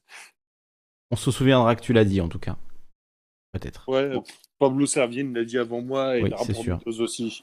Beaucoup de gens l'ont dit avant moi. Euh, donc l'effondrement d'ici à 2030, sachant que Pablo Servigne, je l'ai interrogé, euh, j'ai eu la chance de l'interviewer euh, lors d'une de ses venues en Corse. Il y a la vidéo sur la chaîne d'ailleurs, évidemment. et dans cette interview, je lui posais la question, voilà, quelle quelle distance il voyait l'effondrement et il m'avait dit ben, d'ici à 2020 et on était euh, mi-2019 je crois que je l'ai interviewé en, en avril 2019 en fait. C'était pas fin 2019 et effectivement beaucoup de gens euh, dans les commentaires à l'époque s'étaient moqués en disant ah 2020 mais 2020 c'est demain. Et en janvier je me souviens même de gens qui mettaient ben voilà on est en 2020 hein, il s'est rien passé. Et depuis j'ai des commentaires qui disent ah ben Tiens, finalement, il n'avait pas tort, Pablo Servigne, en parlant d'effondrement et de changements drastiques euh, d'ici à 2020. Et je pense pas qu'il n'avait pas prédit, le Covid, évidemment, mais il avait prédit qu'en fait, on, était à un point de rupture. Et effectivement, avec, euh, le Covid, euh, voilà, on a vu une année quand même qui était extrêmement différente du passé. Il y avait vraiment un point de un avant et un après, comme on dit. Donc là-dessus, Pablo Servigne avait quand même vu juste en, en parlant de dès 2020. Bah, si je me souviens bien, il avait dit, euh, il avait dit euh, possiblement avant 2020, certainement avant 2030. Exactement, c'était ça, oui, tout à fait. Donc, euh, avec une grosse notion de doute et tout, mais moi je suis persuadé que l'effondrement, enfin, je veux dire, ça fait déjà 5 ans qu'on. C'est long, hein, ça fait déjà 5 ans que qu'on est vraiment sur une pente, et si c'est pas un peu plus, mais que là, ça commence à se voir de façon extrêmement c'est assez palpable hein, euh, quand on regarde nos, nos hivers, quand, on regarde, euh, quand on regarde les insectes, quand on regarde euh, Et même tout ce qui est social, à l'échelle sociale, à l'échelle des tensions diplomatiques mondiales et tout, enfin, ça pue, quoi. Ça pue. Ben, ben d'ailleurs, vous parlez de prédiction, de radio libre et vous aviez commencé sur QAnon, mais euh, il y, en a qui en démordent pas là. Le ceux qui suivent le dossier Humo, pour eux, c'est début 2021, ça part, ça part en, en couille. Quoi. Ça y est, on y est. eux, eux, ils, ils, en démordent pas. Ça fait cinq ans que je me dis qu'ils vont repousser, ils vont repousser, mais euh, plus on s'approche et plus ils disent euh, préparez-vous, c'est entre janvier et, avril. Quoi. Entre janvier et avril 2021. Ah ouais, pour eux, c'est à 100% sûr. Ils ont même conseillé, et pourtant, c'est un, un, compte très, très euh, raisonnable sur, sur l'embrigadement, on va dire. Euh, ils ont même conseillé, si vous pouvez, si vous, vous devez quitter votre boulot, bah quittez-le. ils ont dit. Ouais, et faites des réserves aussi, non J'ai vu. Ouais, c'est ça. C'est mais et, euh, et, et même si je le prends d'un point de vue euh, Netflix, dans la réalité, tu vois, je me dis c'est peut-être un bon scénariste. Et ben franchement, il a il a des cojones parce que il a il, je crois qu'il va y aller jusqu'au jusqu'au 15 avril. il, va tenir son discours. Mmh. Oui, alors que bon, les QAnonistes, ils, avancent sans, cesse la date. Euh, c'était euh, fin octobre 2017, puis mars 2018, puis avril 2018, puis juillet, puis novembre, puis octobre, etc. donc euh, bon, on, en reparlera demain d'ailleurs de, de, QAnon. Je ferai sans doute demain sur, sur Magali Robin, l'émission. Donc sans doute demain en fin d'après-midi peu importe le temps qu'on attend, il se passera toujours quelque chose. C'est un peu ça, ouais. J'en parlerai demain justement parce que. Euh, non, mais elle avait annoncé justement que le 18, il y aurait des choses incroyables. Et en fait, elle a juste pris toutes les actus du, 18, tous les morts euh, dans le monde entier, des, un évêque japonais, un acteur de 76 ans, enfin des trucs qui n'ont rien à voir entre eux. Et en disant Regardez tout ce qui s'est passé le 18, j'avais annoncé que ça allait être fou. C'est dingue, c'est dingue ce qu'on est en train de vivre. Alors qu'en fait, c'est juste des, des informations random, quoi. Ça n'a aucun. Il n'y a aucun lien avec ce qu'elle annonçait avant, quoi. Ouais, mais c'est. On attend tous qu'il se passe un truc euh, qui nous tombe sur le coin de la gueule. Mais en même temps, est-ce que c'est pas ce qu'on pensait à l'époque de la Seconde Guerre mondiale ou à l'époque de la peste euh? Ouais, mais Et comme disait je sais plus qui dans un film, euh, le monde a-t-il vécu autrement qu'au bord du chaos? Hmm. Est-ce qu'il y a un seul moment où on s'est dit ouais ça va c'est cool tout va bien Non, je crois qu'on on est pessimiste à plus en vouloir quoi. Ouais. Non, puis, puis même, enfin je veux dire, si tu regardes, si tu regardes un peu au niveau des chiffres, euh, à l'échelle mondiale, bon, ça va être complètement tiré du chapeau, mais je ne dois pas être trop loin de la vérité. On estime que, par exemple, une femme se fait violer toutes les 4 secondes ou toutes les minutes. Euh, mmh. Enfin, des gens se font battre à mort, des gens. Donc, si tu mets comme ça et que tu ressors les chiffres, tu vois, vous voyez, aujourd'hui, le 21 décembre, il y a des milliers de, de femmes qui se sont fait battre, il y a des violés, et puis il y a des gens qui sont morts. Et... Bah, ouais, ouais, si tu bah... relances ça comme ça, relativement sur cette milliard de personnes, bon, ça se tient, quoi, ça va. Bah on, a, on a connu quelqu'un qui faisait ça, qui s'appelait euh, Pierre Jovanovic sur la radio. Exactement. Qui, qui, prenait les, les banques qui faisaient faillite tous les jours. Et euh, il faisait des listes de 40 banques, 60 banques. De, Pas que des banques, hein, il mettait toutes les entreprises qui licenciaient des gens en fait. Pas que les entreprises qui faisaient faillite, il faisait des listes de licenciements. Donc parfois les entreprises faisaient faillite, parfois c'était des licenciements économiques, parfois c'était euh, pour d'autres raisons. Et donc ça donnait des listes infinies effectivement de licenciements qui, étaient, qui faisaient mal au cœur. Mais euh, pour lui, c'était voilà, c'est l'effondrement de tout. Euh, tout est en train de se casser la gueule. Regardez, Santander qui ferme 300 bureaux, euh, Elf qui ferme ceci, qui ferme cela, etc. Mais c'est intéressant parce que tu te rends compte que l'information apparaît là où tu portes ton regard. Et c'est mmh. exactement le pouvoir des médias, c'est ils peuvent t'orienter sur ce qu'ils veulent. Mmh. Euh, quand ils prennent euh, les accidents de la route, ils peuvent en prendre trois dans la même journée. Et là, tu as tout le monde qui en parle dans la rue en disant c'est incroyable. Euh, les, carambolages. Oui. Mmh. Ouais, Alors que c'est un truc qui se passe toute l'année. Quand tu regardes les chiffres en statisticien, il se dit mais les gens sont fous. quoi. Oui, à partir du moment où tu as plus de 365 morts par an de quelque chose, il y en a plusieurs par jour. quoi. Donc... Bah oui, voilà. en moyenne.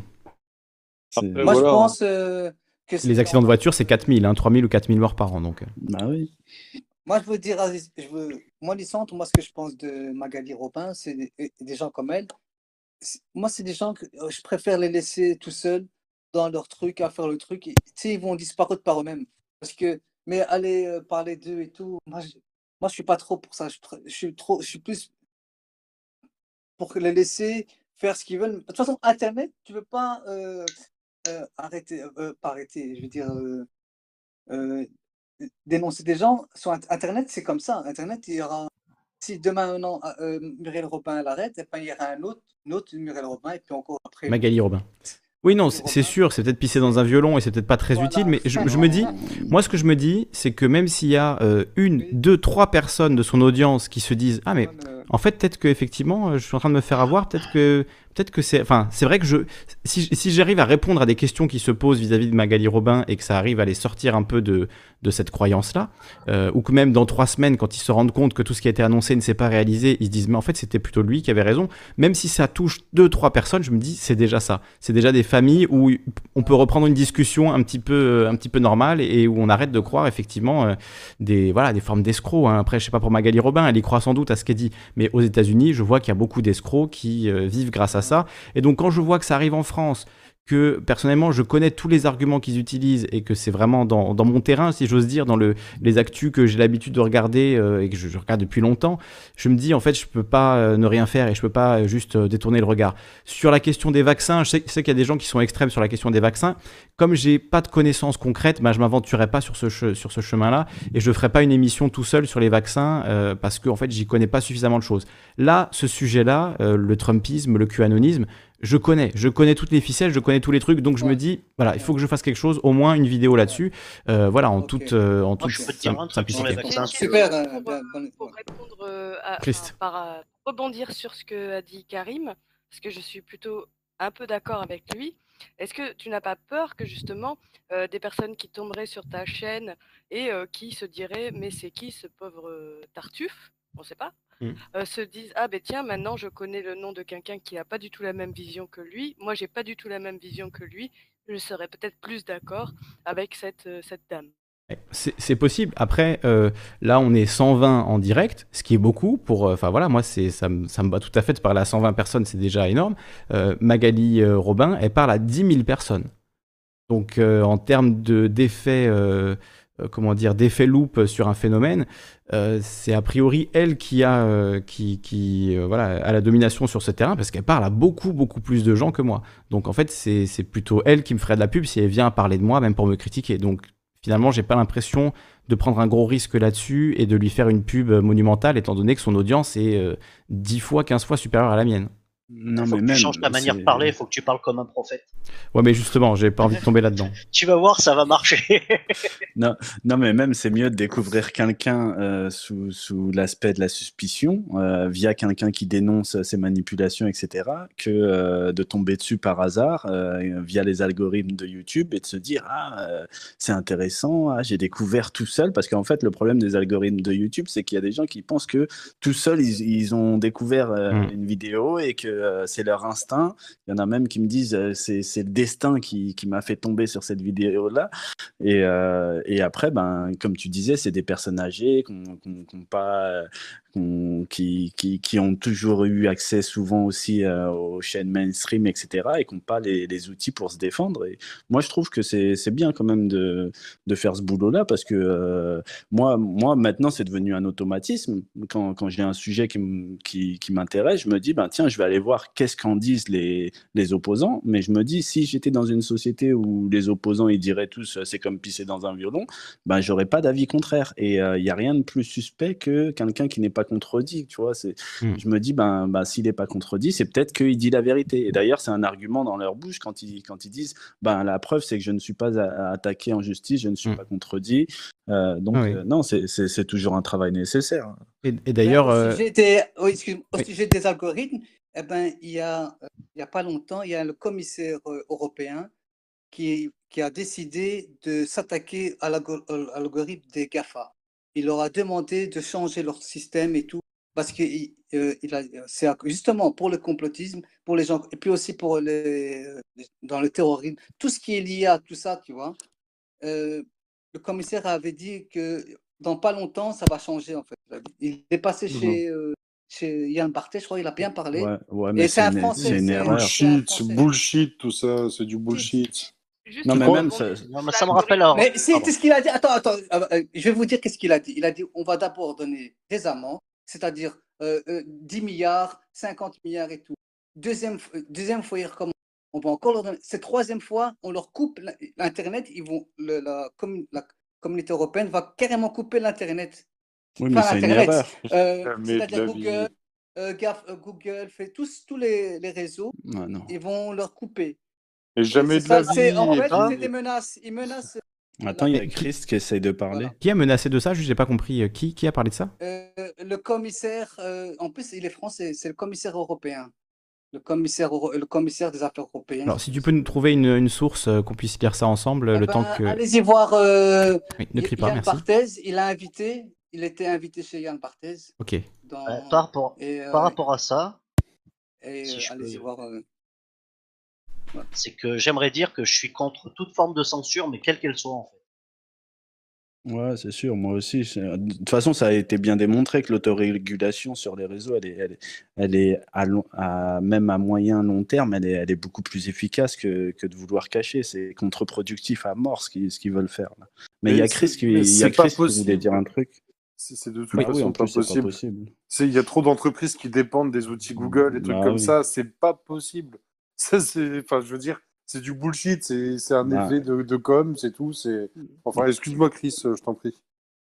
Non, non, c'était pas très important de toute façon ce que je voulais dire. C'est juste, j'ai écouté vos réponses à, ma question et donc euh, j'admets vos avis. Euh, ça me rassure d'avoir ces avis-là. Je sais pas encore quoi en faire parce qu'il faut le temps que ça se mélange avec les miens hein, pour euh, euh voilà. Mais juste aussi, si ça fonctionne comme ça, c'est en fait, Calivision aura plus connu, je ne sais pas, tu apparaisses dans l'algorithme des gens qui sont chez cette dame, qui elle-même vient réagir sur ta chaîne. Parce que ça m'est déjà arrivé d'ailleurs. Moi, je, voilà, ben, moi ça m'est arrivé dans un autre sens où comme je m'intéresse à des à des sujets particuliers, j'ai des vidéos d'extrême droite qui me viennent dans l'algorithme YouTube. Mmh beaucoup. De même. Donc je me dis voilà, il y a ça se relie. En fait, les opposés, finalement, se relient par l'algorithme aussi. ah oui, puisque... Effectivement, tu as, tout à fait raison. Pour l'algorithme, en fait, que tu critiques ou que tu encenses, bah, il voit le lien, en fait. Il voit juste que tu as parlé de la même chose et du coup, il te met dans le même sac. Et donc, c'est vrai que moi, j'ai été mis dans le même sac que beaucoup de, de, gens qui sont à fond sur le complot sataniste pédophile parce que j'ai parlé de l'affaire Epstein, parce que j'ai parlé de, de, problèmes euh, évidemment massifs avec la pédocriminalité dans le monde. Et donc j'ai été un peu mis dans le même sac que euh, des Alexis Cossette, pour ceux qui connaissent, qui fait aussi beaucoup dans le QAnonisme. J'ai parlé aussi euh, de, certaines vidéos d'Alexis Cossette, donc j'ai été mis dans le même sac. Et c'est vrai que du coup, il y a pas mal de gens de son public qui viennent sur, sur ma chaîne et qui bah, souvent ne restent pas abonnés très longtemps. C'est pour ça que j'ai des, des désabonnements massifs de 20-30 personnes à chaque fois que je parle de Trump, parce que je pense que c'est des gens qui sont arrivés par ces biais-là et qui finalement ne se retrouvent pas dans, mon discours. Après, est-ce que c'est pas une, façon aussi, euh, comme on dit, euh, il faut pénétrer le système de l'intérieur pour le, pour le détruire euh, de, de l'intérieur. Voilà, donc euh, je, en fait, je rentre dans la bulle de certaines personnes alors que j'y étais pas destiné à la base et finalement, je m'invite dans, dans, leur bulle. Certains vont pas adhérer du tout, évidemment, mais peut-être que certains, euh, c'est peut-être le cas de certains qui sont dans le chat avec nous aujourd'hui, vont finir par se dire bon, bah, même si je suis pas d'accord avec tout, ça m'intéresse quand même, c'est une autre vision du monde, etc. Et, c'est, et ça, a priori, c'est pas, c'est pas problématique. Enfin, moi, ça me pose pas problème. après, c'est vrai que parfois, bah, on se prend des commentaires super violents de gens qui sont en contradiction absolue avec nos discours. Hein. Hein, puisque clairement on parle voilà, de, communisme, on parle de plein de choses qui euh, ne passent pas pour beaucoup de gens euh, qui viennent de ces sphères-là. quoi. Euh, oui, disons, c'était Thierry Breton. Thierry Breton, et justement, j'allais te demander parce que je l'avais trouvé. J'ai envoyé le lien Discord dans le chat en direct. Ok. J'ai envoyé le lien et voilà, il va s'attaquer à l'algorithme de, l'Internet. Ce serait une bonne chose, ça, quand même, pour ces algorithmes. Thierry Breton. Alors, la vidéo, c'est euh, Thierry Breton, le commissaire européen, qui veut s'attaquer aux GAFAM sur euh, MyTF1. J'ai entendu aussi. Ah, je ne l'ai pas regardé encore. Sinon, Kylie, euh, tu m'as fait penser à quelque chose de tout à l'heure. Donc, il y a un concept d'émission qui pourrait être sympa. Tu disais que tu n'y connais rien au vaccin. Mais on a la chance d'avoir Internet qui est une putain de base de données ultra fournie. Et à partir du moment où tu sais sourcer tes trucs et tout, est-ce que ça pourrait pas être sympa de faire une petite émission où tu fais par exemple un partage d'écran, où tu demanderas à quelqu'un qui, connaît un petit peu de faire un partage d'écran, et sur les questions du chat, euh, que ça soit conspirationniste et tout, paf, on cherche les sources et tout, on les publie. Complètement, oui, bien sûr. puis de dire aux gens, bah, voyez, enfin, combien de fois en soirée, trucs comme ça, bah, surtout quand je suis avec, avec des gens qui, des fois, balancent des trucs un peu. Ah qui, qui, me rendent un peu fou, comme tout à l'heure. Bon, quand j'entendais parler du Moyen-Âge, Tiens, ça se passait comme ça au Moyen-Âge. Ça a duré mille ans le Moyen-Âge, donc il y a tout qui s'est passé pendant le Moyen-Âge. Enfin bref. Et eh ben là au moins, avec le smartphone ou avec un ordinateur, tu as une info qui est balancée, tu sais que c'est du bullshit, paf, et eh ben tu prends, tu dis vas-y, je vais vérifier. Tu peux te tromper, tu peux pas te tromper, mais au moins tu es fixé. On a tout ce qu'il faut. Et ça, je pense que peu de gens le font. Et sur des conversations, beaucoup de gens passent à autre chose ou cherchent pas à comprendre et tout. Mm, mm. Alors que quand tu arrives sur des informations assez, pour le moins étonnantes, il est vrai que le monde regorge de trucs complètement what the fuck. Mais justement, il faut savoir démêler le, vrai, le vrai du faux de, tout ça, tu vois. C'est comme euh, quand tu as certains antifas qui vont taxer euh, Étienne Chouard de, de, fasciste parce qu'il a dit euh, qu'il était complètement pro-Soral et tout. Ben ouais, il suffit de regarder. Oh, il n'a pas dit ça. Hein. Il, non, bah, c'est ce que j'allais dire. Ah. Tu, vas, tu vas rechercher deux secondes la vidéo, paf, et tu vois que c'est absolument pas du tout ce qu'il dit. bah voilà. C'est. Mais c'est pour ça, et il y a plein de trucs comme ça, les gens, et vas-y que ça parle, et puis ensuite, le, le, truc, bah tiens, ça me donne, ça me donne euh, une cible Enfin, les gens, ils veulent, ils veulent ça, en fait. Ils veulent des cibles sur lesquelles s'abattre, tu vois, pour. Euh, je sais pas encore pourquoi. Je serais peut-être un peu prétentieux. Euh, je, je, me dis que c'est peut-être pour. Euh, pour évacuer la, la vacuité d'une vie de merde, je ne sais pas. Je, ne sais pas. Vérifier ce qu'a dit Étienne Chouard, c'est bien plus simple que de vérifier ce qui s'est vraiment passé au Moyen Âge, vu qu'on en parle. Oui, mais le Moyen Âge, le fait est que c'est une période de 1000 ans. Donc, euh, tu vois, on parlait de l'Inquisition tout à l'heure. Euh, le Moyen Âge, ça n'a pas été 1000 ans d'Inquisition. Euh, les gens n'ont pas cru que la Terre était plate pendant tout le Moyen Âge. D'ailleurs, les gens ne, croyaient pas que la Terre était plate. Le problème, c'était l'héliocentrisme. Les gens pensaient tu, tu penses, c'est quoi qui te fait penser ça, en fait? On écrivait encore au Moyen Âge. Hein, enfin, je veux dire, il y avait, il y, a, quand même encore des traces de ce qui était dit et tout. Hein. Donc, toi, tu as des sources, en fait, de gens de cette époque-là qui disaient, qui pensaient que la Terre était ronde, par exemple. Mais ah bah, la, la, Terre ronde, c'est Socrate hein, qu'on parle. Hein, les livres de Platon, euh, ils te disent tous que la Terre a fait la même forme que la Lune. Hein, j'en ai mis plein d'extraits dans, dans, mon Facebook. Il euh, n'y a, a, jamais quelqu'un qui réagit. C'est pareil, là, le, livre que je vous citais tout à l'heure, Clément d'Alexandrie, premier siècle après, après euh, Jésus-Christ, qui dit les, les, les, barbares symbolisaient le système solaire en, mettre, en mettant un chandelier au milieu et plusieurs euh, petites boules autour. Euh, et le chandelier représentait le soleil. Donc euh, même l'héliocentrisme au 1er siècle après Jésus-Christ, c'est traduit, c'est là, là, c'est en grec, j'ai la version grecque traduite en français. même, même, même, je reprends la version grecque, ça parle de milieu. Mais par exemple, comme on disait tout à l'heure, la plupart des gens ne lisaient pas. Et il faut savoir que les philosophes grecs à l'époque n'étaient pas transmis et on ne les connaissait plus pour ce qui est de la ah, plupart des gens, vu qu'ils ne lisaient pas. Regarde, par, par exemple. As eu parce que moi je finis, tu as eu l'arrivée de, du christianisme qui a fait qu'on on nous a imposé une vision des choses par les, les curés, euh, à la messe, etc. Et que, et que les gens étaient n'entendaient que cette parole-là au final. Mais l'Église n'a jamais dit que la Terre était plate. L'Église dit que la Terre est au centre de l'univers. Et c'est ça le, le speech. Mais l'Église n'a jamais dit que la Terre était plate. Enfin, je veux dire, les religions n'ont pas dit ça. D'ailleurs, euh, tu sais ce que c'est? Tu as peut-être déjà entendu parler d'un de Ils ont dit le contraire, t'es sûr? Le... Bah oui. Euh, peut-être quelques, peut quelques énervés et tous toujours pareil, mais euh, dans les textes, t'as jamais, jamais un moment, c'est écrit la Terre est plate. C'est, par contre, c'est écrit que la Terre est au centre de l'univers que la Terre a été créée en, sept jours et ah, tout, ah, ok. Ah, mais enfin. Après, ça, c'est pas faux. Oui, ouais, bon. Euh, mais si tu regardes, l'astrolabe, ça a été inventé, je crois, au, au premier ou deuxième siècle euh, avant Jean-Charles, euh, non, Jésus-Christ, c'est pareil. et on l'a utilisé jusqu'au 18-19e siècle. Et pour utiliser un astrolabe, il faut au moins avoir compris à un moment qu'il y a quelque chose qui tourne autour de quelque chose. Enfin, tu vois, des, cadrans solaires, on a, utilisé, on a, utilisé, ça pendant des milliers d'années et tout. Non, non, il y a, la, Terre qui est plate, euh, enfin, je veux dire, euh, c'est. C'est arrivé plus tard, quoi. Non, je pense qu'il y a toujours eu des gens. C'est un projet politique. Je pense qu'il y a toujours eu des gens qui se sont dit, bah, bah, je marche sur du plat, donc euh, la Terre est plate et trucs comme ça. Mais d'un point de vue, d'un point de vue global, toutes les théories sur la Terre plate sont là pour vendre des livres ou des conférences ou des trucs comme ça, tu vois. C'est du Grimaud. C'est du Grimaud qui nous dit que les pyramides, la révélation des pyramides et tout, c'est le même principe. C'est pour vendre, c'est pour vendre sa soupe à l'heure actuelle. Voilà ce que c'est les trucs de la Terre plate, mais c'est pas, c'est pas une croyance séculaire mais, que l'humanité a depuis. Mais... Euh, mais c'est intéressant parce que euh, on sait qu'il y avait cette différence entre les lettrés et les non lettrés, et, euh, et on, on, peut observer ça avec le recul, etc. Mais on peut se rendre compte, exactement comme avec QAnon, qu'il y a des gens qui ont le temps de, de fouiller, de chercher les autres, les contre-arguments, de débunker, etc. Et les gens qui se disent, ben, je vais aller au plus simple et euh, je vais faire confiance à mon instinct.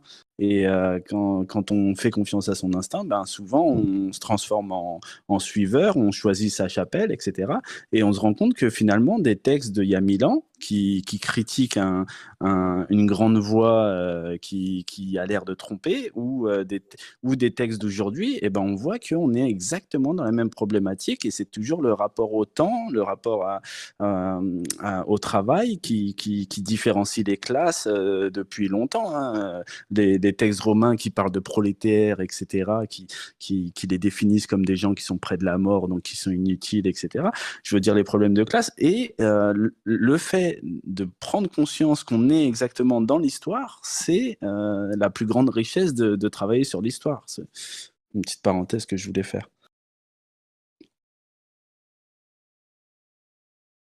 Alors écoutez, je, je, vais vous laisser conclure parce qu'on va s'arrêter là, l'émission euh, fait déjà 3h20, pas loin. Donc j'ai envie de vous laisser conclure et de vous donner rendez-vous demain pour euh, l'émission euh, sur euh, Magali Robin, sauf si ça vous intéresse pas, évidemment, ce que je peux comprendre. Hein, si vous avez, si vous voilà, vous n'êtes pas en fait dans ce, dans ce délire-là, c'est vrai que ça n'aura pas forcément d'intérêt. mais voilà, je pense que c'est important de le faire quand même, même si j'entends parfaitement hein, les, les arguments qui disent que ça sert à rien de s'y intéresser, de leur donner de l'importance, que c'est un un micro-mouvement. Mais euh, voilà, encore une fois, vu que c'est mes sujets, euh, j'ai vraiment envie d'en parler. Et pour revenir sur l'idée euh, que tu évoquais, l'ours, de faire une émission sur les vaccins, en, accueillant voilà, des, idées de toutes parts et en les vérifiant systématiquement. J'aimerais bien le faire, mais alors avec quelqu'un qui du coup s'y connaîtrait, euh, serait euh, soit en études de médecine ou quoi, et qui aurait plus de facilité à aller chercher les sources scientifiques, euh, parce que moi je vais galérer. Il va falloir que je lise chaque étude en long, en large et en travers. Ça va me prendre des heures pour vérifier la moindre info. C'est pour ça que je me sens moins à l'aise sur, les, sur ces sujets scientifiques, parce que j'ai pas du tout le, le bagage méthodologique pour aller faire ces recherches-là et les vérifier. Même si avec Google on peut trouver beaucoup de choses, on trouve aussi tout et son contraire. Donc euh, je me sens pas forcément à l'aise là-dessus, je me sens plus à l'aise sur les sujets politiques, euh, géopolitiques, etc. Où euh, là voilà, je connais un peu mieux les sources et les, façons de vérifier les infos. Ah mais quand je parlais de vaccins. Mais j'ai envie de faire une émission sur les vaccins, c'est pour ça que j'en reparle. Hein. Moi j'ai vraiment envie de faire une émission là-dessus, mais pas tout seul quoi. Je parlais de tous les sujets comme ça. Après, mmh. si tu veux, on peut refaire un test. Hein. Moi je peux, je suis pas en études de médecine et tout mais euh, m'amuser à aller chercher des sources, à débunker des trucs et tout, euh, t'es pas obligé de le lire en, en globalité. Tu as une question qui t'est posée. Euh, voilà, est-ce qu'il y a des, des, nanoparticules dans les vaccins? Hmm. Paf. Bon, là, en l'occurrence, la réponse est oui. Maintenant, la question corollaire, c'est qu'est-ce qu'une une nanoparticule? Hmm. hein, On en respire des milliers tous les jours avec toute la pollution et tout ça. Donc, enfin, tu vois, tu peux tirer pour et le contre sans forcément, mais si tu veux, je peux, je peux, il y a peut-être moyen que je te bricole euh, une rencontre avec quelqu'un qui est médecin ou en études de médecine. J'ai quelqu'un sous la main potentiellement. avec plaisir, ce serait intéressant. Oui, mais est-ce que ce serait pas mieux de faire une émission euh, qui prend comme richesse euh, ton ignorance sur le sujet, tu vois?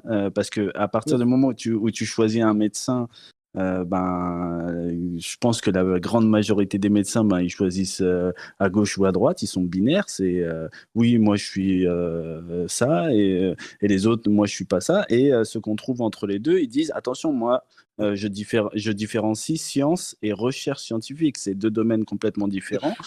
Et, et, au final, ben, je pense que ce serait mieux de partir de, de d'une table rase, ce qui fait que moi, Lisandre, euh, bah, je connais pas le sujet. Je vais essayer, euh, étape par étape, de, de réussir à, me faire un avis sans avoir besoin d'une autorité euh, mmh. qui, qui, qui, qui, finalement, on ne pourra jamais, d'une certaine façon, lui faire entièrement confiance parce qu'on on voit bien, on voit bien qu'il y a des sommités qui, qui, qui, qui, qui disent des, des, choses assez énormes face à d'autres sommités qui disent le contraire. Donc, euh, mais tu vois, par exemple, j'ai essayé sur la chloroquine. Euh, et au final, ben, je suis obligé de suspendre mon jugement parce que j'ai pas les capacités pour vérifier les études. Je vois des études qui disent que ça marche, d'autres qui disent que ça marche pas. Euh, je ne sais pas comment lire une étude scientifique pour te dire laquelle est la plus juste et la plus comment dire, euh, la plus pertinente. Euh, et du coup, ben, aujourd'hui, euh, je te dis, la chloroquine, je ne sais pas si ça marche. Et donc, je me fais insulter par les pros et par les anti, puisque les deux sont persuadés d'avoir raison, tu vois. Et je me dis, bon, ben voilà, je n'ai pas les moyens intellectuels, méthodologiques de vérifier cette information, même si j'ai essayé. J'ai lu des études. Voilà, à la fin, j'étais là, bon, ben, celle-là, dit que ça marche. J'en lis une deuxième, bon, ben, elle dit que ça marche pas. Ok, ben, je, je, suis paumé. Mais mais moi, ce qui me gêne, euh, c'est que tu en parles comme d'un échec, alors que suspendre son jugement, c'est. Non, je, je, pense que c'est la bonne décision. Hein. Je pense qu'en l'occurrence, c'est la bonne décision.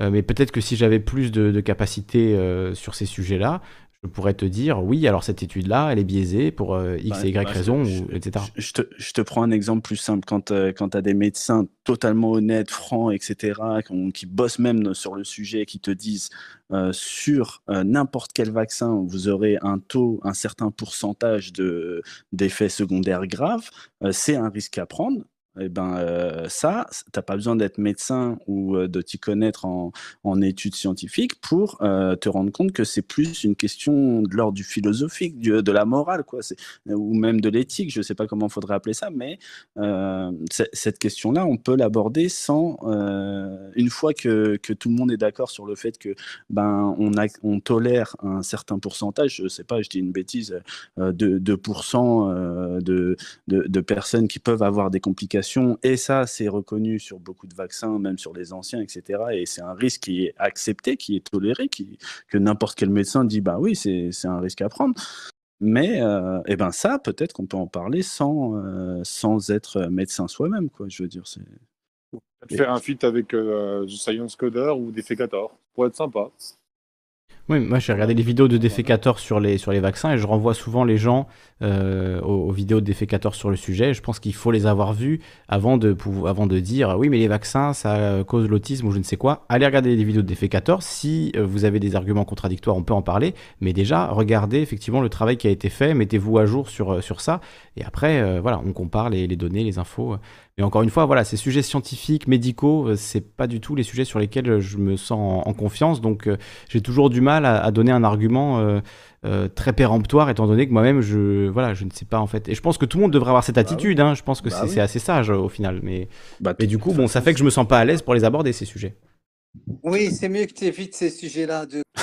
parce que les gens, ils sont H24 avec le Covid, là, tous les temps, H24, mmh. ils veulent, ils veulent autre chose, tu vois, ils veulent parler d'autre chose parce qu'ils parlaient H24 du Covid. Moi aussi.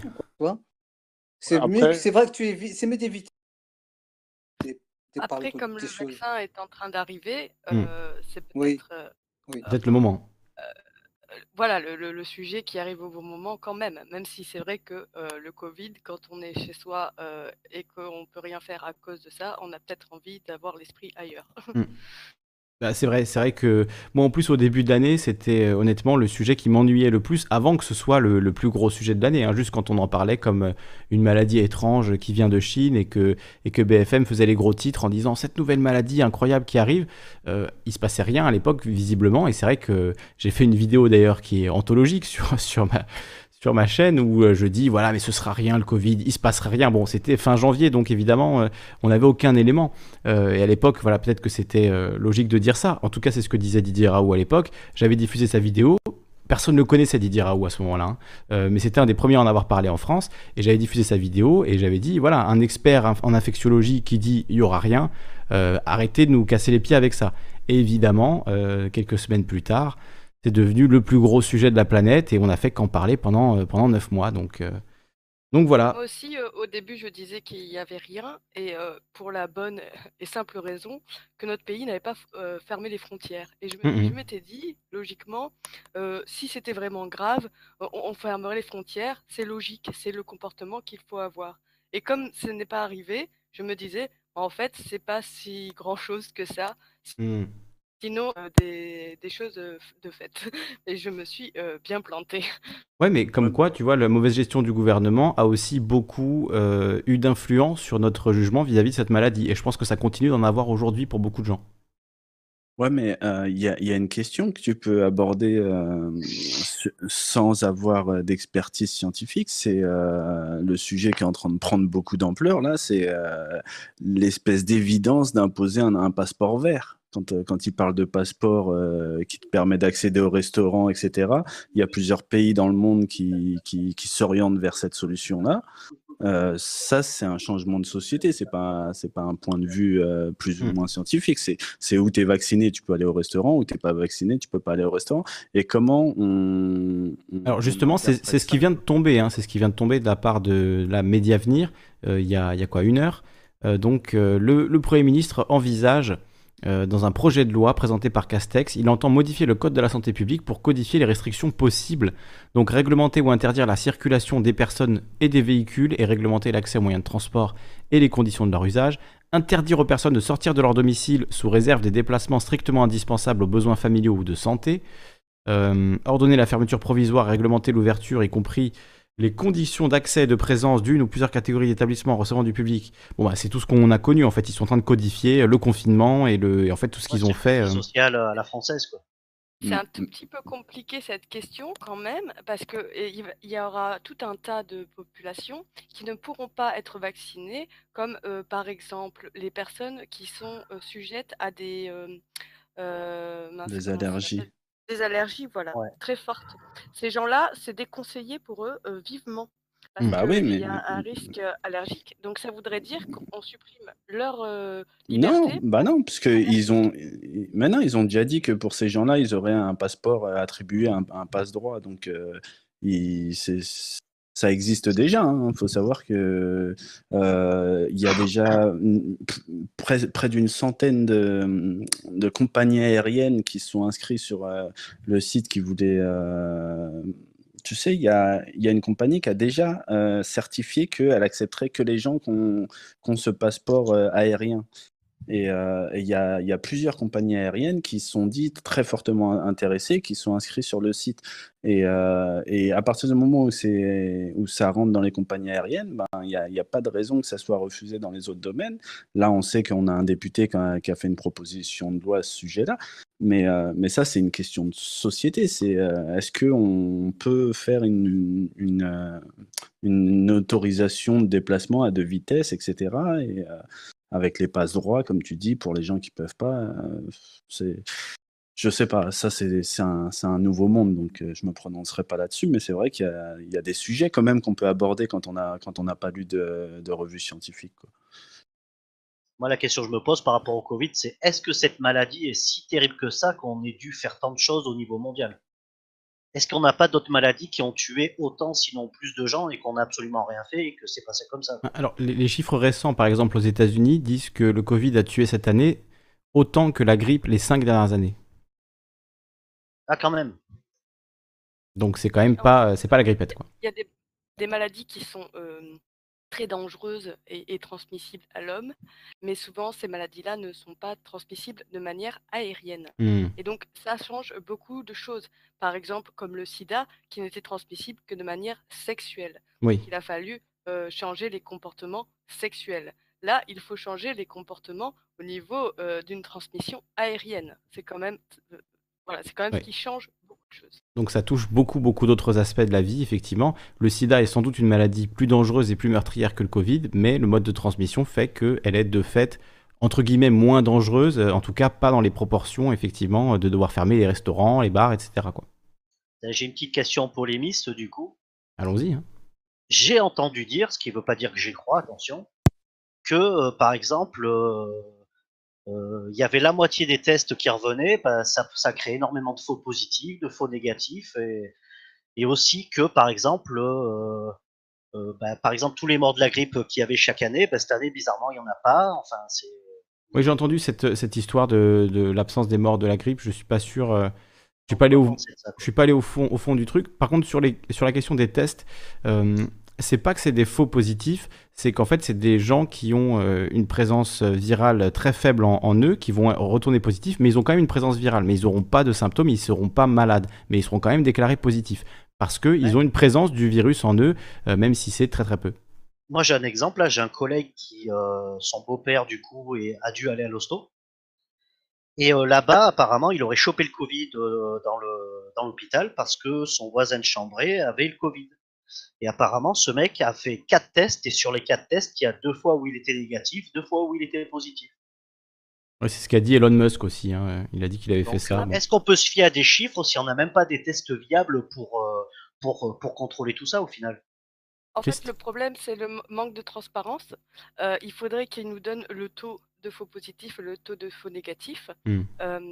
par exemple, pour la société, c'est beaucoup plus grave d'avoir des faux négatifs que des faux les gens vont dire on va exagérer les chiffres des morts, tout ça, euh, pour pouvoir soigner en matière médicale.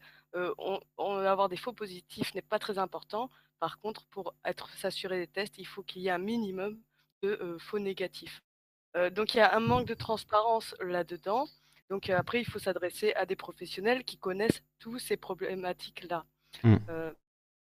Mais on peut se fier aux chiffres. Si on a le taux en fait, de faux positifs qui sont possibles, on peut s'imaginer le nombre de faux positifs possibles. Mmh.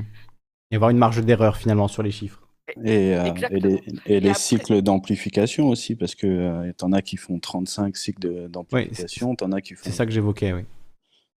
Ce qui serait bien, c'est d'avoir plusieurs cases en fait au niveau des positifs savoir en fait à quelle dose entre guillemets ils sont positifs. Ça aiderait à y voir beaucoup plus clair. J'ai pas fait énormément de recherches dans ce sujet, mais j'ai essayé d'en faire un petit peu et j'ai eu beaucoup de mal à trouver des réponses. Donc il y a clairement un manque de transparence à ce niveau-là. Mmh. Ah oui, c'est certain. Du coup, on ne sait pas trop quoi en penser. Quoi. Ce qui fait que ça donne beaucoup de doutes aux gens qui se rendent compte qu'il n'y a pas de transparence à ce niveau-là. Et c'est bien dommage parce que ça euh, entraîne les gens euh, à dire euh, oui, mais voilà, il y a, la maladie n'est pas si grave que mmh. ça. on n'a pas les bons nombres. On peut. Et tous ceux qui ont envie de se convaincre que c'est rien, voilà, ont des arguments à cause de ce manque de transparence à ce sujet. Bah, bah, c'est pour ça qu'on disait tout à l'heure que la censure, elle est contre-productive, parce que quand, quand, quand tu mets pas plus de pédagogie dans ces trucs-là, que tu dis oui, c'est ça peut être réinterprété par les complotistes, euh, les médecins qui se retiennent des de parler des, des, des complications sur les vaccins parce qu'ils se disent que ça peut faire peur, etc. Mmh, mmh. bah, à, à, force d'infantiliser tout le monde, au final, tu te retrouves avec, euh, avec la complosphère. On renforce, euh, comme le disait Christ, on renforce la défiance, on renforce la le, oui, la, défiance vis-à-vis des gouvernements, le fait de pas les croire, de se dire ils mentent sur tout, les médias mainstream mentent, les gouvernements nous mentent, donc euh, il faut croire précisément l'inverse de ce qu'ils racontent, ce qui n'est sans doute pas une vérité non plus, en fait, l'inverse total euh, d'un mensonge n'est pas forcément une vérité. Après, un truc inquiétant, c'est que toutes ces maladies, elles évoluent. Hmm. Si ça fait comme les grippes, comme les grippes, chaque année, on va avoir une nouvelle version. On nous parle déjà de la mutation, hein, la fameuse mutation qui serait plus contagieuse. Est-ce qu'on va continuer des confinements pendant 40 ans? Bah, bah, D'où l'idée du passeport vert. C'est pour ça que tout le monde considère que ça va, ça va s'imposer. Hum. Donc, euh, c'est. Euh, Après, le coronavirus, ce n'est pas comme la grippe, parce que la grippe, elle mute tout le temps, mais elle a, la grippe a trois souches différentes déjà. Donc en plus de muter, mmh euh, elles viennent de trois potentielles souches différentes. Et les vaccins qui sont proposés chaque année, c'est les ceux qui s'y connaissent, qui essaient de estimer quelle est la, souche, de quelle souche cette variation va venir. Et donc, on peut être vacciné de la grippe et avoir la grippe parce qu'on aura une grippe qui vient d'une autre souche. Mmh. Ce n'est pas celle qui a été choisie pour le virus, qui est peut-être pas la plus répandue, par exemple, ou celle qui a, qui a été imaginée pour le virus. Donc, effectivement, si. parce que c'est ça qu'on voit beaucoup aussi sur les réseaux sociaux, c'est l'idée que on va se faire vacciner, mais il faudra continuer à porter le masque et il faudra continuer à, faire attention, etc. Euh, donc, à quoi ça sert de se faire vacciner finalement? Mais là, pour l'instant, il n'y a pas trois souches différentes qu'on a mis en, lumière, en tout cas, de mmh. coronavirus. Donc il y a quand même de fortes chances que malgré les faibles mutations qui ont été surveillées, il y a, là il y a de la documentation dessus, euh, les vaccins euh, qui seront proposés seront quand même efficaces. Mmh. Surtout que c'est des, vaccins à, ARN qui ne fonctionnent pas du tout comme les vaccins contre la grippe, par exemple.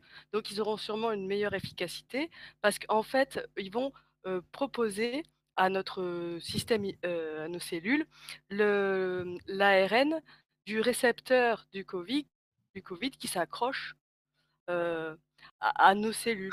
Donc, ces récepteurs-là, à mon avis, au niveau de la stratégie du virus, parce que le virus a une stratégie pour survivre, pour vivre, même si on ne sait pas trop si c'est un être vivant, euh, ça ne va pas beaucoup bouger pour qu'il puisse continuer à s'accrocher à nous.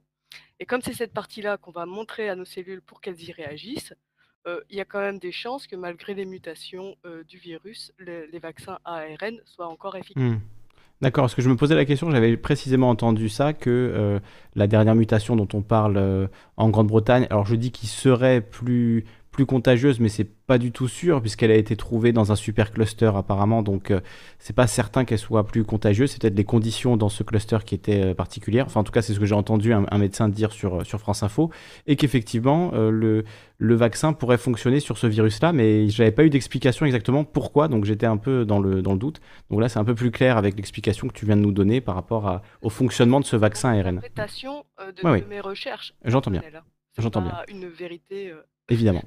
Tout est à vérifier. De toute façon, tout ce qui est dit dans toutes ces émissions, évidemment, est à vérifier de votre côté. Euh, ne prenez rien euh, sur, sur parole, même si on essaye dans la majorité des cas de montrer les sources. Et pour revenir sur ce que disait l'ours euh, tout à l'heure sur effectivement vérifier tous les, tous les propos. Alors vérifier tous les propos, c'est un peu compliqué, ça casse un petit peu la conversation et ça demanderait effectivement un, format particulier où on se dit qu'on le fait et voilà, on, prend vraiment le temps de vérifier chaque affirmation qui est, donnée. Ce serait très intéressant, c'est une très bonne idée, mais euh, dans le cours d'une conversation libre comme ça, c'est vrai qu'aller vérifier chaque information individuellement, euh, ça casse un petit peu le, rythme. Donc je le fais euh, quand l'information me paraît énorme ou que je ne l'ai pas entendue auparavant ou quoi, mais c'est vrai que je ne le fais pas systématiquement. mais je vous invite à le faire. S'il y a un sujet qui vous qui vous tape dans l'oreille et que vous, euh, voilà, qui vous intéresse, allez vérifier par vous-même, allez faire des recherches. Et si on a dit des conneries, vous venez la semaine prochaine et vous me dites, euh, vous nous dites, euh, ouais, là-dessus, j'ai fait des recherches et en fait, c'est plutôt ça, c'est plutôt ci, c'est plutôt ça. Vous nuancez, vous vous apportez des, compléments d'information. C'est comme ça qu'on progressera collectivement. Donc, donc n'hésitez surtout pas à le faire. Je vous le recommande fortement. Eh bien écoutez, on va, on va peut-être se quitter euh, là-dessus. Faites vos propres recherches, hein, comme dirait l'autre. Je vais vous laisser conclure et, on va se, laisser. Ben, euh, Christ, vu que tu es euh, nouveau sur, le, sur l'antenne, qu'on t'a jamais entendu auparavant, ben, je te laisse conclure en premier. Ah, mince. alors je sais pas du tout, j'ai pas d'idée pour conclure. Juste, j'étais... Je suis En fait, ce qui m'a titillé et ce qui m'a fait participer, ça a été de parler du en genre. Mmh. Voilà, en général, j'ai eu envie de m'exprimer. Je ne m'attendais pas à mes premières émissions que je regardais en direct. Eh ben, écoute, c'est voilà, ça, c'est aussi facile que ça. Tu as découvert la chaîne il y a trois jours, tu interviens, on discute, on apprend des choses ensemble, c'est génial. Voilà, donc pour sera ça, j'étais contente de participer et qu'il y ait des avis qui diffèrent aussi, même si je pense qu'on a tous un petit peu la même vision du monde, pas tout à fait. Et ça, c'est bien que tout le monde soit entendu et qu'on laisse s'exprimer la personne lambda. C'est le but et on fait ça tous les lundis euh, à 21h. Alors ce soir c'était un peu spécial, c'était une, pure radio libre comme on n'avait pas fait depuis longtemps. D'habitude il y a plutôt un sujet, même si dans les discussions qui durent après on peut, on peut s'éloigner un petit peu du sujet. En tout cas j'espère qu'on t'entendra à nouveau euh, Christ et je suis vraiment ravi d'avoir entendu ton témoignage. C'est un sujet, euh, voilà la question des transgenres en général, qui moi m'intéresse, mais un peu de loin. Voilà, comme j'en connais pas dans mon entourage direct, J'ose pas trop en parler, donc je suis vraiment euh, ravi que tu sois venu euh, témoigner, raconter euh, ton, histoire, ton point de vue, et j'espère que ça fait réfléchir certaines personnes. moi, en tout cas, je suis très très content que tu, aies, tu te sois senti à l'aise pour intervenir, et voilà, ça me fait plaisir, et j'espère qu'à l'avenir, euh, vous serez nombreux et nombreuses à intervenir sur ce genre de sujets qui sont extrêmement intéressants et sur lesquels il y a malheureusement beaucoup de clichés, beaucoup d'idées préconçues. Et en fait, c'est juste qu'on ne prend pas le temps d'en parler, tout simplement. Et quand on prend le temps d'en parler, c'est tout de suite plus clair et on peut ben, faire confiance à l'empathie des uns et des autres pour comprendre les, problèmes spécifiques euh, à, toutes les catégories de la population. Donc pour ça, je, je, suis très très reconnaissant et encore un grand merci. Sinokers, conclusion. Euh, bah, pour moi, aucune conclusion. Hein. les débats sont toujours ouverts. Euh, je t'ai envoyé une petite vidéo de Giordano Bruno, du coup. Enfin, sur Giordano Bruno, vu que tu connaissais pas. Après, c'est pas la vidéo que je voulais t'envoyer parce que Arte avait fait un très très bon truc euh, sur lui. Donc pour que tu voyes un peu qui c'est et ce qui lui est arrivé. Mm, mm. Et sinon, bah, ravi d'avoir participé à tout ça et à une prochaine. Merci beaucoup, Sanokers. Karim. Conclusion. Euh, oui, conclusion, comme disait euh,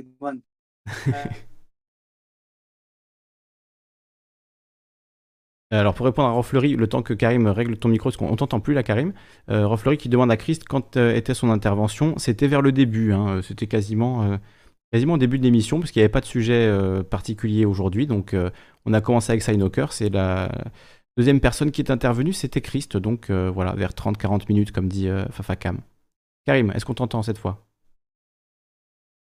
Karim on va essayer de déco Karim, parce que là on ne t'entend plus. On te laissera le mot de la fin, euh, Karim. On va écouter celui de Mani pendant que Karim règle son, micro. Ouais, ben, ben pareil, euh, je, vais dire pourquoi je suis intervenu comme, euh, comme Christ. C'est, je, sais que ça saoule les questions de religion. Je sais qu'il y en a plein qui coupent direct la radio, etc. C'est pour ça qu'en général, j'évite. Mais c'était juste que moi j'étais en train de vous écouter et j'entendais quelqu'un critiquer la religion. Je me, je me mettais à la place de, de quelqu'un il y a 1000 ans ou il y a 500 ans qui se disait de toute façon dans tous les cas on pourra jamais euh, critiquer le fait de relier les gens entre eux. C'est pour ça qu'on appelle ça religion euh, et euh, le fait que ça soit utilisé à l'envers ben ça ça changera jamais le nom de, de et, d'entendre ça ben je me suis dit ben je vais je vais essayer de mettre un peu un peu un peu de, le haut là euh, sur ça quoi. Et d'ailleurs euh, sur Giordano Bruno, encore une fois, c'est pas euh, la religion qui l'a sacrifié, c'est des hommes. Et, et de deux, ben si, si le sujet t'intéresse, lis-le plus en détail, tu verras que il n'a pas juste été brûlé pour avoir dit qu'il y avait d'autres planètes et d'autres étoiles. Il a, il a, il avait un dossier un peu plus long quoi. Ils ont dû argumenter quand même un peu plus pour le brûler. Mais, euh, mais voilà, quoi, c'était juste pour ça. Euh, j'apprécie moyennement qu'on on juge euh, à l'emporte-pièce des grandes masses comme ça, tu vois. Je sais que c'est aussi bête que si je disais l'islam, ça veut dire paix, donc quand on critique l'islamisme, on critique le pacifisme. mais mais si l'histoire change le sens des mots, etc., ça ne veut pas dire que l'origine est, néfaste en soi, ce que je voulais dire. Et merci pour euh, l'antenne, c'était, c'était sympa. Merci Mani. Alors Karim, il est carrément parti. On a Revo qui est là. Euh, Revo, bah, je te laisse euh, un mot de la fin, puisque tu nous rejoins à la toute fin de l'émission. Revo. Revo. Bonsoir. Oui, non, j'ai un peu tout écouté. En fait, j'avais pas vu que, que j'avais cliqué un mauvais endroit, mais bon, j'ai été ravi, ravi de vous entendre. Et merci. Donc, je pense que assez Sinoc sans lunettes, c'est pas évident de, bah, de, d'avoir partagé euh, d'avoir partagé avec nous quoi. Qui, qui, quelque chose qui est plus que on va dire un point de vue mais on va dire mais sa vie quoi. C'était sa première également, voilà. Bon bah la semaine prochaine ou à demain ou à Demain, je ne sais pas si je prendrai des interventions euh, en direct. Ce sera peut-être plus une capsule. Mais on, refera une émission radio libre dans la semaine, je pense. Euh, peut-être sur la démocratie, euh, peut-être sur le, bilan de cette année. Ça, on le fera le 30. Hein, là, j'ai annoncé, normalement, le 30, je serai dispo. Pas le 31, mais le 30, on fera l'émission bilan d'année. C'est mercredi prochain. Voilà. Donc d'ici là, on se retrouvera évidemment lundi prochain. Et puis tout au long de la semaine, donc on aura l'occasion de rediscuter, euh, Revo, Je sais que toi, la question des vaccins euh, t'importe pas mal, donc ça pourrait être intéressant de t'avoir euh, le jour de, cette fameuse émission sur les vaccins. Si j'ai quelqu'un qui, qui peut voilà, nous aider à faire des recherches, nous aider à y voir plus clair, nous aider à vérifier les différentes informations, ce serait très intéressant. Donc on, on verra ça avec l'ours. Encore un grand merci à tout le monde pour cette radio libre très sympa. Et ben on se retrouve demain pour une nouvelle capsule. Je vous parlerai de Magali Robin. Pour ceux qui ne savent pas du tout euh, de qui je parle, eh ben, vous en saurez plus demain. Je vous laisse avec un petit peu de musique et je vous donne rendez-vous demain, euh, sans doute aux alentours de 19-20 heures, quelque chose comme ça. Des bisous, ciao